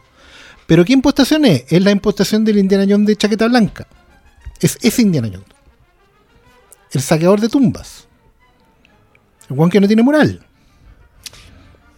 De hecho, es bien El one que eso. abusa de otros o usa a otros para conseguir su objetivo. Lo que pasa es que ella nunca pasa por eh, el Templo de la Perdición, ni por la ni por la, Pues no la la Alianza. No, es que ella no está para eso. Ella en un momento se termina dando cuenta de que ella es como el pico. Lo tiene súper claro. Pero no puede dejar que el otro weón, que es todo lo contrario, Se rompa a sí mismo. siga, y siga viviendo en una fantasía culiada de héroe. No, sí, esta película es súper falta de Te respeto. tiene que hacer el daño completo. Yo creo que es subversiva. Es que, es que por eso te digo yo que, que a mí. A mí Mete la weá por debajo. la el final del, del sombrero colgado afuera. La idea del, del, del retiro como algo interno. ¿no? el, el retiro del matrimonio Pero- en, la, pero- en la pero segunda. El sombrero está colgando y él lo saca y lo lo, vuelve a y lo meter. vuelve- y lo vuelve a meter. Es su Viagra, ¿se entiende? Lo Sí, necesita yo- para. yo, yo entiendo que tiene Para que ver ponerle con, es mi retiro es puertas adentro. Versus la salida de la iglesia en, eh, en la caladera de cristal. Que de nuevo, te insisto, yo creo que. Que un gran final. que es un que- gran que- final. es que es un- de banda y cabrón. respetuoso de su héroe. Es que volvemos al propósito. es que yo concuerdo acá con, con lo que dice Sala sobre no ser respetuoso con Indiana como una forma de demostrar que Indiana fue y va a seguir siendo un gigante. Lo fue. Por eso ella se va en la calle y no en una conversación acerca de tú ya no deberías ser Indiana. Yo seré. ni- Ninguna, no está en esas cuestiones. No está la idea de yo voy a recoger el sombrero. La mina se va y se va con el resto porque entiende de que el fin de Indiana es poder quedarse en paz en la casa. Y, y- esto quiero decir, yo no, no pretendo que eso sea bueno. Yo creo que eso es lo que pasa en la película. No sé, no sé si me deba gustar, no sé si deba disgustarme, pero yo eso fue lo que vi. Yo vi un tema en esta película a propósito de hablar de la obsolescencia en otro nivel. Uno no trata solamente de que la gente vieja se acaba. No, intenta tener esa conversación. Yo a mí, si hay algo que nunca me. que, tengo muchos problemas con respecto a, la, al- a lo de la levantada del sombrero en, la galera de cristal, es la no. Bueno, vos te lo tenéis que ganar. La idea de que este padre está en plan de. Loco, si vos queréis ser Indiana Jones, si quieres ser yo, te toca ganártelo solo. Y ganárselo solo es entregarse a ser recluta e ir a Vietnam, pues, weón. Si el papá también estuvo en las guerras. Entonces, ya hay cuestiones acá que yo puedo ver y digo, puta, esta es una buena idea. Comparto completamente con ustedes que la ejecución no es Steven Spielberg. Porque, porque no es Steven no? Spielberg, ni porque nadie puede ser Steven Spielberg a esta altura. Pero no sé si me molesta tanto ver los temas. Me incomoda no ver una No, buena sí. ejecución en Están, ello. están los temas de Mangold. Están los temas de lo que significa hacerse viejo y morir. ¿Y cómo pactáis con eso? Es una weá que está en Ford vs Ferrari. Oh. Y está en Logan. Y está en Copland también. Y está- Más y- insinuadita, y pero está en está. The Line. Sí, y está en Golden Line. ¿Cómo te aceptáis ¿Y el hecho de que te vas a morir? Sí, y en identidad. Es una weá bien como el pico. El cine de Logan en general, o sea, el de Mangold en general es súper deprimente. De hecho, la, la conversa en el fondo es, oye, la franquicia debió haber contratado a Jim Mangold. Eh, yo creo que el- yo quiero pensar que el weón empujó más En de lo que el estudio peleó. En la mirada por encima, con la idea Eh, de que esta era la última, claro. Mangold parece una buena decisión. Claro, pero Mangold hizo su Cuando, película. le diste dos vueltas a, a lo que Mangold ha hecho, era una pésima decisión Sí. creativa, más no corporativa, en el papel. En el papel, sí. Yo, ¿sabes qué? Y hablando, como para terminar, todo lo que han estado hablando de, de ella, de esta última escena, yo ni me acordaba que salía a la calle. Y por eso digo, desde el principio, cada vez que se me diluye más esta película y me da al Es final. que, es No, que- mira, yo, es yo, que es yo, yo, no vaticino, vaticino que nadie se va a acordar de esta película Sí, en, en a- mucho menos tiempo del que del que pensamos. De hecho, ya nadie se acuerda. Sí, a mí yo- estamos grabando menos de un si mes y usted- se usted acuerda. yo voy a esto, poner la, no- voy a no poner la discordante. Yo creo que esta película va a repercutir más cuando pasemos los 60. Oh, Nosotros. Pues eso, Sí. para eso faltan 13 años. falta, falta nada. No, hombre, cuando, cuando ya se estén cayendo todos alrededor, ¿cachai? Loco, Porque esta- esta película tiene- Sí, pero yo más no, aún. bueno, No, yo voy a cuestionar para siempre el hecho de que hayan escogido a Indiana Jones para hablar de esta weá. ¿Sabes Eh, sabes qué? Yo quiero decirte que cuando dijiste eso hace un rato, a propósito de que este, este tema puede ser importante. A mí me parece un muy buen tema, de hecho. Pero que hayan escogido Indiana Jones para contar eso, yo igual tengo. Bueno, estoy es- muy de acuerdo contigo. O sea, esto es como que si la historia solo, de Han Solo, hubiese sido para jubilar a Han Solo botado en un planeta y que se quedó con Leia y nunca más se metieron en la cuestión de la fuerza, no tengo idea. No, no se me ocurre un equivalente.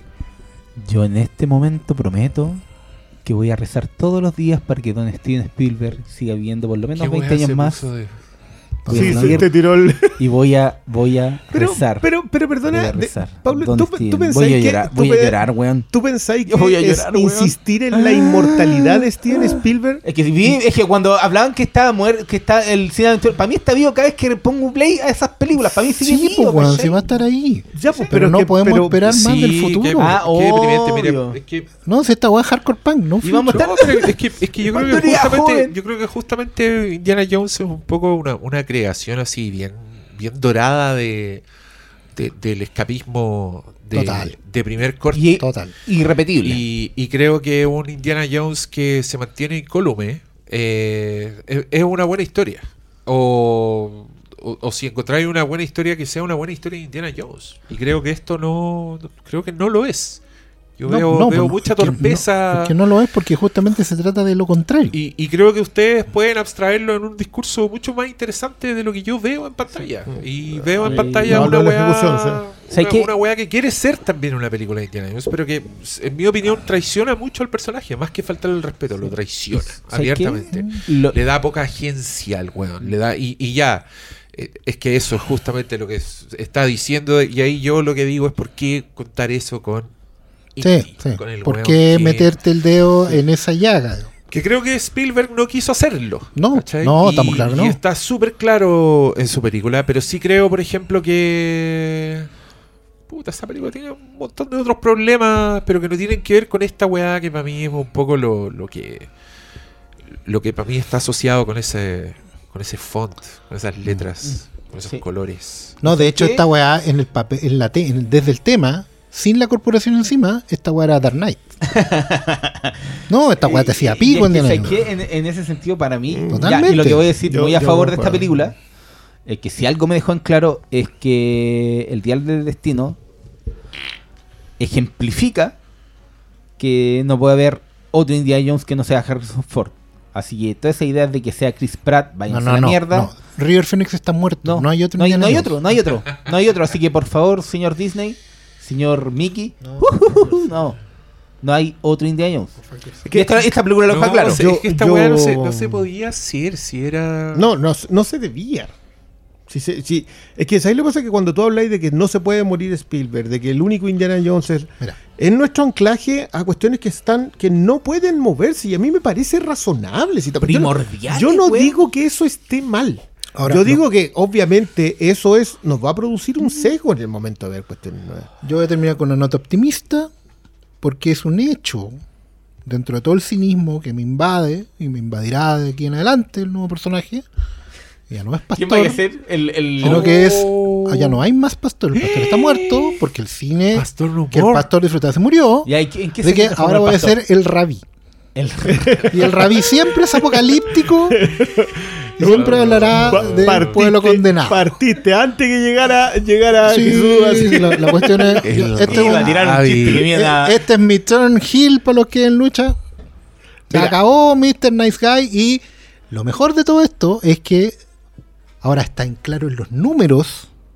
Ahí, numerito, la platita encima de que no hay más Indiana Jones. Hablando de tú. Vamos sacando todos los Indiana clásicos, vamos sacando las crónicas de joven Indiana Jones, en 4K, 8K, 2K, No, figuras, la no, weá.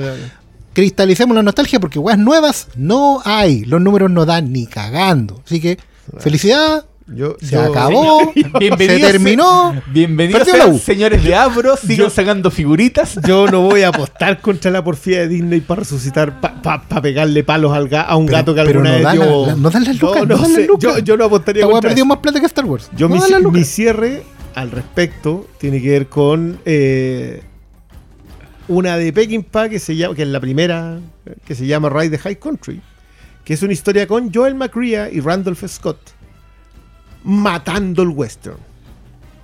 Joel McCrea y Randolph Scott. Entonces, no es la primera vez que nos enfrentamos al hecho de que íconos sean los encargados de ser los sepultureros. Dile al viejo. Puta, ese weón viene matando su género hace 40 años. Dicho lo anterior, yo respeto mucho, mucho. lo Yo no que sé dice- si la gente de repente cacha cuando hicimos el viejo. la- Respeto mucho lo que dice el Diego a propósito de que esta es una película mal hecha.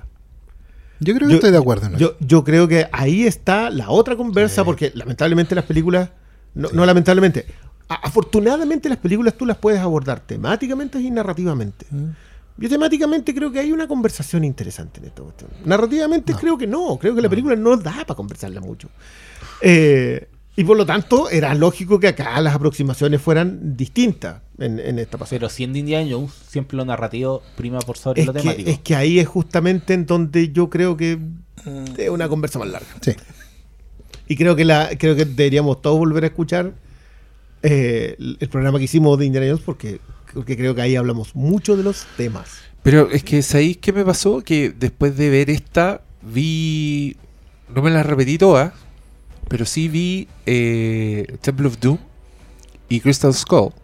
Las dos. Las menos Y vistas. encontré todo lo que no había encontrado en la otra. Yo, te insisto, para mí hay un hay una hay otra conversación y creo que me parece muy bueno cuando tú dices, ya, pero conversemos a propósito de otra que hace lo mismo y lo hace bien. Que es Indiana Jones, que aquí vamos a ser tres nomás porque estoy absolutamente seguro Ah, no. que Que ver. Rabí no fue Ravi, a ver esta No fuiste a ver a. Mirá, no, le, tampoco, qué no- le hiciste caso a Tom Cruise, weón, cuando dijo que fuéramos al cine. Yo vi la 2, la disfruté mucho, eso está grabado y ahí me quedaré. Oye, este viejo de mierda, weón. Sin respeto. Sin respeto con que- Don Tom. Tom Cruise. Yo, ¿sabéis que quiero, quiero hablar de dos coincidencias que creo que, que, que las mencionas tú al- a propósito, primero, de lo bien ejecutada que está esta película. Y segundo, que yo no sé si es tan notorio, pero Indiana, o sea, Indiana. Misión Imposible se termina muy bien en la sexta. Una historia de tiro largo, con, con el tema a propósito de que Ethan Hunt necesita dejar a la ex y abrirse al hecho de que ahora por fin tiene una nueva familia que había perdido en la primera, que recupera a partir de la 3, 4, 5 y 6 y se cierra con en- enfrentándose a un villano que más encima repite, o sea, que pasa de la quinta a la sexta y con una idea de mirar el mundo, todo bueno, preciso. Si hubiésemos terminado en las 6 las indianas, o sea, la indiana otra vez, bueno, la misión imposible, hubiésemos, yo no sé si hubiese alguien molesto. Entonces este otro loco tiene que empezar de nuevo. Una 7 que más encima es parte 1. Chucha, ¿verdad? ¿Cachai? O sea, que, volvemos a la otra otra coincidencia. otra coincidencia con la conversa de antes. Eh, y en donde él es alguien con bastante resistencia a que. A, eh, que esto es muy curioso a propósito de, de Ethan Hunt. Tom Cruise asume de que, de que ya no tiene la misma edad que tenía cuando empezaron las- estas películas y podía pelear contra, ¿cómo se llama? Douglas Scott, el lado. No puede pelear ya con un más grande que él. ni nada. Entonces empiezan a envejecer los villanos. Excepto Henry Cavill, porque, porque ese es un villano como medio de lejos, le puede disparar con, le puede disparar con un helicóptero de otro lado. Pero, pero los envejece, lo mismo hace con Jack Richard, envejece a sus villanos. Y creo que le funciona prácticamente todo en esta, a pesar de el lastre que trae de ser una película que reinicia, una película que encuentra a su villano en un lugar casi medio corneta, encuentro yo, quiero decirlo. Bien, corneta. Corneta.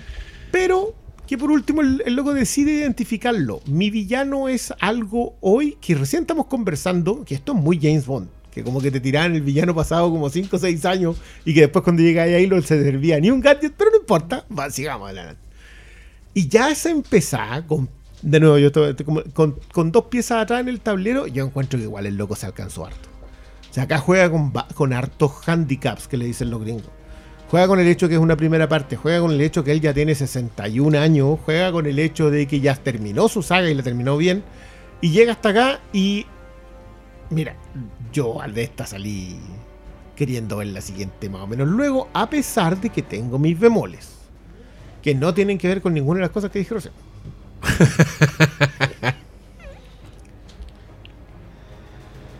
Ah, Oye, lo estamos logrando, weón. Cuarta película.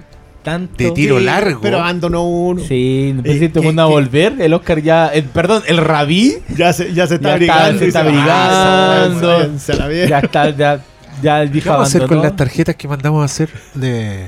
Del pastor. de del pastor Ah, Sala? las corporativas, ¿no? Las camisetas. Pero hoy los Thornhill siempre son bienvenidos en la audiencia. Los tote No, bags. ay- ayudan a vender más, más.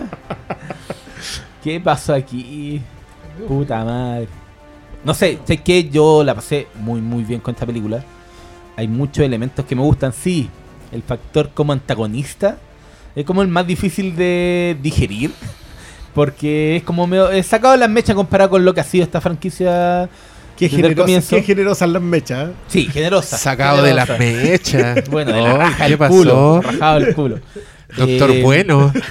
Pero eh, creo que considerando lo que están hablando, de que a partir de la tercera película comenzó a recuperar lo que nunca tuvo el, el Misión Imposible del cine, que era la idea del equipo, que era lo que marcaba a la serie de televisión.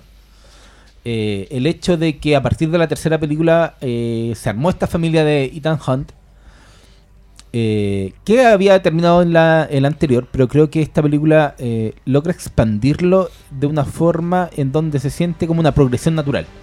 Entonces nos enfrentamos a una película que es divertida, tiene secuencias de acción eh, increíbles. Yo se lo comentaba a Cristian en un momento que decía, "Mm", estaba viendo la película y decía, le falta a esta película su momento Misión Imposible, su gran Sí. secuencia de acción. Y yo lo pensaba mientras veía la película y dije, este está bueno, pero todavía me falta el momento Tom Cruise tirándose desde el edificio más alto del mundo, colgando al lado del avión y de repente tate, Un- una hora de eso. te dan la mejor, el- uno de los mejores momentos franquiciados de secuencias de acción de Ethan Hunt. eh, entonces, yo ¿Cuál? quedé ¿Cuál?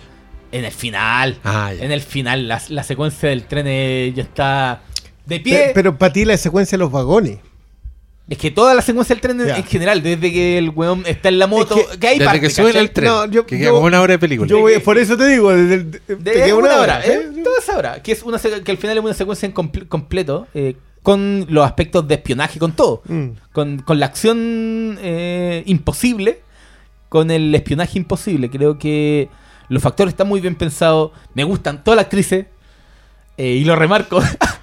Man- mantengamos, Mantengamos, mantengamos al doctor malo muy. Eh, creo que Doctor Lo Viejo pasé- Verde. No Lo- sé si a Movie le gusta esa gente. Sí, vamos a tratar, vamos Sí, a ¿Qué- meter, sí, ¿Quieres- vamos a- ¿Puedo, puedo cambiar todavía la elección para el próximo? Ah, se viene, se viene movie, se viene movie, ¿no? Creo que, que la pasé muy, muy bien con esta película, como pocas veces lo he pasado este año. O sea, sí, no, son pocas veces porque ha sido más, más las decepciones que han, han habido buenas películas este año, pero creo que como evento cinematográfico, que es lo que estoy diciendo, ¿dónde está la...? Para mí, este es un evento cinematográfico y creo que el, el resultado en pantalla eh, es algo que se debe ver en el cine. Una vez más, el enano que tanto odia Oscar Sala, le dan el clavo y se justifica en pantalla de que esto es un algo que debe verse en la pantalla más grande posible. Creo que cada elemento de esta película está muy bien pensado. Bueno, salvo el antagonista, ya lo hablaremos. Pero creo que el, el, eh, a mí, como seguidor de esta franquicia desde la primera película de Brian De Palma, me llenó cada guiño a la primera película. Y decía, ¡oh, qué bueno este momento! Sin ser nostálgico de en exceso, ¿cachai? Creo que está todo. No le- mira, no le tiré mierda a la escena en cuestión. La hecho, ni te acordaste anterior. como que fue No, tanto. pasó colado. Creo que el, que el que el uso que se hace del franquizamiento está muy muy bien y me gusta el equipo, me gustan los nuevos componentes, inclusive el, el nuevo personaje que agrega El, el nuevo componente. ¿Cuáles el- son los? o, o sea, el Esai Morales como antagonista principal humano. Perdón, spoiler. El, pero ese es el Gun. el Gun, Ese sí, el. Gun, el Gun, pero creo que igual es bueno, ¿cachai? Está súper bien armado. pues, pero tiene stakes. Claro, Sí, po- y pero- no, y- y- pero porque el, otro, porque el otro no habla es todavía. po. personal. No, y hay, y hay- y hay como elementos de retrocontinuidad que agregan en esta película eh, que no me molestan tampoco, creo que está bien y Yo, yo, yo te voy a discutir el concepto de retrocontinuidad, pero eso después. no está bien utilizado, decís tú. No, señor. ¿Y qué es? Una historia del pasado no es una retrocontinuidad. La retrocontinuidad es cuando tú resignificas algo que siempre estuvo contado. Retrocontinuidad en el Capitán América es que Bucky sea un soldado y no un sidekick. Eso es retrocontinuidad. Es volver a contarte la misma historia pero con un significado distinto. Acá solamente te aportan un dato del pasado. Que tú no sabías. No es retrocontinuidad. Que es muy de. Es De muy James de- Bond. de, de película de de la- espionaje. sí, sí, sí. po. No, y, de- y del. De Lone Wolf and Cub también. De repente aparece uno, flashback. ¡Oh! Estaba ahí ese mismo día. Eh, pero creo Película 5. que, que el, el factor en general de todo lo, de todas las cosas inventivas son están con un tratamiento espectacular. A mí me encanta la acción de esta película, me encanta cómo, cómo está abordado el tema del espionaje. Creo que sí, eh, hay, hay una idea de que a estas películas se las comió la acción, pero que el, que el tratamiento del, del espionaje igual sigue siendo bueno dentro de todo. Y de hecho, eh, puesta en la balanza, la que es menos espionaje, obviamente la de John Woo, pero. No, puesta en la balanza. ¡Qué joya, qué joya! Pero eh, en general yo que salí muy muy contento de esta película. Bueno, especialmente por las cuatro chiquillas que salen. Palomas volando. Fuego. Fuego. Pistolas. Motocicletas. Vals en moto. Limp Biscuit. Vals en motocicletas. El acondicionador de Tom Cruise. Una batalla en una playa. Rapero trampista.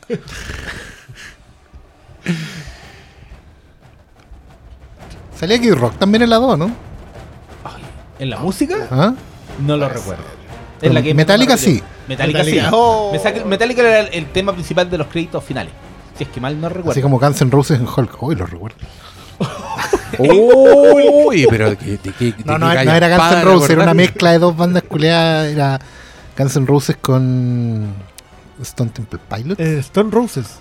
No, no, no, sí, era una weá. Peor, no, los Stone Roses, no, no. Los Stone Roses podrían salir en Daredevil. Ya me voy. El rabí lo ha hecho otra vez. No, a veces debería ser. El rabí no lo ha hecho otra vez. Ya, pero está bien. Si estamos hablando de Misión Imposible y solo vio la 2, ¿qué va a decir? ¿Y no vio la 1 este? Se me olvidó completa esa weá. En Sí. serio, buena, buena, buena, gusta. Y yo creo que cada. Por eso decía, en cada mención que se hace. O cada guiño. No, Me gusta y, y las reglas de todo lo que iba a hacer esta, esta saga. Y todo lo que te gusta de la, hoy Sí. día de la weá ya está en la, en la 1 y fue mérito de, de esos señores. De hecho, de hecho, hay una weá que tiene un mérito. eh, Cuando nombraste lo que le pasó con tu papá en Misión Imposible 1, fue exactamente lo que pasó conmigo. como, como seguidor de la. Ah, que tú veías. Yo, Sí, yo vi, pues, yo la vi, si- pues, si vi algún Ah, episodio ¿en fue por mi papá.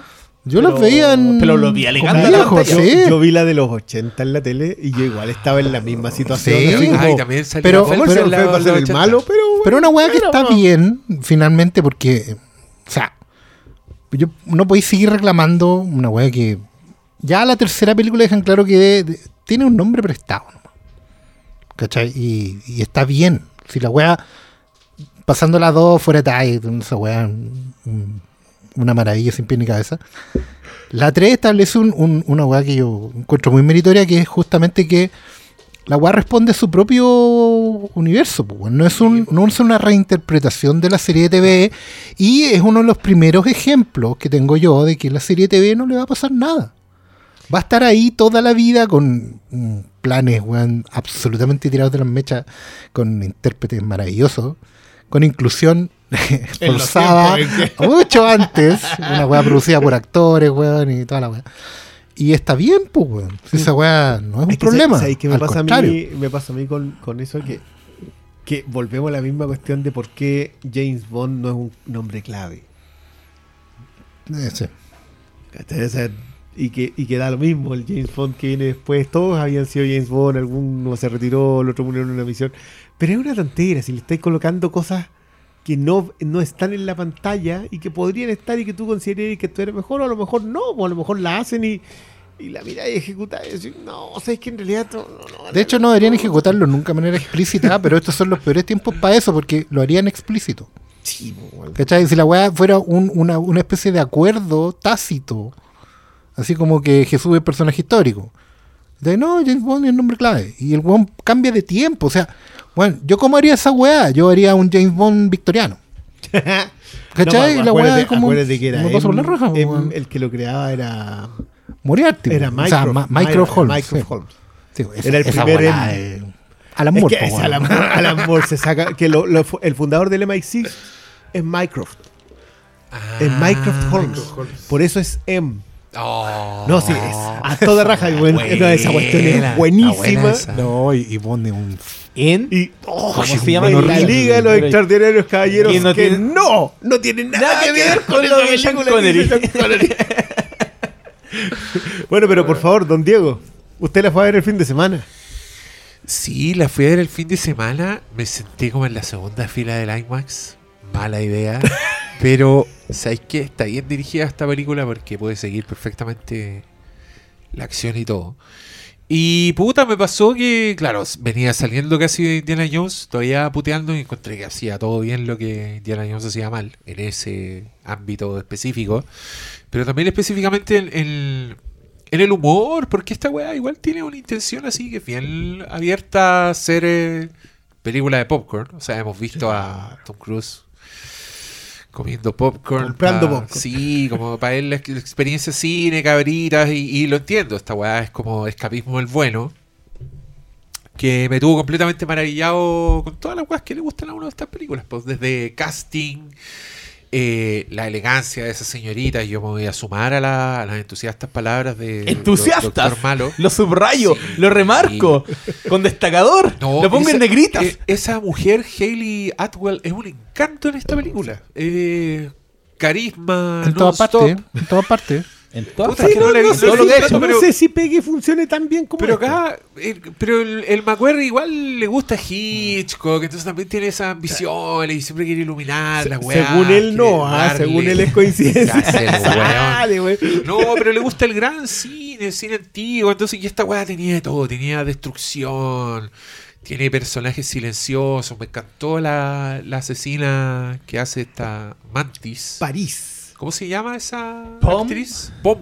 Pom. Pam, pam, pam, Pom que- Clementif, weón, Clementif. Clementif, buena. Rebeca Ferguson, ni hablar. Y, Diosa. Y, y todo, todo lo, lo- los Y la Vanessa Kirby, Vanessa que, está muy, weón. que está muy poco reconocida y encuentro que se manda un... pers- Tiene un momento de interpretación. Tiene un momento, claro, Sí. que, que- que son siempre complejos. Nosotros lo hemos hablado a propósito de Face Off, cuando alguien tiene que interpretar un personaje interpretándolo a él mismo. Buena, Esa cuestión es sí. muy peluda y Sí. acá funciona. Sí, acá también tiene un segmento que es bastante bueno. Eh, tiene, puta, creo que era, era un poco redundante y repetitivo también la, la weá y podemos hablar de qué tan exitoso es este el villano. Creo que es un buen momento para tener este villano, pero Un En en excepcional momento. pero creo que es parte de la gracia, es igual. o sea, oh, hay gente que se saca máscaras, weón, así que son completamente perfectas y funcionales y hasta con la voz. Es que eso ha estado siempre establecido en las indianas. Aguantémonos, las tonteras. En las indianas. O sea, pues la vaya. Quedó pegado. Es que no puedo sacar, como que misión. Tururú. Porque Misión Imposible tienen establecido el tema de la máscara, la voz y por lo tanto el espionaje. Esa Y, esa la- no, y, la- y la- clave, y las ¿sabes? grandes, grandes artefactos tecnológicos que son, me da risa, que son unas weas ultra específicas que solo sirven Pa' eso. para la misión en particular. Pero, pero que también re- iban a buenas revelaciones. Sí, Ya- ya- y estaban momentazos, y, eh, que, y la- que- la gente que entiende esas weas, que es- llega a ser para cagarse la risa, que siempre se echan a perder, pues weón. Cuando, Sí, cuando po, te- en el cuando momento clave, cuando, cuando tú cruzas con los guantes afuera de la weá Y y, se empiezan uno. a fallar las weas después de que te, te mostraron lo cool que era. No, muy bien. Y cuando se le echa a perder la, la, La- máquina de hacer máscara. Y la ¿te voz en una. No me acuerdo en cuál se le echa a perder la voz y como que le sale mal y alguien lo, lo, lo detecta así como. Loco, que- que- Buena, Este, pero tienen, tienen buenas O revelaciones. los sí, cuando- ¿Te acordás en la, en la 4 también cuando hacían esa weá que era súper compleja para proyectar el pasillo? Ah, sí, y se le, Y que y le se movía según el ángulo y de repente aparece el, el Simon Pega así como en la cara gigante del weón porque estaba muy cerca de la cámara. Qué buena esa secuencia. Bueno, es que yo, yo ese es mi, mi otro tema. Yo creo que la 3, 4, 5 y 6, yo, mi favorita es la 5 de, de la, in- de la Indiana, iba a decir, no. De la Misión Imposible, mi favorita es la 5. Quedó pegadísimo. 5 es la peor. Ah, No, no, ¿cachai? a mí me gusta mucho. Sé que no es la mejor. Para mí la mejor es la primera y eso es, como- es, es difícil igual De argumentar. con- defender de, ¿De Indiana o de.? Ya. La puede que sea la tercera, pero de Misión Imposible yo encuentro que lo que hace de Palma. No, sí, creo que la es 5 preciso. también es mi favorita. ¿Cachai? Pero a mí la 5 me encanta. Encuentro, No, la, tiene- la presentación de Ilsa Faust eh, es una joya de presentación de personaje. No está basado en el hombre que sabía demasiado. Todos sabemos que no. No, claro, si él no había visto esa película. nunca lo vi. Eh, pero, joya. pero yo te insisto, yo llego a esta y yo ya. El- el- con el villano tengo. Te insisto, en el papel es un excelente momento para hablar sobre que lo peligroso es que una inteligencia artificial se vuelva la villana. No sé si sea tan misión imposible. O sea, ¿sabes qué? Es que viendo los avances tecnológicos de hoy eh, y lo que se discute con usos de algorítmicos de, en la fuerza del ejército, ¿cachai? Y la CIA y toda esa weá. Claro, esto ya es llevar al, al- al porcino la idea. No, no, no, pero sí, creo es que- que, es que no mi es, tema- mi no es tema mala no idea es- eso. Y, y sobre todo porque conlleva una discusión de, de lo que hacen lo- los gobiernos de forma interna, ¿cachai?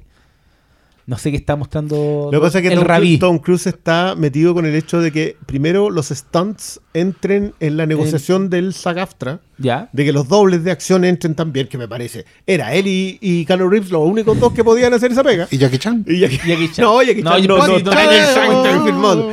Y eh, a propósito de las, de las inteligencias artificiales, que también, como, eh, a ver si eso, eso va a pasar, se van a meter la inteligencia artificial en todas las pegas, en todos lados.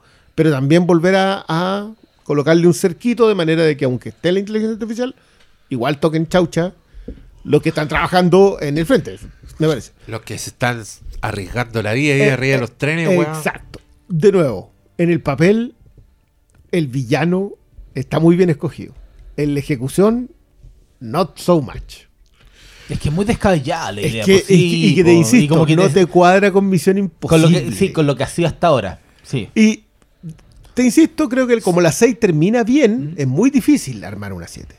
Esaí Morales, que yo concuerdo contigo, es un buen villano silencioso. El problema es que igual tiene diálogos extensos. Entonces deja de ser un buen villano silencioso. Y, y otra vez retrocedemos al hecho de que hoy día hay que sobreexplicar las películas porque las audiencias no están igual de atentas. Entonces, se me suman a mí varias cosas. La extensión de las secuencias de acción va está exponencial. Cada vez son, si es que en la, no sé, pues en, en Misión Imposible 3 teníais una secuencia de acción con un avión pasando en un puente, explosiones, todo, que duraba 7 minutos. Hoy día esa misma escena dura 35 minutos.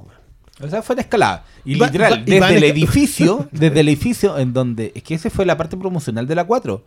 Tom Cruise colgando desde el edificio más alto del mundo. En la 5, ¿qué fue? ¿Qué va a hacer este weón? Tom Cruise colgando de fuera de un avión. ¿Qué va a hacer la 6? El weón se va a tirar desde la estratosfera y va a caer desde un precipicio Ya, pero- en Noruega. pero- pero ¿Y qué va a aquí- hacer en, la- en esta? Se- El weón se va a tirar al vacío y va a hacer algo que. En, en la moto. Que yo- yo quiero hablar justamente de que eso me parece un muy buen resumen de lo que está muy bien en esta película y lo que está no tan bien en esta película.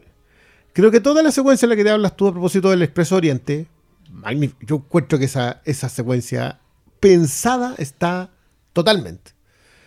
Desaparece esa Tom Cruise durante mucho, mucha extensión de esa secuencia. ¿Por qué? Porque lo que está ocurriendo es la auténtica secuencia Misión Imposible dentro del tren y donde Tom Cruise no tiene control.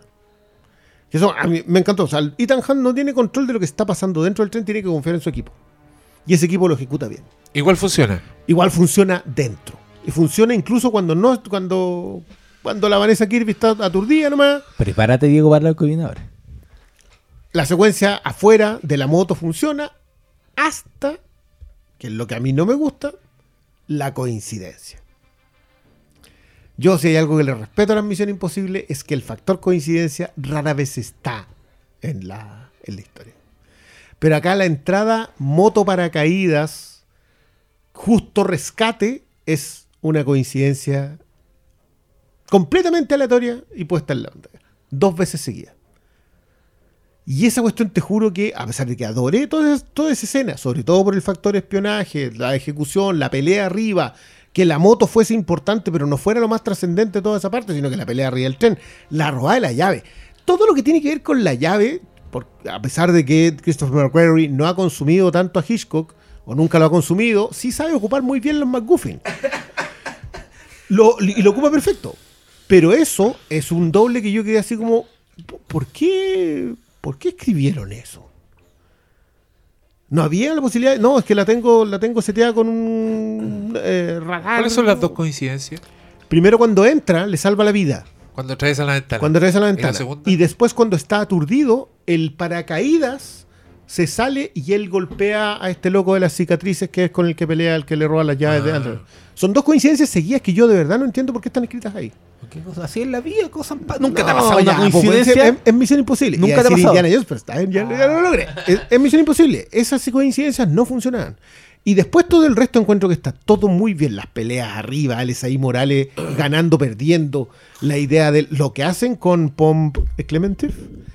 Eh, Lindo. brillante. Va encima que el. No, todavía está bien. Buena.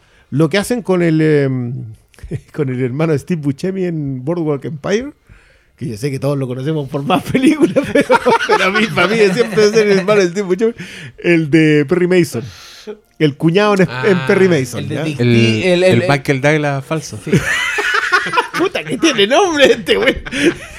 Pero ahí todos lo cacharon. Ya, ya, ya, ya. El weón que lo sigue. El- lo encuentro muy bien ejecutado. O sea, es, es un personaje con el que tú sabes que tiene historia. Sí. pero no te muestran la historia que tiene. La- el- Con esa Morales sí te muestran la historia que tiene. Entonces hay que tiene historia, lo persigue hasta en un momento. Claro, pero. Pero la, la con- con- to be continued. Cla- Claro. Sí. Y toda la secuen- de verdad que la secuencia Mira. del Expreso Oriente a mí me funciona completa, pero de respingada, así, arrugada. Puta, es que, ¿sabéis qué? Yo encuentro que esta película, igual en su, en su saga, estoy hablando de, de la saga de Misión Imposible, creo que igual eh, deja espacio como para este coincidencias, humorcillos, ¿cachai? Eh, al punto de que si no me lo hacís notar, no... No, no se te No, sí. Ya. Sí, A pero mí- tampoco lo noté cuando lo vi. No, no, no lo me noté. molestó. Yo para mí No. fue. Pero fue- mira Me dio lo mismo. De hecho, de hecho encontré como más torpe la. La insistencia en el, en el McGuffin. Eh, ¿La llave? porque lo- lo- es que lo encontré poco Ah. sintético. Sí. Encontré No. muy, muy, muy darle una y otra vez. Esta es la llave, pero la tengo yo. ¿Y para qué Ah, chucha es la llave? la tengo ¿Y, yo. ¿Y para qué la para ¿Y qué qué es la llave? es que yo le sé vuel- lo que abre la vuelvo a llave. insistir ¿Cuántas que es veces necesario. de la es que- llave? es que si, si Entonces, de de verdad. hecho, yo cuando, creo que cuando que dijiste que, sabía del uso del McGuffin, yo dije, ¿está siendo irónico? ¿Está, está tonto? Ay. Estoy haciéndola. Pues si no podéis Porque, decir que de no hecho, conocía a es, es mucho más chistoso el... el- De hecho, hay, creo que fue una de las weas inteligentes de J.J. Abrams. The Rabbit's Foot. Ah, sí, no, pues una Nunca joya. te explican No, la nada, weá. nunca, y Juan ah, y una vez un profe decía que había weá super heavy. Eh, listo. The Rabbit's Foot. y, y- igual me acuerdo que había gente no- Sí, claro, no, yo me acuerdo, bueno. ¿y qué es lo que era la pata de conejo? Sé fue una- importa. ¿a quién le Oye, pero es verdad, ahora que lo decís, en efecto, como que no está esa weá que define Misión Imposible, que es como explicarte muy bien Sí. lo imposible que es la weá que hay que hacer, pero la vamos a hacer. Y lo Y él plan- y tiene lo- que aguantar la respiración Oye, puta, cuatro minutos. y, y, y pum, se le cae la weá en el peor momento. y que, y que creo, si, no, si mal no recuerdo, igual pueden haberse confundido, esa parte del plan es algo planificado por el villano. La idea de que Ah, salga eso de ahí, po. igual era, era un... O sea, entonces, el exceso de planificación en la misión imposible es al- hasta el más mínimo detalle. Y, y por eso no me... Pero, por- pero es que la misma, la propia película te da pie a que, como sucede, como sucede un imprevisto, todo lo que sucede a partir de ahí es algo que sucede de. no está planificado. No, pero, pero, pero igual Y- un rastreador pasar donde pero mira, no, no. Es Pero misión imposible. En un escenario en el que estamos actualmente en Hollywood, eso para mí no es problema, porque imagínate que se por un meten esta cual chat GPT. Y terminamos con una escena en que en vez de Esain Morales, es Emilio Esteves, que no estaba muerto, o está And- clonado. andaba o-. O andaba, andaba clonado, anda a ser tú, y era Emilio Esteves, y ese es el gran Bueno, conflicto. de Emilio película. Esteves se supone que es Simon Pegg. No, no se supone que los personajes, sino que lo reemplazó con ese personaje porque se arrepiente de haberlo matado a la eh, primera. eh, Simon Pegg viene, en realidad viene a reemplazar al, al que sale en la 2, porque nadie se acuerda del loco de la 2, porque era el, el mismo papel de Simon Pegg. Ya ni me acuerdo cómo se llamaba el actor, pero era el, el, el rubio Ay, que salía en la se 2. po. acuerda, ¿no? Bueno, pero es que acuérdate que en la 3 salía Jonathan Rhys Meyer. Sí. Buenísimo. Buen y la, y la. Maggie... Y la Maggie Q, que era una proto Ilsa Faust. Y Ah, después de eso aparece la Paula Payton en la Payton. 4. Que también se borra. Y también se borra Jeremy Renner, Jeremy Renner. que aparecen dos, aparece en la se 4 y en la la 5. 5 también. Sí, pues, pero, Sí. pero y también. en la como- 6 no. No, en la 6 no. No, en la seis en la 4 y en la 5. Ver que andaba hueando con su arco y flecha. Puede volver a la Y 7. otras cosas. Nunca se- Pueden ver- es que, Bueno, que yo sí. pensé que el de las. El, el, el este Y otras cosas. Andaba jugando con su arco, con su leche y con su pichula. Di- Digámoslo. Digámoslo, Andaba ocupado. Pero ya. Eh, Eh, Yo vuelvo en esta película, creo que podemos revisar solamente la secuencia del Expreso Oriente, porque es cierto, es como una hora mm. de, lo, de la muy buena ejecución de acción que es. Yo, yo, a propósito de lo que yo hablaba del espionaje, yo creo que se tomó. Esta película se tomó como 15 minutos para volver a lo que era hacer espionaje. Que era, no puedes confiar en el que está al frente, no puedes confiar en el que está al lado, y el que está al lado probablemente tampoco pueda confiar en nadie. Toda esta idea de lo que pasa en el tren, en cada cuartito al que van, es un traidor. Y de los Sí. tres que hay, dos están traicionando a alguien más. Y eso, eso en el espionaje encuentro yo que se les había ido diluyendo porque se habían convertido en muy buenas películas de acción. Y muy buenas películas. Y quiero Sí. reducirlo en acción porque encuentro que tampoco tiene tanta aventura. Claro. Y Ese, ese es justamente mi tema. Uno, El lote de set pieces que tiene esto, yo la del submarino la encontré enorme. Yo de Bueno. verdad que pensé que en un momento en el submarino, uno de los locos pasando la llave iba a ser Tom Cruise y iba a sacar así, ¡ay! Y estaba dentro del submarino y ahí. Pero no, po. esa cuestión está hecha solamente para introducirte el MacGuffin. Pero ¿sabes qué? Mi, mi pero, de hecho, con esta película es, posterior, porque a propósito de toda la conversación que genera con la película, se dio a conocer que la secuencia inicial no estaba planificada. po. O sea, es, estaba planificada, pero para la, para la segunda película.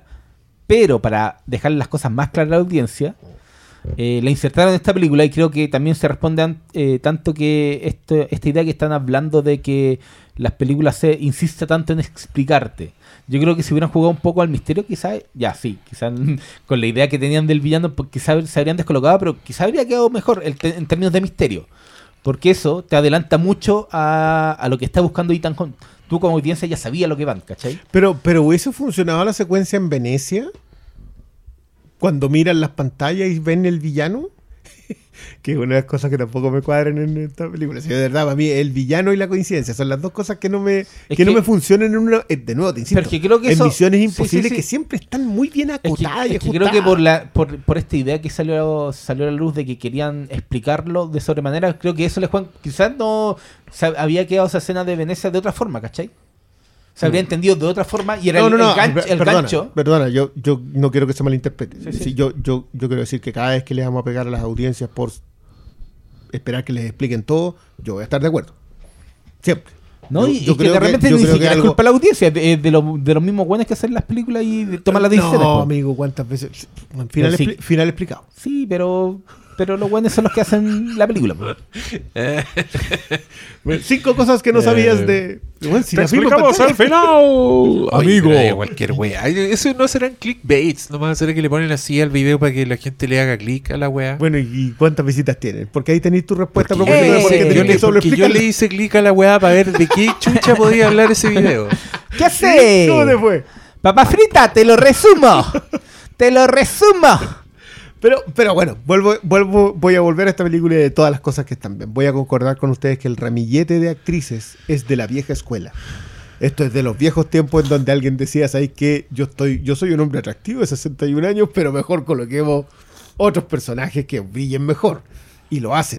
Eh, a propósito del ramillete, ¿hay, ¿hay alguno de los set pieces? ¿Alguno de los set pieces que me guste más? No, que me funcionan justamente porque encuentro que están bien utilizados los personajes. En- creo que en, en- en la secuencia en donde se van por los, eh, ¿cómo le llaman? Eh, escalera española, escalones españoles en Roma, que, que colocan un anuncio al final cuando la película termina, dice, la producción quiere decir que bajo absolutamente ninguna circunstancia se dañó ninguno de los... De los espalda- que lo encuentro viendo, me gusta mucho lo que hacen con, eh, con esta chica que está sonriendo, la mina está feliz haciendo lo que está haciendo y, y McQuarrie decide colocarlo en pantalla casi como una forma de mostrarte que este es un personaje que disfruta haciendo lo que hace. Creo que lo que hacen con Ilsa Faust quizás un- un- se pasa en lo ceremonioso, Sí. excepto en Venecia cuando, con esa como descansada en el hombro que es, que es bonita, pero que te dice al tiro, mmm, sabía y esa sí, tele, telegrafiada. Telegrafía. Eh, pero claro, lo de Halliday, presentar un personaje como el de Grace en una sola película no es, no es sencillo. Y, creo que no, y, y en una franquicia que, bien. ar- que arrastra una mochila de personajes, de, de... personaje- de personajes que desaparecen pronto más Sí. encima. Sí, ¿Y pero ella, pero ella está en la que viene, pues sí. Sí, po. Sí, po. Sí. La Y, enrolaron. y- y- y- y- y Buena. quiero decir que lo de Vanessa Kirby, vuelvo a insistir, está muy Sí. subvalorado, pero. Pero nada, creo, creo que el resto de los personajes, lo de Bing Rames. Ella junto- salió en Fallout, ¿no? Ahí la presentan. O en la anterior. En la anterior. En la anterior, sí, en- sí, en en Rogue One. en, claro, en Rogue Nation. Rogue One. No sé si en Rogue One puede que haya salido, pero. Sí, ella venía bien perfilada. En ese tiempo ya estaba haciendo de Margarita. Entonces, igual como que le. Está- estaba hermana de la reina Isabel. En ese momento estaba en The haciendo, Crown, ella es Ah. Margarita. La estaba primera. haciendo la hermana de Shaw en Hobbs and. Pucha, Cierto, Oh, cierto. uy, pero. De ahí pegó el salto del, de The Crown a Hobbs and a Shaw. Hobbs and Shaw. Ese fue ¿Sabes lo su que hace la elegancia del cineasta? El cine al servicio de la audiencia. Pero me funciona bien que todo lo- el resto de los personajes están armados. Creo que lo de Simon Peck di- eh, en, el, eh, en este dispositivo con la bomba falsa ¿cachai? fue buenísimo. Sí. Lo de Bing Rames, la idea de que ellos ya son un equipo y un grupo de amigos. Sí, funciona la idea de la, de la familia sin tener que andar diciendo, no, lo importante es la familia. ¿Cachai? No, y, Funciona. y sé que en pequeños detalles, en un momento, el, en un pequeño momento, el personaje Vin Rames, cuando le preguntan por él, sale y dice, ¿y ustedes eran amigos? En, nuestro, en nuestra forma, sí, ¿cachai? Y, y ¿cachai que esos pequeños detalles... Trae al Lelo, le dice. Lelo. No, pero no. King La, película tiene grandes pequeños momentos. eh, en una secuencia en el aeropuerto, no sé si te acordáis que el, como el, el hermano de Nuki Thompson, El hermano de Nuki Thompson, sí. como que andan buscando a Tom Cruise y ¿dónde está este weón? La cámara como que está haciendo un plano y atrás se ve el weón que está haciendo el weón, obviamente está corriendo. Y la, y la cámara después lo sigue. Y todos esos pequeños detalles, y decía, en vez de este sí decía, esta es misión imposible, mierda. Es que- y yo, que todos esos momentos te, te, te llenan dentro de la y de la lograron hacer el cambio a que cada una de estas que igual tienen que estar muy bien escritos porque si no no te funciona la secuencia del aeropuerto en Abu Dhabi Abu Dhabi no sí Abu Dhabi Sí. Abu Dhabi, no te funciona si es que no está precisamente escrito si es que Esaí Morales no pasa por aquí si es que no se refleja en algún lado si es que eh, no funcionan Sí, los personajes. Todo po. tiene que estar Sí. muy bien pensado. Entonces, Y la interacción entre ellos, entre Cruise y la... Y la transmitir toda esa claro. información, weón, si no es, no es fácil que, que, que entendáis todas las weas, pues si están pasando weas súper complicadas en, pa- eh, en papel. Es que, es que por eso te digo, yo, la- son complicadas en papel, son complicadísimas en ejecución. Y la cantidad de información que te tienen que entregar tiene dos niveles. Tiene uno, te estamos presentando un villano que acaba de dejar una bomba en donde sabe cuál es tu debilidad. Eh, y aparte de eso, te acabáis de encontrar a una ladrona que la contrataron, quién la contrató, por qué la contrató. Todo eso está pasando en ese momento, más el hermano Nuki Thompson que te viene siguiendo. que, una vez el cuñado de Perry Mason que te viene siguiendo. Y el loco debe tener Michael nombre, falso. el loco tiene nombre, pero. Todas esas lo, cosas. lo mataban en, en Skull Island. Es memorable su muerte. agarraba una granada y decía, ah, se monstruo, tiraba y y le el pegaron monstruo le Un saludo grande a Shia Wingham. Ahí está, Shea nos Shea acordamos de- Weham. Nos acordamos de tu nombre. Aunque Michael Douglas falso te queda muy bien. Sí, la verdad que sí. Conocido nada, por yo- Perry yo- Mason, Work Empire. Tremendo eh, en ambas, quiero decir. Skull Island. Misión Imposible. Pero- pero-. El- creo que el- la cuadrada de todo, la tormenta arena funciona, que como que todo en pequeños pedazos funciona, pero la sentí menos apretada que la anterior, que las dos anteriores. Sí, Eh, absolutamente. Estoy de y, acuerdo. y- y no sé si eso es porque cada set piece está tan bien escrito pero suelto, o porque McQuarrie está pensando en el largo plazo y, y era mucha película, era, son muchas películas. Esto van a ser cuatro horas y media de una película, de una sola misión imposible, lo que es, un- es una miniserie. Y, y- y sentí que justamente lo que le pasó, que ese, ese germen de la 3, que era una, era una temporada comprimida en una película y que le funciona Sí. increíble porque está trepidante, es trepidante todo el momento, todo el rato. ¿En qué salía este en Joker? Estaba rizando. Era, salía Era uno de los policías. Ah, ya decía. ¿Dónde sale el, el hermano de Nuki Thompson? O sea, sorry, pero necesitáis un Paco irlandés. Ahí está. Ya está. Y sale también en el lobito de Wall Street, que no sé qué habrá sido. Era uno de los agentes que Era los- un sí, agente del era- tesoro era irlandés. Ah, Sí. ya. Mira, por lo menos ahora nos acordamos. Fue la media carrera igual el weón. No, nosotros, sí, sí. nosotros ninguneándolo y ch, ¿No salen de Richmond? vuelta. ¿Te imaginas? Y no, no sale. La acabo No lo sé. Pero ya, eso. Eh, me funcionó. Creo que tiene pequeños detalles que, Coincidencias, dilo. que, que creo que igual hay que conversarlas No, más. pero de yo, yo estoy, estoy profundamente de acuerdo. Creo que, eh, bueno, le pesa también, pero por lo menos está puesto desde el principio que es una parte 1. Sabéis Sí. que la weá no va, pero. Pero creo creo que que- tiene, tiene, tiene como la gran excusa de integrar básicamente este personaje nuevo al equipo, que fue lo que a mí más, más me gustó. Me gustaron los set pieces, pero es verdad que se sienten más. Puta, sin propósito, pues si no es una misión imposible, no era para sacar un pendrive, weón, que tenía la weá que desarmaba el satélite que le caga el misil al ¿Cómo otro weón, ¿cachai? Era, tienen que sacar una llave que para desconectar. Pero no saben nada de eso. Sí, pero es la llave, es la llave y el, y el Es la pata del conejo y es la llave. claro, la y el, y el weón improvisa saltar en el tren, ¿cachai? No es parte de la misión, no es como en la otra que era, weón, tenés que saltar desde este punto, ah, pero ¿cómo voy a saltar justo a la hora que tengo que saltar, ¿cachai? Acá era como, vos dale, Mm. llegáis. Tenés que Oh, quedar y hay una- colgando. y hay una piedra. No, no, no, pero, pero eso, eso le hace muy bien a la acción Sí, en po. la película, pero no Sí. necesariamente le Al hace tan sí, bien al a la misión imposible de Claro. la película. Entonces, Ahora, pero funciona saliendo de Ve- los ve- bordes. veamos que veamos veamos qué viene. Estamos expectantes. Sí, eh, no me dejó tal la sensación de, de inconcluso porque tenía un clímax de, de la puta madre que mi, mi cuerpo se, Lo supo. se, se da por se, se da por pagado, básicamente. Eh, quedó todo en el aire, weón, suelto, en la ya, el submarino culiado, ya quedamos de mismo, pero no me importa si la pongo detrás de la 6 y de la 5 y de la 4. Y de la 4. Sí. Y probablemente el otro. Puta, Philip Seymour Hoffman ahí pesa, Pesar. pesa, pesa esta, mucho. esta, esta igual queda. O sea, obviamente queda arriba la 2. Eso no, Porque eso está fuera de discusión. está fuera cualquiera. Oscar, cualquiera. Oscar lo discute, ¿eh? Palomas volando. Palomas volando, motocicletas, peleas en la Pero, arena. pero, pero de nuevo, yo.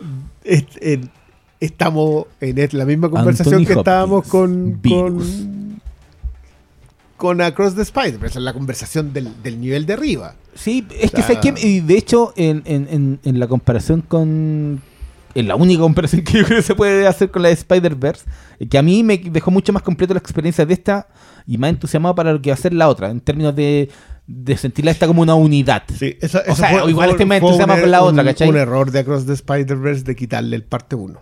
Porque esa, los primeros trailers lo decían, esto es Across the Spider-Verse primera parte, y después cambiaron por Across the Spider-Verse y Beyond the Spider-Verse. Es Y eso fue un, fue un error no solo de marketing, sino de ejecución. A través de- y en eso yo concuerdo. Pero es que, pues, el problema acá es que hemos tenido cuatro películas seguidas, todas buenas, buenas, buenas, o sea, en donde tú podís sacar detalles para, así mapas de esas cuestiones. Entonces ya la 6 a mí encuentro que estaba más flaca porque el villano repite el de las 5 y el de las 5 es un muy buen villano. Eh, Pero tiene a don- pero tiene a Henrycito. a- a- a a- cargando los brazos. Entonces, Pelea carga- con- cargando pelea- los brazos, una pelea wea inhumana. helicóptero, weón. Sí, la pelea- es- ¿Está? Todas esas cosas entonces la eleva. Pero sí, eh, la- me acaban de hacer el listado y claro, para mí será 1, 5, 4, 3, 6, 7, 2. 1, 5, 4, 3. No, vete. Lo, veo, lo, lo- veo. lo lo malo veo. es que es muy es triste colocar esta solo sobre la 2. Porque no se lo merece. Pareciera que no es tan buena. pero- Claro, cuando No, en realidad encontré- solo está detrás de la 6. Yo la encontré excelente. Así que creo que fue Oye, una gran una- conversación. Oye, hace rato ¿Cuatro horas? esta- Sí, cuatro. Cuatro horas, conche tu madre. Cuatro Hace películas. Rato, hace rato. Mira, yo, yo te había dicho tres horas para dos películas. Así que si hicimos cuatro, cuatro, está bien. Yo diría, yo en este momento voy a hacer la gran despedida y decir, Chiwi, estamos en casa. Cuatro horitas. Sí, bueno. Ah, Como en los viejos tiempos, hay que decirlo. Y, Como en los y- viejos y- tiempos. y como, y con todo lo Ya, de igual, los eran, viejos i- tiempos. i- igual eran cuatro películas y No, creo que nos no. contenimos porque, Contuvimos, contuvimos. porque en, en, en, en al- más de una podríamos haber hablado dos. No, o yo, más. es que yo creo que también bueno, son los viejos tiempos en varios. bueno, hay A mí discrepancia. no me hagan Oscar no empezar. habló de Tom Cruise. con esa escena final de Indiana Jones. De esas personas se dicen weá que son solo importantes para los que vimos las películas. Ah, no, yo ya no entregado en eso. No, pero esa weá no Si no tengo un pergo en esa película es con eso. No, esa weá no tiene ningún sentido, mano. No tiene ningún sentido. Esa, esa pareja, weón, que Sí, lo no sé, se, enamoraron hace antes, incluso había una historia previa. Y después se juntaron. Y después se volvieron a separar. Ella embarazada, tuvo un hijo, se juntaron, Sí, se te- casaron, entiendo se divorciaron, Se divorciaron. Y después te veo después de que estás inconsciente, ah, te voy a decir una weá que te dije en un día X. Y quizás siempre lo decían, pues. No lo sabes.